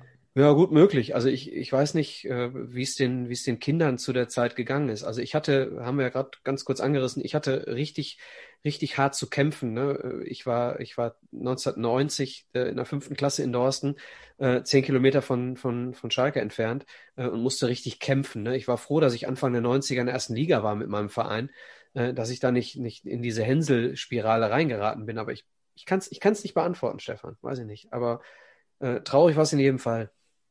Man könnte es vielleicht mal vergleichen. Also es ist müßig, ne? Es ist sehr, sehr schwierig, glaube ich, dieses Thema darüber zu sprechen. Ähm, ich, man kann es mal vergleichen mit zum Beispiel mit Randsportarten in Deutschland. Also beispielsweise eine, eine Handball-WM. Die Handball ist keine Randsportart, schon klar. Aber die haben ja schon alle unter dem Fußball zu leiden, ne? Und da ist ja immer wieder die Frage, Eishockey auch und so, Basketball, zeigt mir das im Fernsehen, zeigt mir das nicht im Fernsehen. Und dann wird's übertragen und plötzlich verkackt die Mannschaft und da heißt es ja dann auch, boah, jetzt waren sie mal im Rampenlicht und hätten wir für Zuschauer und für Zuspruch im Sport sorgen können und haben es dann nicht geschafft. Ähnlicherweise kann man es bei MSV hier schon sehen. Ich, ich finde die, find die These von Stefan gar nicht, gar nicht verkehrt. Ähm, nur es wird nicht dafür gesorgt haben, dass sich, dass sich Fans vom MSV abgewendet haben. Es wird aber nicht dafür gesorgt haben, dass sich Fans zum MSV zugewandt haben. Das, Da stimme ich dir zu, ja. das wird schon so sein. Also wenn du da plötzlich in die dritte Runde marschierst und dann mal zu Hause 1 in Paris gewinnst und von mir aus in Paris 3-0 verlierst, äh, okay, aber ja gut, schade. So ist es. Und ist es nicht schön, dass wir im Laufe der Saison wieder nicht über einen Trainerwechsel sprechen müssen? Wir können wieder äh, einfach auf das Endergebnis der Liga gucken. Und äh, da kann man sagen, trotz Ligapokal, ähm, in der Zwischenrunde gegen Bayer Leverkusen zwar klar mit 3 zu 0 ausgeschieden in Leverkusen, trotz Europapokal der Pokalsieger, trotz DFB-Pokal bis zum Achtelfinale, dann äh, zu Hause gegen die Bayern 2 zu 4 verloren, ähm, die Revanche nicht geglückt. Äh, Haben wir übrigens sogar 2-0 geführt. Genau, zur Halbzeit sogar. Ja, kann mich noch erinnern. Krass, wusste ich Ja. gar nicht. Wusste ich Ja. gar Ja, nicht. Halbzeit 2-0 geführt. 2-0. Ja. Mhm. Wer, wer, Ähm, wer, we- weißt du sogar, wer die Tore gemacht hat? Blöde Frage jetzt. Ah, Kann man, kann man ich eigentlich glaub, nur verlieren. Kann man, Nee, aber ich meine, ja, ich meine, Osthoff hat eins gemacht, aber Spieß weiß- oder Bayerle, glaube ich, Ich auch. bin bei Bayerle, aber ich, ich müsste auch raten jetzt. ich weiß auf jeden Fall, ich kann mich an ein Tor von Elber noch erinnern, der uns dann zweiten Halbzeit eingeschenkt hat. Okay, Das weiß ich okay. noch. Mhm. Aber plötzlich aus dem Nichts, zack, zack, zack, zack, zack, haben wir da richtig- eine richtige, eine richtige Reise noch gekriegt. Schade eigentlich. Ja, ja. Hat sich so ein bisschen, ein bisschen angefühlt wie, wie ein halbes Jahr vorher. Ähm, also, äh, was, was heißt ein halbes Jahr vorher? Äh, ja, doch, doch, klar, Ja, doch, tatsächlich, doch. ein halbes Mhm. Jahr vorher. Ähm, trotz dieser ganzen äh, äh, Dreifach- oder Vierfachbelastung äh, hat der MSV es dann wieder geschafft, eine Saison äh, am Ende auf dem achten Platz zu beenden. Wieder, was heißt wieder? Mit 49 Punkten diesmal. Im Prinzip, wenn man alle Saisons zusammennimmt, in der Drei-Punkte-Wertung, unsere erfolgreichste Saison, was die Punkteausbeute betrifft.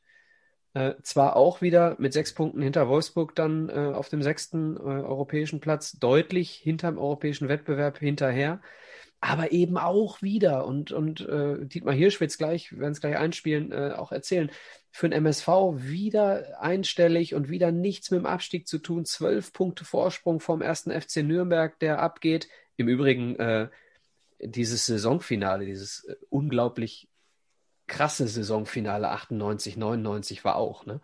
Zwischen Frankfurt und, und Nürnberg, äh, wo Frankfurt durch äh, äh, ähm, Jörn Andersen dann dieses unvorstellbare Ding noch kippt, ne? Äh, wir haben auch mal in einer unserer Episoden darüber gesprochen. Also das nur am Rande. Also wir sind zwölf Punkte äh, weg vom, von dem, vom Abstieg und machen wieder eine unglaublich starke Saison draus. Und das finde ich äh, ist nicht hoch genug zu bewerten. Ja, ähm, kann ich dir nur beipflichten. Ich kann mich sogar noch an den 34., weil du gerade auf das Ende der Saison äh, angezielt hast oder angesprochen hast, kann mich sogar noch an den 34. Spieltag, sprich den 29.05.99 erinnern. Zu Hause Heimspiel gegen VW Wolfsburg. Äh, da haben wir mal eben locker, flockig, muss man sich einfach mal äh, vorstellen, in einem Spiel, wo es für uns um nichts ging, äh, dementsprechend, beziehungsweise vielleicht für die äh, Teilnahme zum UI Cup, die wir dann auch mit dem Spiel noch gesichert haben, haben wir mal eben locker flockig 6-1 gewonnen, war ich auch dort. Und Wolfsburg konnte noch äh, in die Champions League, ne? Ja, ich glaube schon, genau. Und ähm, ja, haben wir mal eben so ein Spiel am letzten Spieltag noch abgerissen. Also auch damals total coole Nummer noch, dass man gesagt hat als Fan, boah, bevor die jetzt zwei Monate in eine Pause gehen und bevor ich die jetzt dann nicht mehr sehe und im Heimspiel erst wieder warten muss, ich gehe auf jeden Fall noch ins Stadion vor 15.777 zahlenden Zuschauern und ich nehme dieses Spiel auf jeden Fall mit und kann mich noch gut daran erinnern, 6-1 äh, gegen Wolfsburg und äh, letztendlich die Qualifikation zum UI Cup. Den wir dann 99, 2000 wieder bis zum Halbfinale spielen. Hier haben wir äh, namhafte Clubs wie Nuri City, Gochaelispor und äh, Montpellier. Gut, Montpellier kennt man dann eher dann doch. Ähm, Immer die Franzosen, ne? Immer die Franzosen. Ist so, dann hatten wir irgendwie nicht drauf. Genk, Ne? Genk. Wobei wir früher im UEFA, Dukla Prag, früher im UEFA-Pokal, da haben Norwich wir, City. da haben wir, da haben wir Racing Straßburg ausgeschaltet. Also da haben wir mal einen Franzosen geschlagen. Aber zu lange her. Auf jeden Fall endet unsere UI-Cup-Reise auch hier im Halbfinale. Was heißt auch? Hier endet sie diesmal schon im Halbfinale und dementsprechend UEFA-Pokal ohne den MSV. Der DFB-Pokal 99-2000, äh, das lässt, wenn man das Endergebnis der Bundesliga sich anschaut, äh, lässt sich noch überraschend gut an. Mit dritter Runde auswärts in Bochum nach Elfmeterschießen rausgehen, hört sich noch nach einer relativ okayen Saison an. Aber wenn wir jetzt mal auf die Bundesliga schauen und vielleicht können wir vorher mal kurz auf den Kader schauen, Mike, äh, da ging es ganz anders zu in der Bundesliga. Ja, ist ja eine Frage, die ich ähm, Dietmar auch gestellt habe in der Folge, die wir hatten.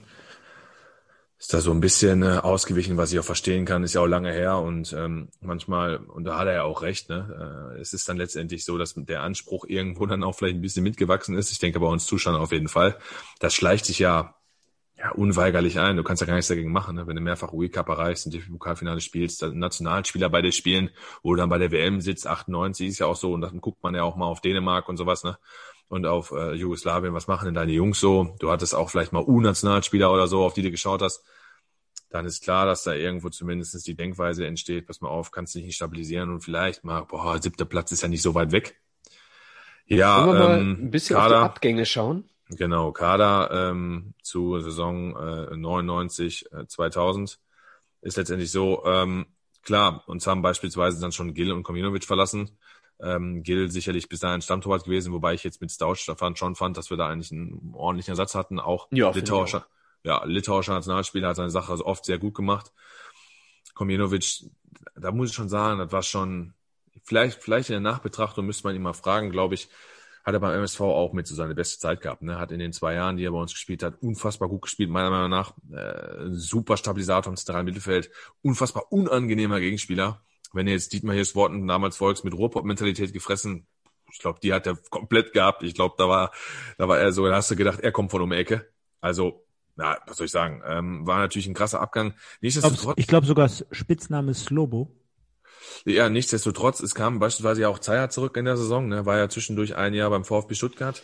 Und also ich hatte ehrlich gesagt nicht damit gerechnet und ja, wie es vielleicht am Ende dann so kommt, ähm, man kommt in so einen Negativstrudel. Wir haben eigentlich alle gehalten.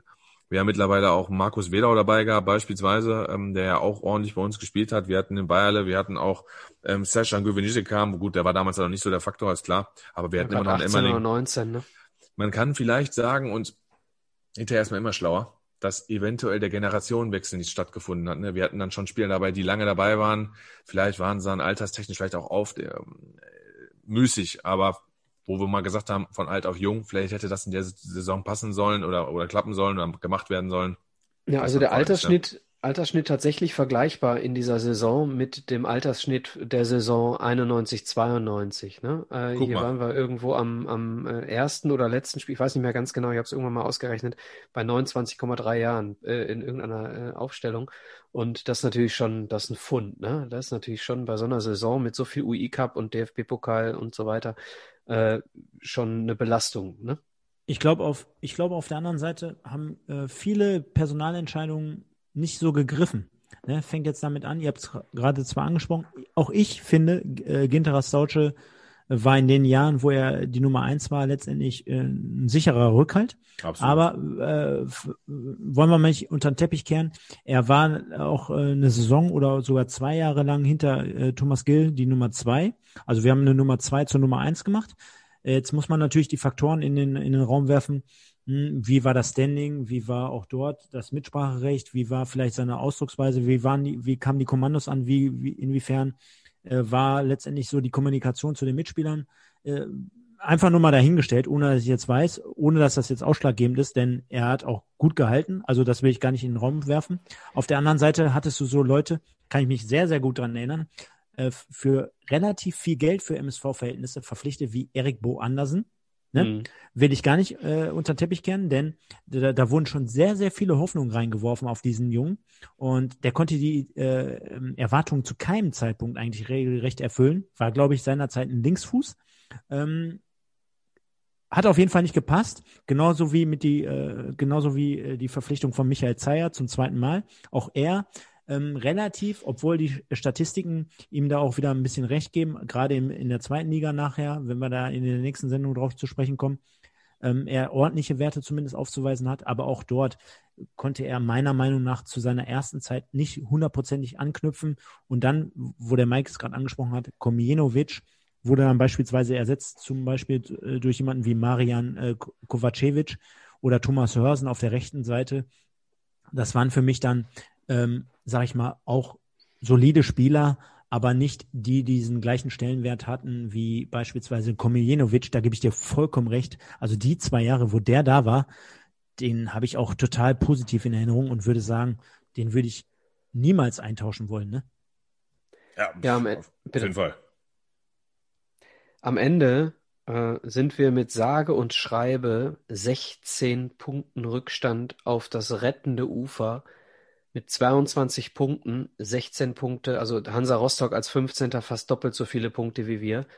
Äh, sang- und klanglos abgestiegen. Ähm, Dietmar Hirsch sagt dazu, naja, ob du am Ende mit 35 oder 22 Punkten absteigst, äh, ist relativ egal. Äh, diese und mehr Sachen habe ich mit ihm diskutiert. Ich habe mit ihm über die Saisons unter Friedhelm Funkel diskutiert, die erfolgreichen Saisons, aber auch eben das, wor worüber wir gerade sprechen, den Abstieg 99 2000 und ich würde vorschlagen, wir hören uns das einfach mal an.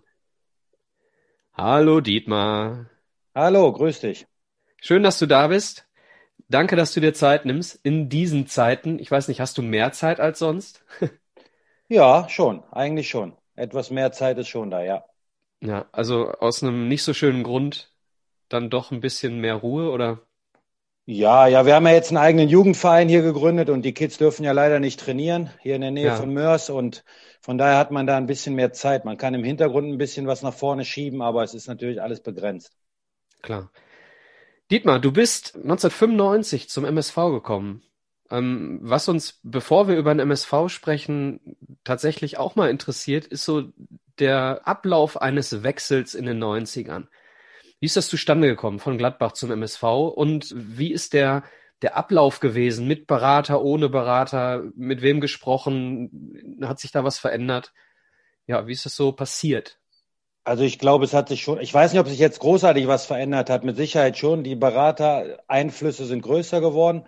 Ähm, ich bin damals von einem kleinen Verein zu Gladbach gewechselt und habe dann einen Profivertrag bekommen, bin aus der zweiten Mannschaft gekommen und wollte halt einfach ein bisschen mehr spielen. Gladbach war damals sehr stark, wir sind damals Fünfter geworden, aber ich hatte zu wenig Einsatzzeiten und dann habe ich lieber einen Schritt, einen kleinen Schritt zurück gemacht, hat sich ja nachher als zwei Schritte nach vorne bewahrheitet, äh, so wie ich mir das auch gedacht habe. Also bin praktisch zum Absteiger MSV Duisburg gewechselt und der Hannes Bongatz, der war ja damals Trainer und der hat mich angerufen und hat gefragt, ob ich mir einen Wechsel vorstellen könnte. Und dann haben wir uns auf dem Rastplatz getroffen, ganz entspannt, ohne Berater, ohne alles. Also mir ging es auch damals nicht großartig ums Geld so. Also ähm, ich war da schon schon realistisch. Ich war junger Spieler, ich wollte Einsatzzeiten haben und das Geld war für mich dann erst zweitrangig. Wir haben uns getroffen. Er hat mir gesagt, was er vorhat. Es war damals schon fast klar, dass, dass Duisburg absteigt, dass eine ganz neue Mannschaft zusammengewürfelt wird mit 16 Neuzugängen und dass das Ziel aber der Wiederaufstieg war und dass ich da eine erhebliche Rolle oder zumindest äh, die Chance war größer auf dem Stammplatz, äh, hat er mir in Aussicht gestellt und dann habe ich das halt gemacht und im Nachhinein war es war es goldrichtig. Ja, cool. Ja, du hast schon angesprochen, Aufstieg, direkter Wiederaufstieg bis auf den Saisonstart. Also ich sag mal, ab, äh, ab dem zehnten Spieltag wart ihr eigentlich immer oben zwischen zwei und drei. Hatte dann noch mal ganz kurz einen kleinen Rutscher auf den vierten. Aber wenn ich mir so die, den, den Saisonverlauf anschaue, wird mir nicht ganz ersichtlich, warum fünf Spieltage vor Schluss dann noch mal der Trainer getauscht wurde. Naja gut, ich, bin, ich bin jetzt nur Spieler gewesen. Ich kann es ja. äh, natürlich nicht nachvollziehen, aber das sind. Vielleicht kannst du, vielleicht kannst ja. du sagen, ob es überraschend kam für euch. Hm, ja, wenn man immer da oben ist, so, also ich kann mich ja jetzt nicht, es ist natürlich auch schon lange her so. Ich weiß jetzt nicht auch, ob wir, wie wir da genau jetzt waren in der Phase, keine Ahnung. Aber wie gesagt, als Spieler hat man da nicht so die große Wahl und, und kein großes Mitspracherecht. Und ähm, es war dann so, dass Hannes Bongatz leider gehen musste. Er war ein Trainer, der sehr auf die Spieler eingegangen ist, der sehr äh, ja, sich um das Gemeinwohl gekümmert hat, auch für die Familien viel gemacht hat, äh, hinter den Kulissen. Und ja, leider musste er gehen und äh, dann kam Friedhelm Funkel und ja, du hast ja vorhin schon mal gesagt, es kam dann praktisch eine Ära, die, die eingeläutet wurde. Und wir haben dann den Aufstieg geschafft. Und ich glaube aber trotzdem, auch wenn man das heute, vielleicht hat es noch keiner gesagt, weiß ich nicht, aber wir haben, glaube ich, auch viel Hannes Bonga zu verdanken. Die meiste Zeit in dieser Saison hatten wir äh, ihn als Trainer, aber gut, äh, Friedhelm Funkel ist dann der Aufstiegstrainer gewesen und ja, so war es dann halt. Ihr seid als Dritter hochgegangen. Gibt es aus der Saison irgend, irgendeine Erinnerung, wo du sagst, das, das war jetzt irgendwas, was ich unbedingt äh, in Erinnerung behalten habe? Oder sagst du, es war einfach eine, eine durchweg stabile Saison? Klar, der Start war nicht ganz so äh, dolle, sage ich mal, aber ihr seid ja, wie du, wie du sagst, auch komplett neu zusammengewürfelt worden, ne? mit 16 neuen Spielern. Dementsprechend ja. eine Mannschaft, bis sie sich findet, da dementsprechend der holprige Saisonstart schon irgendwo verständlich. Gibt es irgendwelche Ereignisse, wo du sagst, das war herausragend oder war es im Prinzip einfach nur eine erfolgreiche Saison, die am Ende mit dem Aufstieg enden musste? Ja, es war, war mit Sicherheit eine schwierige Saison. Also wenn man 16 neue Spieler hat, das ist eine komplett neue Mannschaft mehr oder weniger. Da muss man schon sagen, wenn man immer unter den ersten vier, fünf war, dann ist das schon eine, eine tolle Saison gewesen. Wenn man dann auch noch aufsteigt, was so ein bisschen, also ich habe ein super Verhältnis zu den Duisburger Fans. Also ich finde die Duisburger Fans phänomenal. Was so ein bisschen komisch war, war, wir sind aufgestiegen an einem Tag, glaube ich, da haben wir gegen Mainz zu Hause 3-0 verloren. Wir sind aber trotzdem aufgestiegen. Aber ja. ähm, wir sind dann damals im alten Wedau-Stadion, wenn man dann äh, die Tribüne hochgegangen ist, dann konnte man hinter die Tribüne so ein bisschen, da war noch Platz so und da standen halt Fans und die Stimmung war nicht gut. So, also wir haben irgendwie wurde das 3-0 bewertet. Wir waren in dem Spiel mit Sicherheit schlecht, aber ich finde halt, man muss so eine ganze Saison sehen. 34 Spieltage, das ist, das ist ein Marathon. Und wir sind am Ende, denke ich, auch verdient aufgestiegen. Ne? Wir sind mit, mit Bochum, mit Bielefeld und Duisburg, das sind schon ja, drei Hochkaräter damals in der zweiten Liga und andere Mannschaften, damals war noch Zwickau weit oben, unter Haching. Das waren Mannschaften, die hatten auch gar nichts zu verlieren. Wir hatten schon auch so ein bisschen Druck so, weil wir von Anfang an gesagt haben, so wie ich mich dran erinnern kann, dass wir auch wieder hoch wollen und das mit 16 neuen Spielern. Und äh, das fand ich so ein bisschen schade. So im Nachhinein haben wir mit Sicherheit äh, den Fans viel zu verdanken und die waren, glaube ich, auch zufrieden. An dem Tag war es vielleicht alles ein bisschen unglücklich. Man steigt natürlich lieber mit einem Sieg auf. Klar. Wenn ich an die Haupttribüne denke im alten Wedauer Stadion, ich weiß nicht, ob du äh, zu Verletzungszeiten dann auch auf der Tribüne saßt. Die beste Currywurst, die ich jemals gegessen habe, ne? damals auf der alten äh, Haupttribüne. Also ich liebe Currywurst, aber ich muss sagen, zum Glück habe ich damals keine essen müssen oder dürfen, weil ich war halt zum Glück nicht verletzt oder musste nicht auf der Tribüne sitzen. Äh, kann sein, dass ich mal gesperrt war, aber ähm, ja gut, dann habe ich vielleicht zu sehr mitgefiebert und äh, ja. Okay, dann, äh, dann ging es hoch in die erste Liga, ähm, 96, 97, am Ende der neunte Platz. Auch hier so die ersten 12, 13 Spiele relativ instabil, was für einen Aufsteiger ja auch äh, nicht weiter verwunderlich ist. Und dann seid ihr aber spätestens zur Rückrunde immer zwischen Platz 9 und Platz 13 pendelnd eigentlich nie gefährdet gewesen. War das Ziel ganz klar Klassenerhalt und wart ihr dann dementsprechend sehr zufrieden? Also ich glaube, wenn man einen einstelligen Tabellenplatz äh, erreicht mit, mit Duisburg und ich glaube, wir waren selten äh, nah an der Abstiegszone, dann ist das schon was ganz Besonderes. Also man muss, glaube ich, immer, klar, heute ist die finanzie finanzielle Situation vielleicht natürlich noch angespannter, aber wir waren damals auch nicht auf Rosen gebettet und wir waren immer doch, und das muss man auch realistisch sehen, im Schatten im Ruhrgebiet von, von äh, Schalke, von, von Dortmund, auf der niederrheinischen Seite, da war Köln, Gladbach, Leverkusen, das waren ja alles schon äh, Riesenkonkurrenten. Und wir haben uns dazwischen irgendwo behauptet, und da kann man ja, glaube ich, den Hut vorziehen, dass wir mit der Mannschaft und wir waren, wir waren nicht nur eine Mannschaft, wir waren ein richtiges Team. Also das heißt nicht, dass, dass äh, man dauernd äh, privat auch was unternommen hat, aber auf dem Platz waren wir eine Einheit. Und das haben wir in den nächsten Jahren ja dann auch bestätigt. Und äh, das war, glaube ich, für uns so wie für Bayern äh, die Meisterschaft, wenn wir einen einstelligen Tabellenplatz mit Duisburg in der Bundesliga erreichen. Hat sich das dann verändert im Laufe der Jahre? Ihr seid dann, also 96, 97 seid ihr Neunter geworden, 97, 98 Achter, 98, 99 nochmal Achter. Das heißt, ihr habt quasi euch absolut etabliert, vom Pokalfinale 98 gar nicht mal zu sprechen. Hat sich das dann verändert für euch, so dass ihr dann im Prinzip da im gesicherten Mittelfeld mit Blick nach oben angekommen wart? Oder habt ihr aufgrund der Begebenheiten, wie du sagst, die kleiner sind als bei anderen Konkurrenzvereinen äh, in NRW, sehr, sehr dicht besiedelt, die Traditionsvereine, habt ihr da immer noch jedes Jahr aufs Neue das Gefühl gehabt, wir sind hier als kleine Mannschaft irgendwo überdurchschnittlich hoch am Ende gelandet? Oder wie gesagt, ist es so gewesen, dass ihr aufgrund der Vorjahresplatzierung dann sagtet, ja, ist doch alles wieder so wie immer, ist doch, gewöhnt man sich doch dran.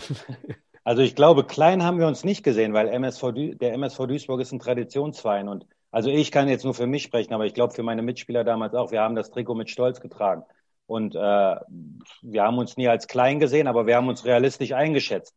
So, aber wir wussten, dass es äh, schwer wird, uns zu schlagen, weil wir halt einfach zusammengestanden haben und wir haben diese Mentalität vom Ruhrpott äh, in Verbindung mit den Fans, auch im alten Stadion, auch das war ja ekelig so, ne? Wir haben das halt angenommen mhm. Und wir haben uns den Arsch immer auf gut Deutsch gesagt, äh, ich glaube, das kann man im Ruhrpott ruhig sagen, wir haben uns den Arsch aufgerissen. Und wir haben auch mal Spiele verloren, aber auch da konnten wir in die Kurve gehen und äh, die Fans haben uns gefeiert, weil wir halt alles gegeben haben. Und äh, der einstellige Tabellenplatz am Ende der jeweiligen Saison, du hast ja jetzt äh, die ganzen Spielzeiten aufgezählt, war immer phänomenal, immer ein toller Erfolg, aber trotzdem ging es danach wieder um den Klassenerhalt und äh, okay. da waren wir schon realistisch. Aber wir haben jetzt nie gesagt, okay, wir können jetzt vielleicht auch mal nach ganz oben schielen. Wir haben ja dann öfter auch den UI Cup erreicht, das war für uns auch äh, was ganz Tolles und ich glaube, damals hat keiner irgendwie gesagt, Doppelbelastung oder keine Ahnung. Wir haben in der Vorbereitung äh, internationale Spiele, wir haben Flüge, sondern das war, war für uns einfach geil. Das war was ganz Besonderes. Also diese internationale Luft, die hätte ich sonst wahrscheinlich nie schnuppern dürfen. Und Vergesse ich nie. Ja, äh, sagen ja heute auch noch viele, ne, dass, äh, dass sie in, in der Retrospektive, sei es irgendwelche Experten beim im Doppelpass oder wo auch immer, die das gar nicht so nachvollziehen können, dass diese Leistungsschwankungen aufgrund der Entschuldigung, aufgrund der internationalen Spiele da sind wegen der Doppelbelastung. Gut, jetzt ist dies ja nochmal eine Sondersituation aufgrund der Corona-Pause. Aber grundsätzlich kann ich das, ich bin zwar nur äh, Hobbyfußballer, aber ich kann das absolut nachvollziehen, dass das was Geiles sein muss und, und nichts Belastendes. Ne? Ja. Dann geht's 98 nach Berlin und ich selbst war da mit meinem Vater damals. Ich habe Rotz und Wasser geheult, dass ihr dieses Spiel tatsächlich noch verloren habt. Ich will gar nicht zu viel sagen.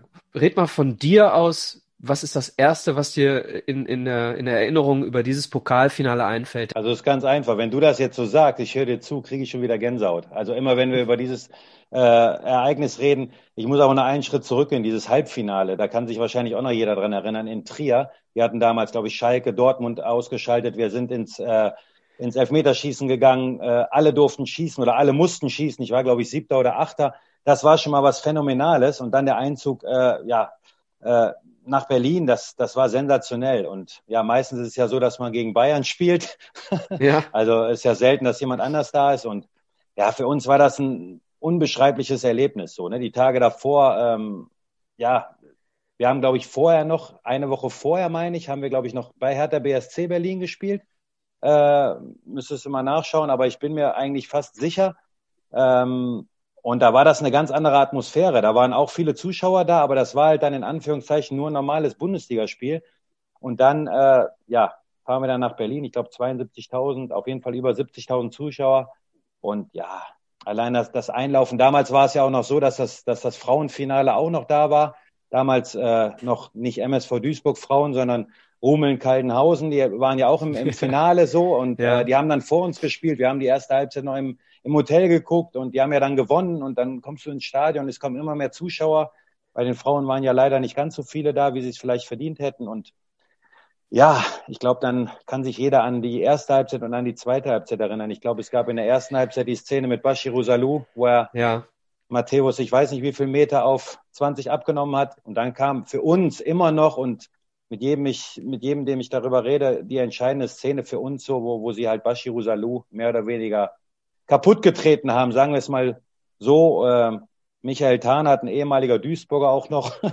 ähm, Ich glaube, es gab noch nicht mal eine gelbe Karte und für uns, ich habe es ich hab's zig Jahre später nochmal gesehen, auch vor kurzem nochmal. Für mich war es ja eigentlich eine rote Karte und äh, Bashi musste leider verletzt raus.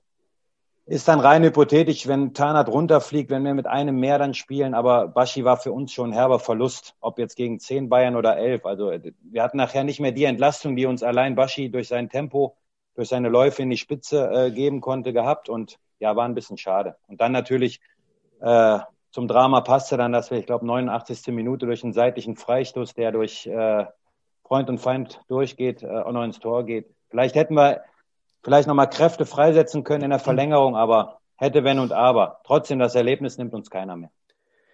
ja, ich will, will gar nicht viel da hinzufügen, außer dass äh, ich das gar nicht fassen konnte dann am Ende in der 89. Minute. Und selbst ähm, Mehmet Scholl sagt heute ja, wenn damals Tanat Bashi nicht passiert wäre, hätte der MSV dieses Pokalfinale gewonnen. Ja, rein- also selbst Bayern-Spieler. Ja, es ist rein hypothetisch. Was ich dazu sagen kann, ich habe ja eben so ein bisschen kritisch äh, die Duisburger Fans äh, betrachtet nach dem 0 zu 3 gegen Mainz in der 95er Saison, wo wir aufgestiegen sind. Aber was dann äh, in Duisburg nach dem Pokalfinale, nach der Niederlage los war, also wir haben ja dann einen riesen Empfang gehabt mit den, mit den Frauen auch, das war sensationell. Also da hat man uns, glaube ich, Respekt gezollt und den haben wir auch erfahren. Den haben wir uns, glaube ich, auch verdient. Aber wir haben dann ein Riesenfest gefeiert und ähm, wir haben im Finale alles gegeben. Ne? Ein bisschen mit Pech, vielleicht durch eine schlechte Schiedsrichterentscheidung das Spiel verloren, aber wir haben uns auch da den Arsch aufgerissen und alles Ja. gegeben, was wir hatten. Ja, so nah dran waren wir irgendwie noch nie, ne? Ja, leider. Und am Ende war es dann, war, war Basler dein Gegenspieler? Ähm, Zumindest spielt er doch, hat er häufig rechtes Mittelfeld gespielt. ne? Ja, wir haben öfter gespielt. Wir haben auch danach noch öfter Kontakt gehabt, so wenn wir uns jetzt sehen. Man kennt sich halt so. Ja, aber es war ja dann in dem Fall jetzt. War ein Freistoß, mich- hast du nichts ja, mit zu tun. Na, Ja. ja, naja, ich habe schon gesehen, also da waren mehrere Köpfe, die weggezogen wurden. Also meiner war auch jetzt da so. Es war, es war einfach eine unglückliche Situation so, ne? Und der Zeitpunkt natürlich auch. Du hast ja keine Chance gehabt zu reagieren, nochmal alles nach vorne zu schmeißen. Waren noch ein paar Minuten oder so und okay, schade. War es für euch so ein, so, ein, so ein Tunnel im Spiel und so, dass ihr wirklich nur auf das Spiel an sich geachtet habt? Oder hattet ihr nach dem 1-0 durch Baschi Gedanken an den Pokalsieg oder Halbzeitführung, Gedanken an den Pokalsieg? Äh, wurde das dann mal so ein bisschen bewusster oder ist man da so im Tunnel, dass du das erst hinterher irgendwo wahrnimmst? Naja, ich glaube, wenn du, wenn du in Trier das Halbfinale gewinnst, dann weißt du ja, du bist im, im Finale. Und dann ist es ja eigentlich egal, so musst du ja ins Spiel gehen, ob das jetzt Bayern ist oder welche Mannschaft auch immer. Also du hast ja, du hast ja von Anfang an eine 50-50 Chance. Und warum soll man sich kleiner machen, als man ist? Und es hat, es hat ja schon oft der Underdog auch in, in äh, Berlin gewonnen. Und äh, wir waren uns bewusst, dass wir eine richtige Chance haben. Ich glaube, das haben wir dann auch auf dem Platz gezeigt, dass wir uns nicht abschlachten lassen, dass wir, dass wir alles reinhauen, habe ich eben schon, schon gesagt, alles, was wir noch nach Ende der ja, achten Saison drin hatten, reinwerfen und hat leider nicht gereicht. Aber wir brauchen uns nichts vorwerfen. Wir haben äh, ein paar unglückliche Entscheidungen in dem Spiel gehabt, aber es war ein toll, wie gesagt, ich habe schon mehrfach gesagt, ein tolles Erlebnis und wenn ich heute ehemalige treffe, wir reden fast immer nur über dieses Spiel. Also nervt dich die Fragerei in dem Fall nicht, sondern sie bringt dich wieder zurück in diese, in diese Stimmung. Ja, ich muss ganz ehrlich sagen, ich war ja schon mal Pokalsieger mit, mit Gladbach 95, aber da war ich nur auf der Tribüne. Und ich habe jetzt eine Goldmedaille hier und eine Silbermedaille. Aber wenn ich mir jetzt eine Medaille rausholen müsste, würde ich die Silbermedaille holen. Erstens habe ich gespielt. Äh, das ist, also was heißt erstens, ich, ich habe gespielt und das ist für mich das Wichtigste. Es ist ein ganz anderes Gefühl, als wenn man da auf der Tribüne sitzt und nur mitjubelt. So, ne? Also die Wertigkeit ist für mich trotz Niederlage eine, eine viel, viel höhere. Das muss ich einfach so sagen. So, dann seid ihr sehr erfolgreich unterwegs in dieser, in dieser Funkel-Ära, nenne ich sie jetzt mal. Seid in der Saison drauf, 98, 99 im Pokal der Pokalsieger. Damals war es noch so, dass der Pokalfinalist dann in den Pokal der Pokalsieger ging. Heute ist es so, dass der äh, siebte der Bundesliga dann in die Europa League äh, einzieht. Ja. Seid aber in der ersten Runde gegen Genk ausgeschieden, nach einem Unentschieden und einem ja, deutlichen 5 zu 0 im, im Ligapokal auch in der ersten Runde gegen Leverkusen ausgeschieden, habt aber dann in der Liga und auch im Pokal bis zum Achtelfinale immerhin eine sehr, sehr gute Saison folgen lassen. Ne, äh, sogar fünf Punkte mehr geholt als in der Pokalfinalsaison. Also kann man nicht sagen, dass ihr da irgendwo auf dem Zenit wart mit dem Pokalfinale und dann irgendwo das nach unten ging, sondern ihr habt euch stabilisiert und habt äh, mit zwei WM-Fahrern, mit Stig Töfting und Slobodan Komljenovic, die ja 98 noch nicht nur beim Pokalfinale waren, sondern auch noch die WM gespielt haben in Frankreich, äh, habt dann noch mal eine geile Saison folgen lassen. Was ist dann passiert? Denn ihr wart, ihr wart vier Jahre extrem stabil. Und war es dann das Halbfinale UI Cup vor der Liga, was euch schon so ein bisschen platt gemacht hat? Oder kannst du gar nicht im Nachhinein über Gründe sprechen, warum ihr dann mit 22 Punkten als Tabellen 18. runtergehen musstet? 2000. Also ich kann keine Gründe sagen, ich weiß es nicht. Man hat, aber ich glaube, wenn man, wenn man für Duisburg spielt und äh, den Verein sieht, was ich vorhin sagte, mit der großen Konkurrenz, dann kann so eine Saison einfach mal passieren. Und das muss man, glaube ich, auch akzeptieren. Also ich will nicht sagen, dass wir, dass wir davor auch, äh, über unser, unser Limit gespielt haben, sondern da hat halt alles zusammengepasst. Ne? Es gab äh, immer wieder Verkäufe oder, oder Spieler, die den Verein verlassen haben. Es wurde immer wieder gut gescoutet, punktuell die Mannschaft auch verstärkt, beziehungsweise Abgänge aufgefangen. Und dann hat man halt einfach mal so eine Saison. Da hat man halt die Scheiße am Schuh, will, will ich mal sagen. Also ich habe, glaube ich, in der Saison zwei rote Karten gehabt, nur für mich persönlich, war, war nicht ganz so toll. Ja. Ähm, ich weiß auch nicht, ob jemand großartig verletzt war. Ich kann es einfach nicht sagen, aber ich glaube, dass einfach für einen Verein im Ruhrpott und mit der großen Konkurrenz, was wir am Anfang hatten, dass einfach so eine Saison auch mal drin ist. Vielleicht muss man nicht so sang- und klanglos absteigen, aber ich glaube, das bestätigt einfach nur das, was wir gesagt haben. Wir, wir haben immer von Anfang an um den Klassenerhalt gekämpft. Wir haben immer den Klassenerhalt relativ früh sicher gehabt. Und in diesem Jahr hat es halt leider nicht funktioniert. Und äh, die Gründe sind, sind wahrscheinlich vielfältig, keine Ahnung. Ne? Da, da hat halt, vielleicht haben die, die Verstärkungen nicht gegriffen, viele Verletzte, Sperren keine Ahnung. Aber ich glaube, man muss, es muss in Duisburg immer alles zusammenpassen, dass man die, die Klasse hält und erst recht, was wir vorher hatten, dann auch einen einstelligen Tabellenplatz belegt. Ja, ich will auch gar nicht da irgendwie länger drauf eingehen. Mir ist nur, mir ist nur aufgefallen, äh, so eine Parallele zu 92, ähm, weil, äh, na klar, ihr habt die Mannschaft gut zusammenbehalten, ne? Äh, nach 95, 96 im Prinzip sehr stabil geblieben im Kader. Und dementsprechend eingespielt wart ihr. Äh, hattet aber entsprechend dann auch in der Saison 99 2000 im ersten Saisonspiel ein Durchschnittsalter von 29,3 Jahren. Das ist mir nur aufgefallen, weil das eben Andreas Gierchen hat das im Interview auch äh, gesagt. Wir wurden als Rentnertruppe verschrien 91 92 mit den ganzen Ü30 Spielern Ewald Lien, Lothar Wölk und so weiter.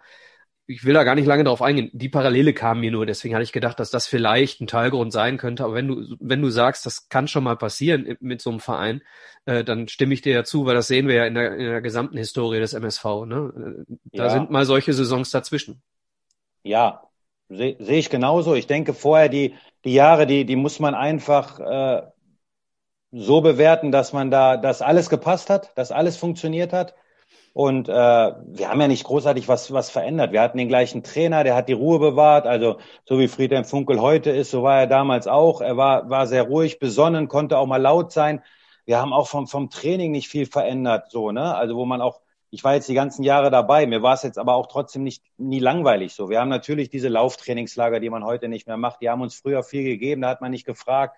Wir haben halt immer davon gezerrt, dass wir, dass wir fit waren. Wir haben unheimlich viele Spiele gehabt, die knapp waren. 1-0, 2-1. Ähm, vielleicht hat man hier auch ab und an kein Spielglück gehabt, ist schlecht in die Saison gestartet. Also ich, ich glaube, es gibt nicht so den, einz den einzigen Grund, wo man sagen kann, das war es jetzt so, aber ähm, wie gesagt, ich glaube, Duisburg kann so eine Saison immer mal, oder auf Duisburg kann so eine Saison immer mal zukommen. Wie gesagt, 22 Punkte ist natürlich sehr wenig, aber gut. Ob ich jetzt mit 38 absteige oder mit 22, also das ist, ist nachher nicht ganz so entscheidend. Abstieg ist Abstieg. Ja, das stimmt. Ähm, aber, und damit kriegen wir mal wieder die Kurve, am Ende zwischen 95 und 2000 überwiegen die unglaublich tollen Ereignisse. Ne? Vier unglaublich erfolgreiche Saisons, Pokalfinale mit dabei, die Reisen nach Europa hast du angesprochen. Das quasi die Funkel-Ära würde jeder MSV-Fan im, im Nachhinein als absolute Erfolgsära bezeichnen und nicht aufgrund eines Abstiegs, den er dann am Ende gar nicht mehr selbst mitgegangen ist, dann irgendwie ins Negative bringen. Würdest du im Nachhinein sagen, dass Friedhelm Funkel so der prägendste Trainer für dich war?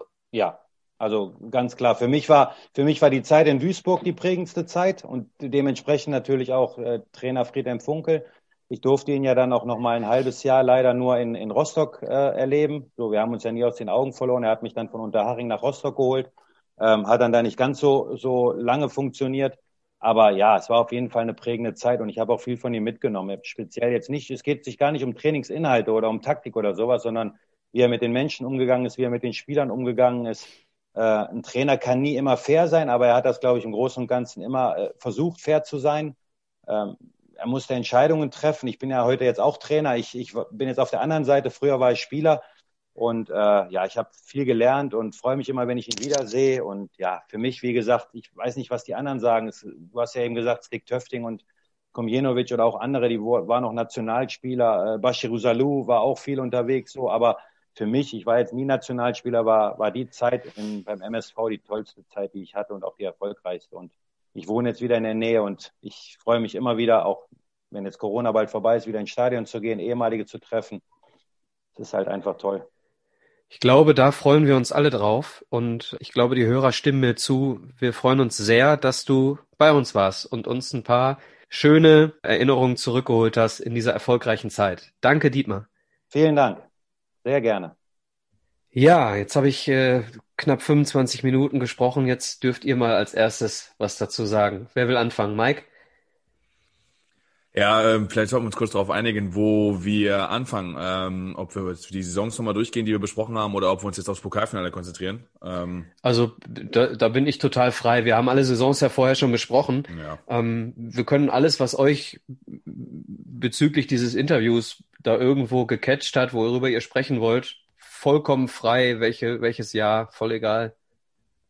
Ja, 97, 98 definitiv mit dem Pokalfinale. Ähm, vielleicht auch für die MSV-Fans generell oder für uns alle prägend in Erinnerung geblieben. Ähm, hat er zum Spiel selber jetzt äh, wenig gesagt, aber hat ja die, die, die Eindrücke, die ihn, die ihn da um, ummannt haben, außenrum ähm, zum Tragen gebracht. Ja, war, wie du selber dann sagtest, Rotz und Wassergold war sicherlich eine absolut tragische Geschichte. Ich hatte es ja vorhin schon mal erwähnt, dass äh, wir jetzt geschaut haben, unten noch mit Pizza. Ich war ja noch zu jung, sage ich mal, dafür, dass mein Vater nach Berlin gefahren ist und uns äh, dann Stadion geschleppt hätte oder Public Viewing oder wie auch immer. Wie auch immer. Und ähm, da war die Stimmung uns auch, auch sehr schlecht, als Barca einen Freistoß versenkt hatte und äh, wer sicherlich dahingehend so nah war, dran war man noch nie, hast du sicherlich mit recht. Und ich hatte mir vorhin mal eine Schlagzeile hier nebenbei aufgemacht, weil ich mir nochmal den Spielbericht gerade durchgelesen habe, auch zum Pokalfinale. Und ähm, die, die ja, Kicker titelte damals Salou aus, war das Ende. Ich kann mich an das Foul ganz gut erinnern, um darauf mal einzugehen. Ähm, hier hat sie auch angesprochen. Knie hoch, Grätsche von schräg hinten. Wahnsinn, äh, dass die rote Karte dort nicht fiel. Und, ähm, Es war nicht mal gelb, ne? ich sag mal, selbst wenn er gelb gegeben hätte, hätte mir das jetzt auch keine Befriedigung verschafft. Ne? Ich meine, da hast du noch recht, das, das zeigt eigentlich noch die Tragweite der Fehlentscheidung. Sicherlich jetzt mit 10 gegen 11 dann ähm, Bayern hätte trotzdem Ball laufen lassen, aber du hättest einfach den wahrscheinlich den, den Schneidern abgekauft, weil es zu dem Zeitpunkt ja auch noch 1 für den MSV stand. Ähm, Salou hätte weiter kontern können, hätte weiter dann Sprintstärke ausnutzen können. Also es ist leider sehr, sehr viel zusammengekommen. Es ist halt schade, dass du dann halt durch eine Fehlentscheidung dich am Ende dann halt irgendwie um den Ruhm bringst, auch wenn natürlich der Druck von Bayern ja sehr, sehr groß wurde. Stefan? Ja, ich denke mal, ähm, zum Pokalfinale wurde ja jetzt schon viel gesagt. Ähm, da kann man auf der anderen Seite, glaube ich, jetzt nur noch verlieren, äh, nach dem Statement vom Dietmar Hirsch oder jetzt auch vom Mike. Von daher ähm, natürlich bei mir so ähnlich. Ne? Ähm, am Abend bin ich dann nach dem Spiel noch äh, mit dem Fahrrad über den ganzen Orsorberg, da, dort habe ich damals gewohnt, äh, gefahren, stundenlang. Ich wusste nicht, wohin mit mir, ne? wollte gar nicht nach Hause nach dem Spiel, äh, bis dann letztendlich dann irgendwann zu spät wurde und man äh, einsehen musste, oh, das wird sich auch heute Abend nicht mehr ändern, das Ergebnis und auch dann die, ähm, letztendlich die Stimmungslage. Von daher ähm, sehr, sehr negatives Erlebnis zum Schluss. Auf der anderen Seite trotzdem auch mit Stolz dieses Trikot getragen und auch stolz gewesen, dabei zu sein, zumindest am Fernseher, auch in dem Alter. Und ja, ich finde aber auch wirklich total erwähnenswert, ähm, wie der Dietmar sich in, in diesem Interview jetzt gerade nochmal präsentiert hat. Ne? Also ist wirklich sehr fannah, er ist sehr umgänglich und äh, auch mit dieser Begeisterung, in, mit der er über solche Dinge äh, spricht. Ne? Also wie, wie mitten im Thema er noch aktuell ist. Ne? Also du brauchst ja nur ein paar Schlagwörter nennen oder ein paar, paar Spiele aufführen. Äh, da kann er sich, weiß, weiß Gott, noch an jede Szene so nach dem Motto dran erinnern. Ne? Also total mega cool, sowas jetzt hier zu hören. Und gleichzeitig sind mir natürlich so ein paar Dinge jetzt noch hängen geblieben, wie äh, ich habe mich früher mit Hannes Bongartz auf dem Parkplatz getroffen. das ist ja sensationell, ne? Da, da haben wir ja wieder diesen, diesen Verweis, äh, wie, wie heutzutage auch bei den Amateuren noch stattfindet. Wenn wir, äh, sollen wir uns mal irgendwo treffen in eine Bäckerei oder irgendwo am Parkplatz, lass uns mal quatschen. Mit dem also, Kaffee des Sol was essen gehen. Ja, Schnitzel, Schnitzel, Pommes oder was. Nee, ähm, so einfach war es damals einfach, ne? Genauso wie er gesagt hat, ja, wir haben, äh, wir wussten uns gut einzuschätzen. Äh, wir haben dann viel Wert auch auf, auf die Fitness gelegt. Er hat ja noch niemals äh, ähm, eine Currywurst gegessen. Ja klar, jetzt saß er nicht auf der Tribüne, aber äh, sehr, sehr bewusster junger Mann damals gewesen. Und ähm, ja, auch, auch die Passage mit der Wertigkeit der Silbermedaille. Ich, ich, ich denke mal, das sagt äh, sehr viel über ihn aus und über seine Stellung zum MSV. Ja, absolut. Also ich habe mir auch aufgeschrieben, wir haben die absolut richtigen Gesprächspartner äh, in, in allen Episoden, liebe Hörer. Äh, zwei weitere Gespräche für unsere nächste 90er, äh, äh, Entschuldigung, 2000er ähm, Episode sind schon abgedreht. Ähm, da warten wirklich in dieser gesamten äh, Serie, die wir hier machen, da warten echte Typen. Ne? Und jetzt haben wir auch schon zwei echte Typen gehört. Ne? Ähm, was du gerade sagtest, äh, der Pokalsieg mit Gladbach ist ihm weniger wert als der zweite Platz mit uns. Äh, sag das mal Kevin Großkreuz, der ohne Sekunde irgendwie Weltmeister geworden ist. Der läuft wahrscheinlich mit der Medaille jetzt äh, zum Bäcker, wo wir gerade beim Thema waren, ne? oder läuft über den Parkplatz mit der Medaille. Weil er ja, das da darfst du aber jetzt, jetzt, Entschuldigung, Entschuldigung, Entschuldigung, jetzt überpaste. Sorry, da muss ich euch sagen, aus dem einfachen Grund. Erstmal reden wir Weltmeisterschaften, DFB-Pokal. Und dann, wenn Kevin Großkreuz Weltmeister geworden wäre ohne Einsatz, aber dann nochmal Weltmeister geworden wäre oder Vize-Weltmeister mit Einsatz, kann es auch sein, dass er so reden würde. Ne? Das kann man jetzt nicht, das kann man jetzt nicht hundertprozentig vergleichen. Also Weltmeister ist das absolute on top. Und ähm, ich weiß, was du sagen willst.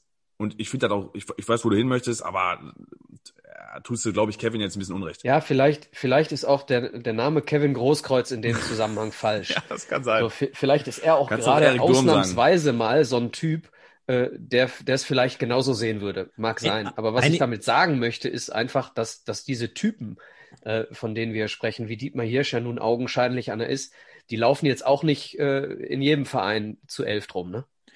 Einigen, einigen wir uns darauf, er würde wahrscheinlich nicht mit der Medaille zum Bäcker gehen, außer, außer in Uerdingen. In Uerdingen würde er es machen. In, in Krefeld-Uerdingen würde er es tun.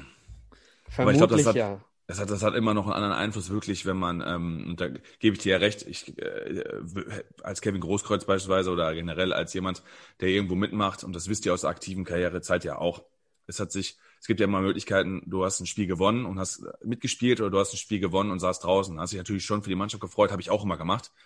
Aber es war natürlich trotzdem immer geiler, wenn man mitgespielt hat. Ne? Da musste man jetzt kein Tor geschossen haben, sondern da muss man auf dem Platz gestanden haben, du musstest den Rasen, den Gegner gespürt haben, du musstest ähm, völlig äh, erschöpft, platt in der Ecke liegen.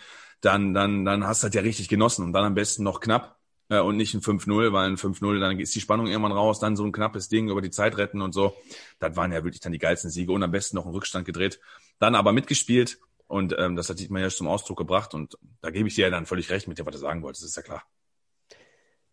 Ja, ähm, wo ich so ein ganz kleines bisschen überlegt habe, ob ich ein bisschen anderer Meinung bin als er, ähm, ist, dass grundsätzlich bei einem Verein wie dem MSV Duisburg alles zusammenpassen muss, um die Klasse zu halten. Ähm, das trifft zu 100 Prozent auf die Saison 96, 97 zu. Das trifft dann äh, vielleicht auch noch auf die Saison 97, 98 zu. Und wenn du dann 98, 99 nach einem Pokalfinale, in dem du im Übrigen dann, äh, kleiner Nebeneffekt wäre es gewesen, die Bayern haben die Liga damals gegen den Aufsteiger Lautern verloren. Ne? Wenn sie dann das Pokalfinale auch noch gegen uns verloren hätten, wäre natürlich die Krönung für uns alle gewesen. Äh, Entschuldigung. ähm, wenn du dann mit diesem Erfolg in die, in die nächste Saison gehst, da stimme ich nicht mehr 100% zu. So, das ist heutzutage das Understatement, was ein SC Freiburg hat ähm, mit Recht, weil die Schere inzwischen so weit auseinandergegangen ist, dass du da gar nicht mehr rankommen kannst ohne europäische Teilnahmen. Ähm, aber Anfang oder Mitte der 90er war die Schere zwischen den Kleinen und den Großen noch nicht so groß. Wir reden hier gerade von der Saison, in der Gladbach, äh, Entschuldigung, in der Kaiserslautern als Aufsteiger Meister wird. So, und dieses Selbstverständnis zu haben, äh, was die Bayern haben als Beispiel, ähm, so, so ein Stückchen davon zu haben und mal ein bisschen an mehr zu glauben, ohne jetzt wie der erste FC Köln äh, direkt nach zwei Siegen an Europa zu glauben. Ne? Also, oder die, das Umfeld des ersten FC Köln, ne? der Express oder was auch immer. Da heißt es dann immer direkt, jetzt Europa, nur weil sie zwei Spiele gewonnen haben. Davon spreche ich nicht. Aber so, so ein bisschen mehr Selbstverständnis kann man doch nach drei Jahren einstellig schon irgendwo mal entwickeln, oder wie seht ihr das? Möchtest du, Stefan? Ja, klar. Ähm, ich gehe d'accord mit dir größtenteils und ich finde auch in der Mitte liegt so ein bisschen die Wahrheit. Ähm, denn ich habe mir auch die, die Passage aufgeschrieben, klar kann man absteigen, auch gerade als MSV Duisburg, aber ähm, er hat es ja gerade angesprochen, sang- und klanglos. Klar, am Ende des Tages macht ein Abstieg jetzt keinen Unterschied, ob wir jetzt mit einem Punkt, der kann ja manchmal viel bitterer sein, als wenn wir jetzt in dem Fall mit zehn Punkten Rückstand absteigen und wir uns da wochenlang darauf vorbereiten können. Das ist ja natürlich manchmal ein bisschen angenehmer am Ende der Saison. Aber wir kennen es ja alle aktuell, wir leiden ja mit unserem MSV und wenn wir dann von Woche zu Woche als Fan ja auch, ne, jetzt mal aus Fansicht, unsere Mannschaft verlieren sehen, und wir haben in der Liga oder in der Saison damals auch gegen Mannschaften wie SSV Ulm oder gegen die Spielvereinigung Unterhaching gespielt, die am Ende des Tages doppelt so viele Punkte in dieser Saison gesammelt hat wie der MSV. Äh, da muss man sich am Ende des Tages schon die Frage stellen, boah, so sang- und klanglos abzusteigen, ich glaube, das muss nicht sein. Ne? Und eine Liga am Ende des Tages mit 22 Punkten zu beenden, weiß jetzt nicht, ob man dann sagen sollte, jo, ist halt mal so passiert. Denn ähm, wir hatten ja uns ja die Jahre Saison äh, oder die Jahre zuvor so viel aufgebaut und da bin ich ja vollkommen bei dir, was man sagen muss, ja, man hätte irgendwie das Rädchen so drehen können, dass, dass man irgendwie ein bisschen besser zumindest da steht. Auf der anderen Seite, jetzt muss ich auch zum Dietmar sagen, er hat es ja gerade ein paar Mal angedeutet, wir kennen natürlich im Hintergrund nicht die, die, die Rahmenbedingungen, unter denen da hervorragend mehrere Jahre gearbeitet wurde. Er sagte ja gerade schon, ne, er, er sprach die Konkurrenz in der Umgebung an. Ich meine, die hat sich heutzutage auch nicht geändert. Ähm, auf der anderen Seite, ja, die waren auch damals nicht auf Rosen gebettet, hatte er gesagt. Von daher ähm, sehe ich so zwiegespalten, ne? Ja, was einfach ähm, schade ist und äh, also ich gebe euch da völlig recht und wir hatten ja in der Folge mit diesem Herrsch, die Frage hatte ich auch gestellt, weil ich habe es genauso gesehen. Ich meine, jetzt muss man sagen, nach der 97, 98er Saison haben wir noch eine 98, 99, 99er Saison auch gespielt, die sehr, die sehr gut ähm, verlaufen ist. Und zwei Sachen vielleicht dazu, das mit dem Alter hatten wir ja auch thematisiert, ähm, schon vor, weiß ich nicht, zwei Stunden oder was. Und zu Saison 99, 2000 waren jetzt auch nicht so die knaller Neuzugänge dabei. Ne? In den ganzen Jahren davor war es schon so, dass wir immer ein paar Impulse gesetzt haben mit neuen Spielern, die auch eingeschlagen sind. Ich meine, wenn wir da überlegt ja, haben, auch gerade schon. Ja. genau. Wenn wir überlegt haben, wie viele Spiele die dann gemacht haben und wie die sich dann halt durchgesetzt haben, dann ist vielleicht da der Impuls ein bisschen weggegangen. Ähm, was ich einfach jetzt generell schade finde, ich kann das ja nicht hundertprozentig sagen, weil ich die 60er, 70er, 80er Jahre ja nicht gesehen habe, nicht verfolgt habe. Ne? Aber als Gründungsmitglied, du hast selber gesagt, die Schere in den 90er Jahren von der Kohle war nicht weit auseinander. Dann waren 60er, 70er, 80er Jahre noch viel weniger auseinander. Und äh, Duisburg ist eine große Stadt nicht nur in unserem, in unserem Song, sondern generell viele Einwohner. Und wir haben beispielsweise, wenn du unsere Konkurrenz siehst, wir haben, ähm, ich bin jetzt nicht ganz hundertprozentig sicher, aber wir haben auf jeden Fall mehr Einwohner als Gelsenkirchen, wir haben mehr Einwohner als Mönchengladbach. Und wenn ich jetzt glaube ich auch, haben wir mehr Einwohner als Dortmund. Ähm, ähm, Köln hat mehr, Düsseldorf hat mehr. So, und ähm, was ich in den ganzen Jahrzehnten nicht verstanden habe, ist auch mit der Infrastruktur her, mit allen Möglichkeiten, die, die, die, die Duisburg auch halt mit dem, mit dem Hafengebiet und so äh, bietet und mit den Leuten, die wir ja hier haben. Wieso haben wir diesen Konkurrenzkampf verloren? Also wieso muss Duisburg sich als Stadt und als, ja, als Verein dann, dann halt mit Bochum, Bielefeld und so auseinandersetzen? Warum haben wir das nie geschafft? Und Leverkusen hat ja auch, habe ich ganz vergessen, hat ja auch weniger Einwohner. Gut, die hatten Bayer-Konzern, okay, aber warum haben wir diesen Kampf verloren über die ganzen Jahrzehnte? Ähm, also man, stell dir mal vor, stell dir mal vor, nur Duisburg. Die wären Duisburg-Fans alle. Guck mal, wie viele Duisburg-Fans du hättest. Weißt du, was ich meine? Stattdessen hast du in Duisburg auch so viele Dortmunder und Schalker und Lappacher und Kölner, ne, den ganzen Dreck. Aber du hast, du hast in den ganzen anderen Städten, wie viele Duisburger hast du da? Das ist das ja, ne? Ähm, Duisburg hast du dann auch Einzugsgebiet Mörs und dann noch vielleicht Kamp-Lindfort und dann ein bisschen Krefeld vielleicht und dann, dann wird es ja auch schon schwierig. Und das ist, oder Wesel, Dienstlaken, okay, Mülheim, aber da denkst du, wieso ist das so? Und ähm, da gebe ich dir vollkommen recht, Michael. Warum muss man dann sagen, da muss immer alles passen und alles zusammenlaufen? Wieso konnten wir es nicht schaffen, uns dann da weiter? Sagt ja keiner, dass du dann wieder eine Achter wirst. Warum bist du dann nicht 13. geworden? Oder 12. oder 14. Warum so krass sang- und klanglos? Ne? Das ist, sicherlich kann da viel zusammenkommen, aber das ist so eine Frage, die ich hier nicht beantworten kann, aber die ich mir schon immer gestellt habe. Ja, ist mit Sicherheit äh, äh, sehr, sehr eng damit verknüpft, dass wir viel früher als die anderen, die um uns herum sind, ziemlich weit nach unten gerutscht sind. Ne? Unser Abstieg in die Drittklassigkeit, äh, boah, lass mich nicht lügen, 85? Ja. Mir, ja? Ja, ja, doch, ähm, habe ich mit meinem Vater darüber gesprochen. Ähm, 1985, äh, da ist seit 85 ist eine Menge passiert äh, in Sachen äh, Fanentwicklungen ne? In Deutschland. So, äh, wir haben darüber gesprochen vor ein paar Stunden, wie in den 90er Jahren äh, die Zuschauerzahlen waren in der ersten Liga, selbst bei Bayern München. Und äh, wir haben, glaube ich, genau diese Zahlen oder diese, diese Jahre verpasst, um genau da dieses Wachstum in der Erstklassigkeit mitzumachen. Ne? Wir reden jetzt davon, dass wir äh, eine geile Ära hatten unter Funkel, aber wir sind auch äh, in den äh, 90er Jahren dreimal in der zweiten Liga gewesen. Ne? So, und äh, sind überhaupt erst äh, 91 wieder hochgekommen nach neun Jahren. Ne? Und bei uns auf dem Wimpel äh, steht Amateurmeister 86. Ja, äh, 87, glaube ich. Ne? Entschuldigung, ne? 87 oder 89? Ja. Nee, äh, nee 87. genau. Ähm, auf jeden Fall, und, und da steht auch Vizepokalsieger drauf, da steht auch deutscher Vizemeister drauf. Ne? So, das sind ja alles, alles Sachen, die damit mit reinspielen. Das heißt, wir haben nie diese Erfolge gehabt. Äh, die Schalker waren sehr oft deutscher Meister früher. Ja, äh, ich weiß nicht, hieß es noch Reichsmeister, als die deutscher Meister waren. Auf jeden Fall ist es sehr lange her. Die Nürnberger, ja, waren, waren extrem lange ähm, äh, äh deutscher Rekordmeister. So, und diese Erfolge verbunden dann mit einer dauerhaften Zugehörigkeit in der ersten und zweiten Liga bei Schalke, dann jetzt seit 1900 91 dauerhaft, glaube ich, in der ersten Liga, sind mit uns hochgegangen und sind nie wieder runtergegangen. Ähm, da, die, haben, die haben aber auch damals schon eine höhere Fanbase gehabt. Ne? Die kamen eben nicht von ganz unten wie wir. Und ich glaube, da, da liegt das so ein bisschen, dass so die zwei Punkte hängen zusammen. Einmal, dass wir relativ früh äh, in, einer, in einer Zeit, wo, wo das Publikum sich noch entwickeln musste, ähm, runtergegangen sind in Liga 3, damals Oberliga Nordrhein, und dass wir eben in unserer frühen äh, ähm, Vereinshistorie die Meistertitel nicht haben. Stefan, du möchtest was sagen? Genau, äh, du hast gerade ein paar richtig interessante Punkte gebracht, äh, auf die ich gerne nochmal Bezug nehmen möchte. Und zwar, ich glaube, dass das Duisburger Publikum einen Abstieg verzeiht. Ja? Und dass mal, dass es mal ruhig dementsprechend mal runtergehen kann. Aber ich vergleiche das jetzt mal mit, äh, mit der aktuellen Situation auch in, in den letzten zehn Jahren. Da kommen wir ja wahrscheinlich in den kommenden Sendungen auch nochmal explizit drauf zu sprechen. Aber äh, diese ständige Auf und dann wieder ab. Ja, also du, du kannst ja mal absteigen. So, und dann kannst du auch wieder aussteigen. Und dann musst du aber einfach mal eine ganze Zeit lang durchziehen. Man stelle sich jetzt vor, Schalke, bei Schalke wird immer behauptet, ach, wenn die absteigen würden, die hätten trotzdem 60.000 im Stadion. Mag sein. Werden wir wahrscheinlich nächstes Jahr mal erfahren, wie das so ist, hoffentlich.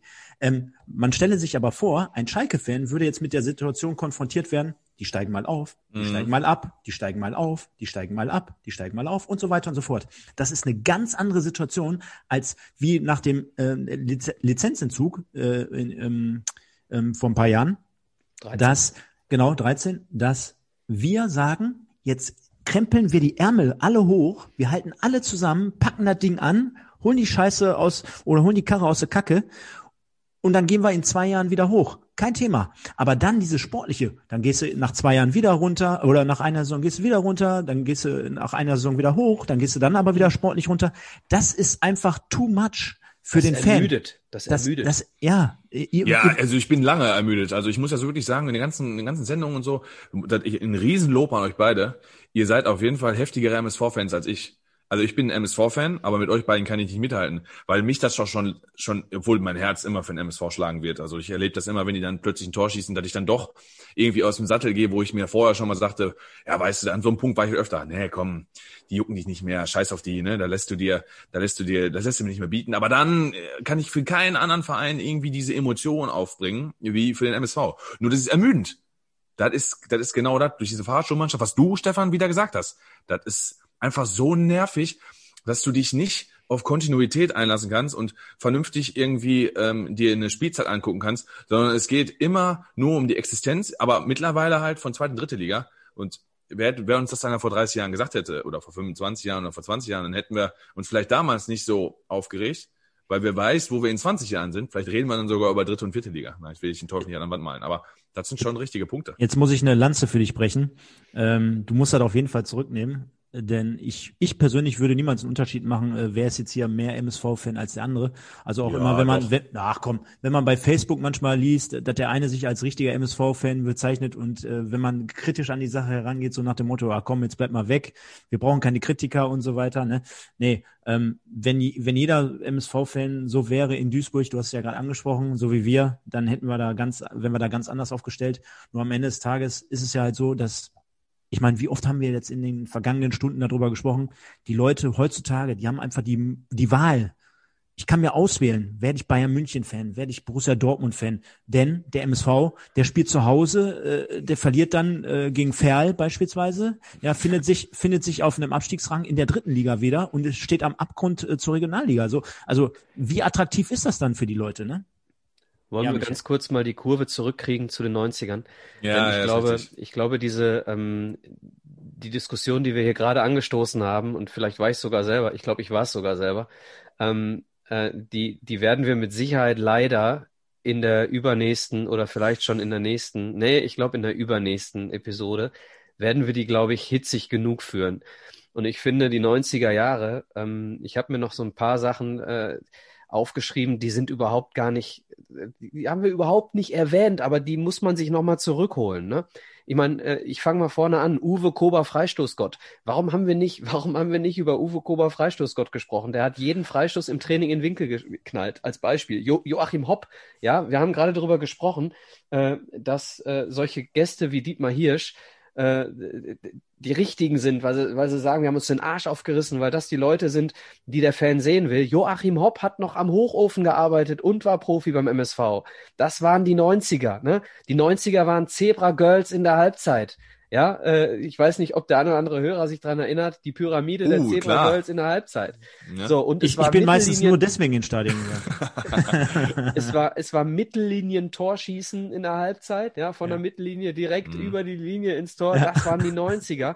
Und was auch die 90er waren, und äh, sie waren scheinbar eine neue große Ära für viele beim MSV und äh, um den MSV herum, so dass in den 90ern sogar der Zebra-Twist ein anderer war. Ne? Da hat Ülo äh, zusammen mit den Zebras eine Rock'n'Roll-Version des Zebra-Twists äh, gespielt. Da hieß es dann nicht, wo alle Mann mit Helmut Rahn, da hieß es, wo alle Mann mit Tönnies vorn. Dann Koba, Pass und Tor. So, wir reden hier über diese Zeit. Und äh, dieses Resümee, das mal wieder in dieses Positive zu kriegen, weil es einfach eine geile Zeit war, das hätte ich gerne. Und da ist mir eben eingefallen, Mann, so ein paar Sachen hätte ich doch ganz gerne in den letzten 27 Stunden Podcast noch erzählt. Ein, einen habe ich noch, Micha. Einen habe ich noch. Ich denke mal, die Frage müsste sich auch an dich richten. Du könntest da eher noch äh, weiterhelfen. Ähm, kennst du noch den, den, Geht's hier wieder um mein Alter? den, den Stadionsprecher? Ähm, Wohin, wohin zu Sinn? Der, der immer die Werbung vorgelesen hat und dann Ja, immer diese, die, diese bekannte Pizza, ich glaube Mama Leone, kann das sein? Ja, Mama Leone und äh, ganz, ganz wichtig war auch, äh, wie, wie wie ich gerade schon sagte, die Stimme. Wohin, wohin Ja, genau. Sinn? Sensationell. Boah, ich war so traurig, als der beim ersten Mal nicht mehr dabei war, wo ich Ja, der ist leider dann gestorben. ja. Boah, ey, ich, sensationell, ehrlich, mega. Geiler Den stelle ich mir vor mit so einem, mit so einem, mit so einem, mit so einem richtigen Mantel, dass der da saß. Äh, boah, weiß ein- nicht, mit so- Brille, ja, ja, so ein älterer so ein bisschen Herr. Derrick. So ein, So- so ein ja, bisschen, so, so ein äh, Derrick, genau. Ja, ja, ja. Geil. Aber du hast Äh, gerade, du hast gerade ein paar Spieler angespro- angesprochen. Ich habe mir jetzt nochmal auf in Bezug auf den Dietmar jetzt wirklich nochmal auch noch so ein paar Namen äh, notiert, die wir aufgrund de des Zeitmangels natürlich gar nicht so explizit, äh, explizit erwähnt haben. Ne? Also Stick Töfting, absolute Maschine damals auf der 6, ne? Also hat ja also so ein kleiner Bullterrier, ne? Also Vergleich Ja, jetzt der mit sah dem, schon mit aus dem wie Mike. so ein Bullterrier, ne? Ja, den, den Vergleich mit Mike, ne? Also der hat Ey, ich bin viel größer als der. Ja, aber du, du, Der hat nur dieselbe Frisur. Du, du diskriminierst mich immer auf meine, auf meine Frisur. Nee, auf deine Spielweise. Das, Ach so, das war okay. doch eins zu eins die Spielweise von ihm, ne? Ja, zumindest in den letzten, in, in den letzten ruhig. zwei, drei Jahren. Du kennst mich ja nicht mehr als äh, Mittelstürmer und links außen. Nee, nee, kann ich mir gar nicht vorstellen, aber okay. Äh, dann Thomas Warner, ein Slobodan Komljenovic, äh, ein Carsten Erle Wolters, ein Uwe Spieß, äh, im Finale auch äh, als Stürmer gespielt, ne? Also, ja, Wahnsinn, wie viele Leute, da könnten wir jetzt wahrscheinlich hier noch stundenlang weitermachen. Ein Special zu Michael Zeyer, keine Ahnung, gibt genug zu tun. Ja, ich hatte es ja vorhin auch schon mal gesagt, ne, oder fast gar nicht vor anderthalb Stunden oder so, auch, äh, dass, dass hier so Spieler wie Steininger zum Beispiel jetzt ja auch weniger genannt wurden und so, ne, und sicherlich, äh, ey, wo, wo fängst du an, wo hörst du auf, ne? Wir hatten da ja doch schon eine Fluktuation drin und wir hatten da auch sehr viele Creme, äh, Trainer und da hat sich echt viel geändert. Da soll uns jetzt keiner böse nehmen, wenn wir da irgendeinen vielleicht ein bisschen weniger oder ein bisschen mehr erwähnt haben. Ja, ähm, also wir haben darum- unser, darum wir haben unser Bestes gegeben in, weiß ich nicht, fünf Stunden oder so. Und wir sind immer Darum noch nicht ging's mir fertig. auch gar nicht. Ja, wir sind noch nicht ganz durch. Wir sind noch lange Äh, nicht fertig. wir haben noch nicht über das Trikot gesprochen. Nein, Quatsch. Ähm, mir ging es gar nicht darum, dass ich jetzt irgendwie äh, sagen wollte, wir haben noch irgendwen vergessen. Mir fiel halt nur ein, dass ich, äh, dass ich so ein paar Sachen, die mir im Nachhinein noch in den Kopf stoßen, äh, seitdem wir hier quatschen, äh, die einfach nochmal loswerden wollte. Ähm, ja, so ist es. Die 90er, eine geile Zeit. Und jetzt die Top 3. Stefan, Nee. deine Nummer drei. Ich schieb, ich, ich schieb die Karte an den Mike weiter. Ich, ich, ich, Ich kann das ja nicht Joker. ernst nehmen, ne? Also mit diesen Top den 3 Joker. Dingen, na, wow. Ich, ich mache nach dem Mike. Ich lasse den Jüngeren den Vortritt. Also Mike, genau, du, du hast ja weniger Zeit gehabt, dir eine Top 3 zu überlegen, so alt bist du ja noch nicht. Ähm, deine Ja, deine Nummer einfach. 3. Also es Oh, kann alles sein. Es kann Ja, alles sein. Es kann nee, ich alles hab- sein. Ich habe, ich habe, also ich habe drei, ich habe halt drei Spiele, ne? Also ähm, weil ich einfach jetzt im Nachhinein kann ich sagen, der Spieler und so, aber ich war einfach in der Zeit zu jung, um zu sagen, der Spieler hat mir da krass imponiert. Ich habe Markus Marin geil gefunden, weil ich in der Jugend Stürmer gespielt habe und er war auch Stürmer. Und mein Bruder hat immer zu Hause gesagt, äh, wenn wir uns überlegen, dann acht und sechsjährige oder neun und siebenjährige, äh, ich finde Salou super. Ja, dann, dann habe ich halt Marin genommen. Weißt du, dann hat er Salou auf dem Trikot gehabt, äh, auf dem Götzentrikot und ich hatte Marin auf dem Götzentrikot. Also Ich will, daher, ich will Colt Sievers sein. Na gut, dann bin ich halt Howie Manson. Ne? so und äh, ne, weißt du, und ähm, von daher kann ich jetzt gar nicht sagen, der war geil, der war nicht geil. Ich habe natürlich Videos und dann Nachbetrachtung wir nichts vor. Ich habe halt Spiele, ähm, deshalb sage ich mal auf der ähm, auf der drei ist äh, Europapokal der Pokalsieger 1-1 zu Hause gegen Genk, auch wenn wir dann später ausgeschieden sind, ist es immer noch ein internationales Spiel in einem UI Cup ist auch ein internationaler Wettbewerb, machen wir uns nichts vor.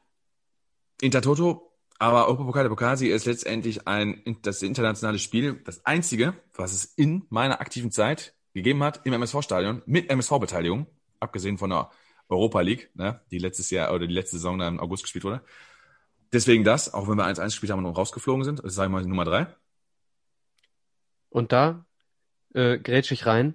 Stefan, deine Nummer 3. Also darf ich jetzt nicht drei nennen? Doch. Nein. Naja, der macht er aufsteigend. Du sagst ja erst alle den dritten Ah, okay. Platz, dann den zweiten Platz. Ich erkläre Okay. dir das mal kurz. Okay, okay, okay, okay. Äh, du hast ja gesagt, ähm, es, es kann alles sein, ne? Habe ich jetzt richtig Alles. verstanden? Alles. Ja, ähm, Kann auch, kann auch dein Gesicht im, im Zaun der Gegengerade sein. Ja, genau, das Guckloch, genau. Nee, ähm, ich habe es hier ein bisschen unterteilt in drei Kategorien und äh, ich nehme jetzt einfach mal die erste Kategorie, beziehungsweise die, für euch die dritte Kategorie und die nennt sich bei mir einfach Fans. Ja, wir haben angesprochen, dass wir äh, diverse Zuschauerschnitte hatten wir angesprochen. Ähm, wir haben mal äh, Spiele angesprochen vor weniger Zuschauern, mal vor mehr. Aber ähm, ich bin einfach zum MSV gekommen in, in einem Spiel, beispielsweise gegen Bayern München, 30.000 Mann, ausverkaufte Hütte. Äh, ich war da in dem Moment so beeindruckt, ähm, gleichzeitig von, ja, der Zebra-Twist, dann alle mit dem Schal in eine Kurve am, am Wedeln. Ähm, das war, das war für mich sensationell. Am, an, früher gab es ja noch immer, dass die auch so Schnipsel in eine Kurve geworfen haben. Ja. Ne? Ja, Ähm, vor allem, das waren, das waren ja diese, diese Bier, äh, wie heißen die Dinge? Diese Ja. Bierzettel. Genau, Ja. die, die, die, die, die Feuchtigkeit aufsaugen, ne? Ne? Ja, oder, ja, genau. oder, oder ich war damals noch so ein Stöpsel, der hatte jedes Jahr äh, von seinem Vater eine Fahne bekommen. Wer hat heutzutage noch eine Fahne mit, mit, mit einem Stock im Stadion? Ne? Das Absolut, ging ja. absolut. Das, das ging und das war dann meistens blau-weißes Fahnenmeer und ähm, ich lasse nichts auf unsere MSV-Fans. Ja? Hast du gerade wirklich gefragt, wer hat heutzutage schon noch eine Fahne im Stadion? Hast du das wirklich gefragt? ja, Eindeutig, zweideutig. ja gut. Ich selber. Nein, aber das sind alles so Erinnerungen und auch mit Choreos irgendwann äh, oder mit mit den mit den Fangesängen, ne? wenn du wenn du als junger Mann oder jung, äh, junger Ursel dann dazukommst und denkst dir, wow, jetzt, jetzt, jetzt stehen da 5000 in der Kurve und die singen auf einmal irgendwelche Schlachtgesänge oder Parolen, äh, mega. Und ähm, Auswärtsfahrten dann, ne, wir haben es ja gehört, in Essen dann mit äh, 4.000, 5.000 Duisburgern. Also das sind so meine Erinnerungen, dass ich jetzt sagen würde, ohne jetzt zu schleimen an alle Zuhörer da draußen, äh, die Fans auf jeden Fall, denn ich bin einer von denen. Ah, Ist das schön. Meine Nummer drei ist ein Erlebnis beim Training des MSV. Ähm, das müsste in der Aufstiegssaison gewesen sein. Und ich bin damals äh, vorher im Shop gewesen und hab mir, kennt ihr diese Schlappmützen noch? Du musst Ja, jetzt noch sagen, welche, hab- du hab musst ich jetzt auch, noch sagen, welche Aufstiegssaison, es gab ja ein paar. Entschuldigung, äh, 90, 91. Also meine, meine Sozialisation äh, mit dem MSV, ich bin in den 80ern schon mitgenommen worden, aber da beginnt's bei mir. Und da war ich, ähm, war ich dann beim Training und äh, alle Sachen umgeworfen, ne? Trikot an und äh, Schal und äh, äh, Mütze und äh, Fahne und alles und ein Edding in der rechten Hand und und so weiter. Und äh, dann hat mein Vater mit jedem Spieler mit mir Fotos gemacht. Die haben sich Zeit genommen, die haben, die haben sich wirklich Zeit genommen. Die sind nicht, äh, ich weiß nicht, ob ihr in den letzten Jahren mal beim Training wart. Ähm, du, du erhaschst mal eben schnell vielleicht als Kind eine Unterschrift auf dem Weg äh, von der Kabine zum Training. Ne? Äh, wenn sie sich die Zeit nehmen, mal eben den Stift zu schwingen. Ähm, gibt natürlich auch Trainingseinheiten, wo es äh, verständlich ist, dass sie die Zeit nicht haben. Alles gut. Ähm, aber damals, das ist für mich so in Erinnerung geblieben, meine erster, mein erster Kontakt mit dem MSV Duisburg privat, sag ich mal, außerhalb des Stadions. Äh, und die haben mich nicht enttäuscht. So. Da hat sich der Strucki dahingestellt, hat mich in den Arm genommen, hat gesagt, komm, mach mal ein Foto hier. Und dann kamen sie alle. Ne? Lien, Michael Tönnies, da, äh, unfassbar. Und das ist so meine Nummer drei. Wobei ich das, äh, muss ich wirklich sagen, ähm, für selbst, selbstverständlich halte. Ne? Also ich kann dich da voll und ganz verstehen. Aber stell dir mal vor, du bist MSV-Spieler und da sind jetzt keine 5000 Fans eigentlich am- beim Training. Ne? Da sollten die sich ja die Zeit nehmen. Ne? Also wer, wer das nicht macht, ist ein absoluter Unmensch. Du hast vollkommen recht. Und jetzt stell dir mal vor, ich bin damals zehn oder elf gewesen, äh, frisch eingedeckt mit allen Sachen und dann laufen Mhm. Ja. die an mir vorbei. Stell dir die Situation mal vor. Ja, ja, klar. Du wirst So, direkt, die, du, du hast hast kein eine Fan große mehr. Verantwortung in dem Voll. Moment, ne? Ich kann mich erinnern, äh, ich bin äh, mit meiner Tochter zum, äh, zum Training mal gegangen vor ein paar Jahren. Da kam der Bajic zu mir und hat meiner Tochter einen Kuss auf die Stirn gegeben, hat gesagt, bring Glück. So, solche Typen brauchst du halt, ne? Und das war der erste, der erste Moment, das war Schön. eben meine Nummer drei. Man, Ja, stelle, man, man stelle sich vor, Bayet hätte dir den Kuss auf den Stirn gegeben. Glück. Bring Glück, bring Glück. Michael, bring Glück. Oder du umgekehrt dann bei ihm. Bring Glück. So, Mike, deine Nummer zwei. Äh, meine zwei ist ähm, tatsächlich das Spiel dann gegen äh, Dynamo Moskau, äh, UI Cup. Wir hatten das, ich hatte es vorhin auch schon mal ne, mich daran aufgegeilt, dass der Thomas Gill das Tor geschossen hat äh, ähm, als Torhüter. Ich weiß das deshalb, weil mir, mir sind einige Stadionerlebnisse auch echt verschwommen. Ne? Ich weiß dann, dass ich da war und dann habe ich, ähm, kann ich nicht mehr genau sagen, gegen wen haben wir gespielt, gegen wen haben wir nicht gespielt. Es waren dann doch echt viele Spiele, die ich dann da war in den 90ern, Anfang der 2000er. Das habe ich aber noch hundertprozentig im Kopf, weil das von, mein, von meinem Vater auch so angepriesen wurde, ne, so als Highlight mit Halbfinale und Rückspiel, äh, Hinspiel 2-2 gespielt in, in Moskau und äh, wir können ins Finale einziehen, Duisburg spielt dann Finale und sowas, ne? Und ähm, dann, wie Stefan sagte, unten an, äh, am Zaun hingestellt und mit meinem Bruder das ganze Spiel da geguckt und ähm, mit meinem Vater kein Wort gewechselt, äh, nichts getrunken. Du, du wolltest ja nicht pinkeln gehen, ne? du wolltest ja jede Sekunde sehen. Und äh, dass wir da weitergekommen sind, dann als das 3-1 fiel und alle wussten, wir sind im Finale, dann kommt wieder das, was Stefan vorhin sagte, mit den Fans zum Tragen. Dann war natürlich kompletter äh, äh, Eskalation in der gerade, wo wir standen. Die meisten sind dann auch sogar Richtung Zaun gekommen, das weiß ich noch ganz gut. Und dann war auch schon so ein Gedränge, du bist quasi an den Zaun gedrückt worden, dann war dir aber auch scheißegal. Selbst wenn dein Gesicht durch eins dieser Kuglöcher durchgequetscht worden wäre, so ungefähr, ähm, hättest das mitgenommen. Also das ist dann Nummer zwei. Stefan? Ja, meine Nummer zwei. Ich denke mal, äh, ihr werdet gleich in die ähnliche Richtung äh, gehen. Ich möchte es ein bisschen abwandeln, weil ich ja in Kategorien unterteilt habe. Und zwar habe ich hier Spieler, Schrägstrich, Legenden stehen. Denn meine, meine Top 3 jetzt auf einen einzigen Spieler zu beziehen. Ne? Ich sagte ja vorhin, äh, ich habe immer ein Trikot mit der Nummer 20 gehabt, dementsprechend Michael Zeyer. Ich habe äh, Thorsten Wohlert ich will jetzt nicht sagen verehrt, aber er ist so einer meiner Top 5 auf jeden Fall in diesem Ranking. Bashiru Salou auf, alleine, nur alleine wegen dem DFB-Pokalfinale, nur alleine deswegen, wirklich, zählt dazu. Dann hast du Markus Marin, den ich früher top fand. Ja, da sind so viele, Joachim Hopp, keine Ahnung. Und ähm, deswegen sage ich einfach wirklich nur Chapeau. Äh, ich nehme hier einfach mal die Legenden und die Spieler rein. Zu dieser Zeit. Schöne Wahl. Ähm, meine Nummer zwei trage ich äh, manchmal, auch heute noch, weil es mir noch passt. ich habe mich während des Hirsch-Interviews umgezogen, liebe Hörer. Ich trage es heute wieder oder jetzt wieder am Ende der äh, Aufzeichnung. Mein Trikot, ähm, in dem oder auf dem meine Mutter mir das Sparkassenlogo aus Filz aufgenäht hat und in dem hinten auf der 10 oder in der 10 die Unterschrift von Michael Tönnies ist äh, und hinten alle, alle anderen Spieler auch noch drauf. Mein Erlebnis Nummer zwei ist der ist eine 5 zu 1 Niederlage. Ja, also ich nehme ich nehme hier nicht das 6 zu 2, ich nehme hier nicht die, äh, das, den Fünferpack gegen Karlsruhe, sondern ich nehme die Woche danach, äh, denn ihr merkt schon, so ein bisschen ist es so mein, meine, mein Verhältnis zum Verein, so ein bisschen, äh, ja, manchmal sogar unabhängig von Sportlichem, ne? So, das heißt, das sind so die emotionalen Momente, die mich, die mich catchen seit, seit Jahrzehnten. Und da kannst du ein Spiel 5-1 verlieren, und dann stehe ich unten am Bus und kriege die Unterschriften von allen auf den Rücken. Äh, als äh, dann Elfjähriger in der Saison 91, 92 mit meinem Vater. Ich war stolz wie Oscar. Ja, meine Nummer zwei ist eine 5-1-Niederlage in Bremen. Wenn ich eine Sache dazu sagen darf, ne? Also ich sagte jetzt eins, das wäre bei mir zu 100 Prozent so, ohne jetzt, dass ich, ähm, weiß nicht, die Leute, die mich kennen, wissen das genau. Wenn ich jetzt Spieler gewesen wäre und würde 5-1 verlieren und bin richtig sauer und bin auch enttäuscht und auch traurig, vielleicht über meine eigene Leistung. Und da kommt ein Elfjähriger, elf hast du gesagt, ne? Mhm. Und der will meine Unterschrift haben. Und der schaut mich mit leuchtenden Augen an. Und der verehrt mich gerade, weil nur weil ich für den MSV spiele.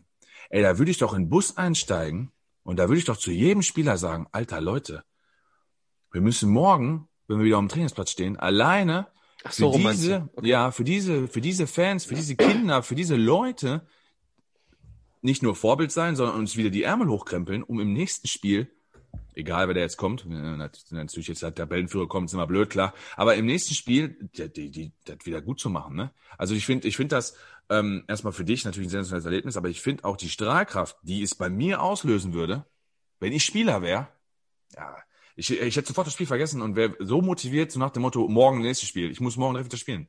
Also sowas, das muss, das, das muss aus meiner Sicht. Deswegen warten wahrscheinlich alle, ne? Guck so. Was, was kommt jetzt noch? Ja, eins ist deshalb, ja. Nein. Ja, ich denke, äh, springen wir zu eins. Ne? Also dann habe ich ja wieder hier als Jüngster in der Runde die Ehre, ähm, die Eins einzuläuten. Ihr habt super Sachen. Ich bin langweilig wieder mit Spiele. Ähm, aus dem einfachen Grund, weil das erste Spiel sollte für mich dann 1995, wir sind der Saison abgestiegen, aber äh, mein Vater hat mich endlich mitgenommen ins Stadion. Er sagte, er hat mich dann so für alt genug befunden im äh, Alter von sieben, dass ich dann mit mit durfte. Und äh, zu Hause gegen Bayer Oerding 2-0 gewonnen.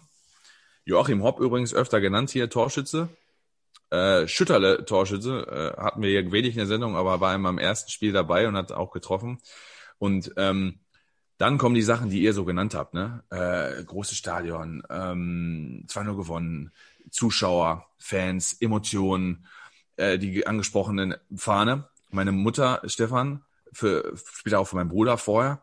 Ich meine, es ist nicht viel Aufwand, aber ähm, Holzstab genommen und Fahne dran, genäht, ins Stadion, schön oben. Die war, die konntest von oben abziehen, weißt du, die war nur draufgesteckt und äh, auch nicht zu groß, damit äh, ja der Junge nicht nach vorne fällt und irgendwie die Leute sticht, weil er passt ja nicht auf. Also so ein kleines Ding.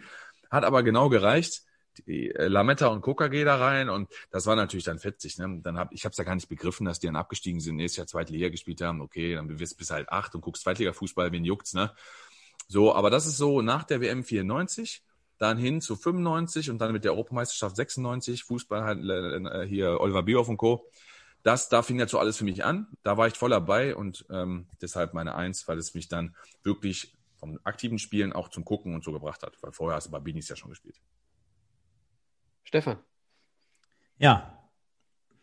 Kategorie 3 in dem Fall bei mir äh, nenne ich jetzt einfach mal meine persönlichen Erinnerungen. Und damit meine ich jetzt auch nicht wiederum bezogen an ein Spiel, beispielsweise, sondern fängt damit beispielsweise an, dass ich sage, jo, wir haben jetzt gleich 17, 18 Uhr, Flutlichtspiel 1930 ich hole jetzt mal meinen Schrank aus dem, äh, mein, mein Schrank aus dem Schal, sag ich schon. Ich gehe schön mit dem Schrank im Stadion, ne? schön hochgepackt, habe ich einen Hinkelschrank dabei und dann, dann kloppe ich noch den Ordner weg, ne? Und wenn es nicht läuft, schmeiße ich noch einen Platz. wenn du schon kein Schrank bist, musst du einen von zu Hause mitnehmen, ne? Wie, wie früher in Italien im, äh, im San Siro, da haben die ja eine Mofa mal runtergeschmissen von der Tribüne. Kennt ihr die Story? Nee, die kenn ich, ich kenne nur einen Schweinekopf. Boah, eine Mofa von der Tribüne runtergeworfen. Die muss, dass die die überhaupt rein, ja, also. keine Ahnung. Nee, fängt, korrupt. An, fängt wirklich damit an, dass man äh, weiß, oh, jetzt noch 20 Minuten, dann fahren wir los. Also Klamotten anziehen, Trikot rausholen, Schal überstreifen, Fahne einpacken, haben wir jetzt gerade ein paar Mal gehört. Ähm, ja, äh, da, passt ja jetzt gerade auch zur Zeit, ne? Äh, man hat sich immer gefreut, Weihnachten, äh, da war auf jeden Fall immer ein Accessoire vom MSV dabei. Äh, ging dann weiter über, dass man sich mindestens noch, genau wie bei seinen eigenen Spielen, immer einen Tag äh, später noch über Niederlagen geärgert hat. Also diese Verbundenheit, diese Beziehung zu diesen Spielen, das ist einfach viel mehr als nur, ach, das spielt ein MSV und egal. Nee, das hat einen fuchsig gemacht, auch am Tag danach noch. Ja, ging dann weiter über äh, die ganzen Anekdoten, die ich vorhin erzählt habe. Ähm, Malwettbewerb äh, dran teilgenommen, ähm, Hallenturnier, einziger Fan in Ostfriesland. Ähm, dann gab es auch früher immer so einen Tag der offenen Tür, der wurde damals noch abgehalten, zum Beispiel auf, ähm, auf den Plätzen der Sporthoch, äh, Sport, ähm, sag schnell, äh, Sportschule, Sportschule Wedau. Sport, Sportschule Wedau, genau. Äh, da durfte ich damals sogar Elfmeter schießen gegen Thomas Gill. Äh, ich sage euch aber nicht, ob ich den verwandelt habe oder, oder nicht. Ja, dann ist die Antwort ja einfach. ja, die Antwort ist einfach. Ich hatte so mega Bammel. Rhetorisch. Boah, ich hatte so mega Bammel. Und äh, ja, äh, trotzdem, das lässt sich einfach nicht in Worte fassen und ähm, mit einer persönlichen Erinnerung auch nicht widerspiegeln oder mit einem Spiel. Deswegen sage ich jetzt da, äh, das ganze Fan sein, also diese ganzen Erinnerungen drumherum, macht es für mich aus und würde sagen, insgesamt einfach alles. Ich glaube, für den Stefan wird es sehr schwierig, die Top 3 zu bilden in den äh, Jahrzehnten danach, denn die könntest du ja so rüber kopieren. Lassen wir aber nicht zu, Stefan. Da musst du dir was Neues ausdenken. Gerne, gerne. Kein Problem, ist eine Herausforderung, Challenge nehme ich an auf jeden Fall. Ich äh, habe auch dort sofort eine prägnante Situation, die mir, den, äh, die mir einfällt. Der Mike wird die eine oder andere Story schon kennen. Lassen wir aber und verweisen ja darauf, dass wir demnächst auch noch die, die 2000er beleuchten möchten. Ja, ähm, also ich kann, um, um, um das ein bisschen zu entschärfen, was ich gerade gesagt habe, ich kann deine äh, Top 3 absolut nachvollziehen. Ne? Das ist im Prinzip so eine Zusammenfassung äh, dessen, was, was dir wichtig ist allgemein. So. Ähm, meine Top 1, meine, mein Platz eins der 90er Jahre und damit auch mein Platz eins äh, in jeglicher Hinsicht, was den MSV betrifft. Ich brauche mal gar nicht drüber diskutieren, brauchen wir gar nicht länger drüber sprechen. Ein Name, Michael Tönnies.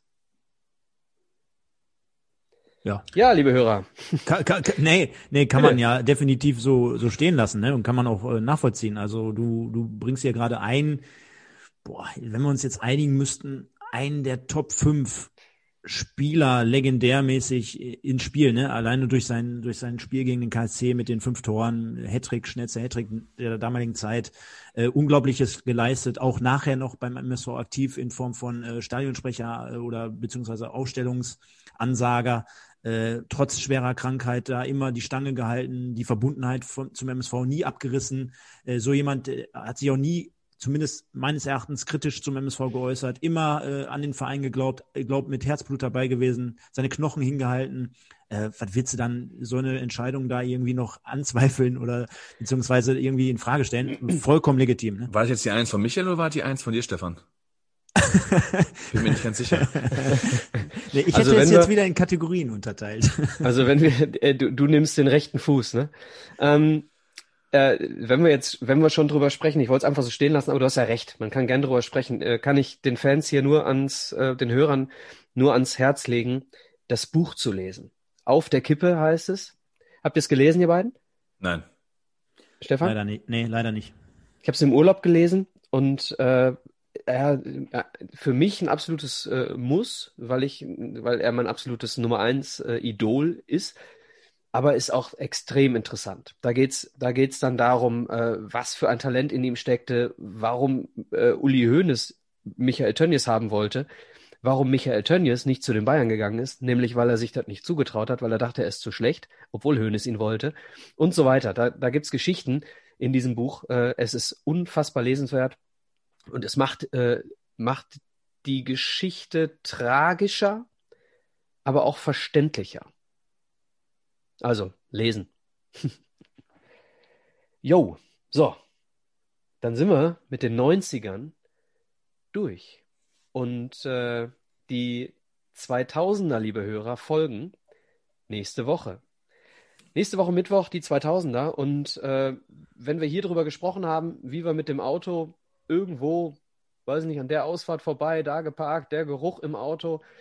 Bei mir zum Beispiel wechselt das dann so in Richtung äh, Bahntradition. Da werde ich dann drüber sprechen in den 2000ern.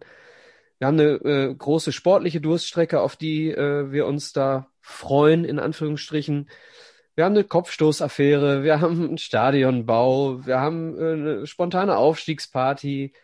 Ähm, wir haben richtig viel, was da auf uns wartet in den 2000ern und wir haben unter anderem auch ein Interview mit Georg Koch. MSV Duisburg ähm, mit dem mit dem allen drum und dran, was da gewesen ist, äh, muss ich sagen, ist bei mir ganz weit oben. Ähm, da gibt's auch nicht Nummer eins, Nummer zwei, Nummer drei. Das ist immer so eine Kategorie, wo ich sage, nee, das sind die Vereine wie Duisburg, Düsseldorf oder Kaiserslautern, äh, selbst Zagreb, ähm, wo ich einfach sage, das hat einfach mega mega Spaß gemacht und ähm, ich war stolz, äh, für den Verein auf, äh, aufzulaufen.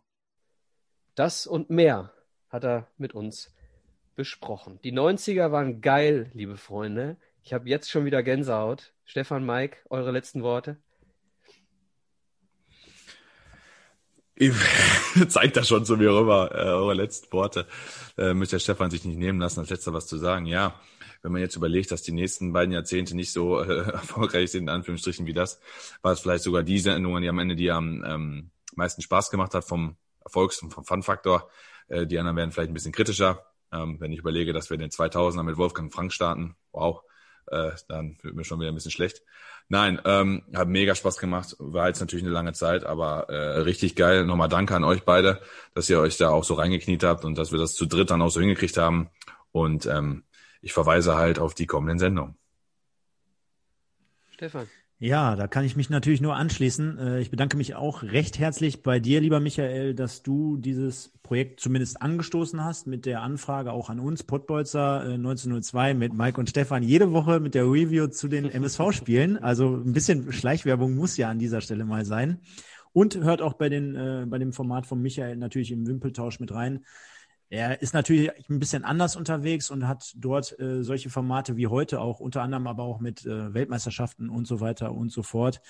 Ja, ähm, was bleibt noch zu sagen? Ähm, mir hat das einfach unglaublich viel Spaß gemacht. Es, es war wirklich sehr, sehr toll, auch schon in der Recherche zu dieser Sendung, einfach mal die ganzen alten Dinge herauszusuchen, zu kramen, in Erinnerungen zu schwelgen.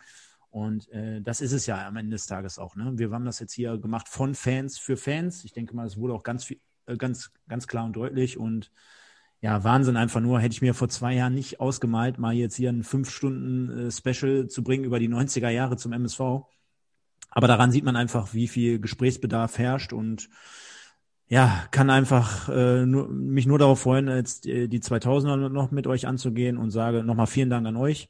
Viel Spaß beim Zuhören ähm, in dieser Sendung und ja, verabschiede mich. Die meisten werden es kennen mit den magischen Worten. Nur. Nur der MSV. Ciao. Ja, mir bleibt auch nichts anderes zu sagen, als mich bei euch zu bedanken, lieber Stefan, lieber Mike, für die bisher richtig geile Zusammenarbeit. Und äh, eigentlich ist es ein Hobby, aber es äh, grenzte dann schon stark an Arbeit. Aber heute die, ich weiß es nicht ganz genau, waren es fünf Stunden, äh, auf jeden Fall keine Arbeit, sondern pures Vergnügen. Und liebe Hörer, wir hören uns nächste Woche zu den 2000ern. Macht's gut. Ciao.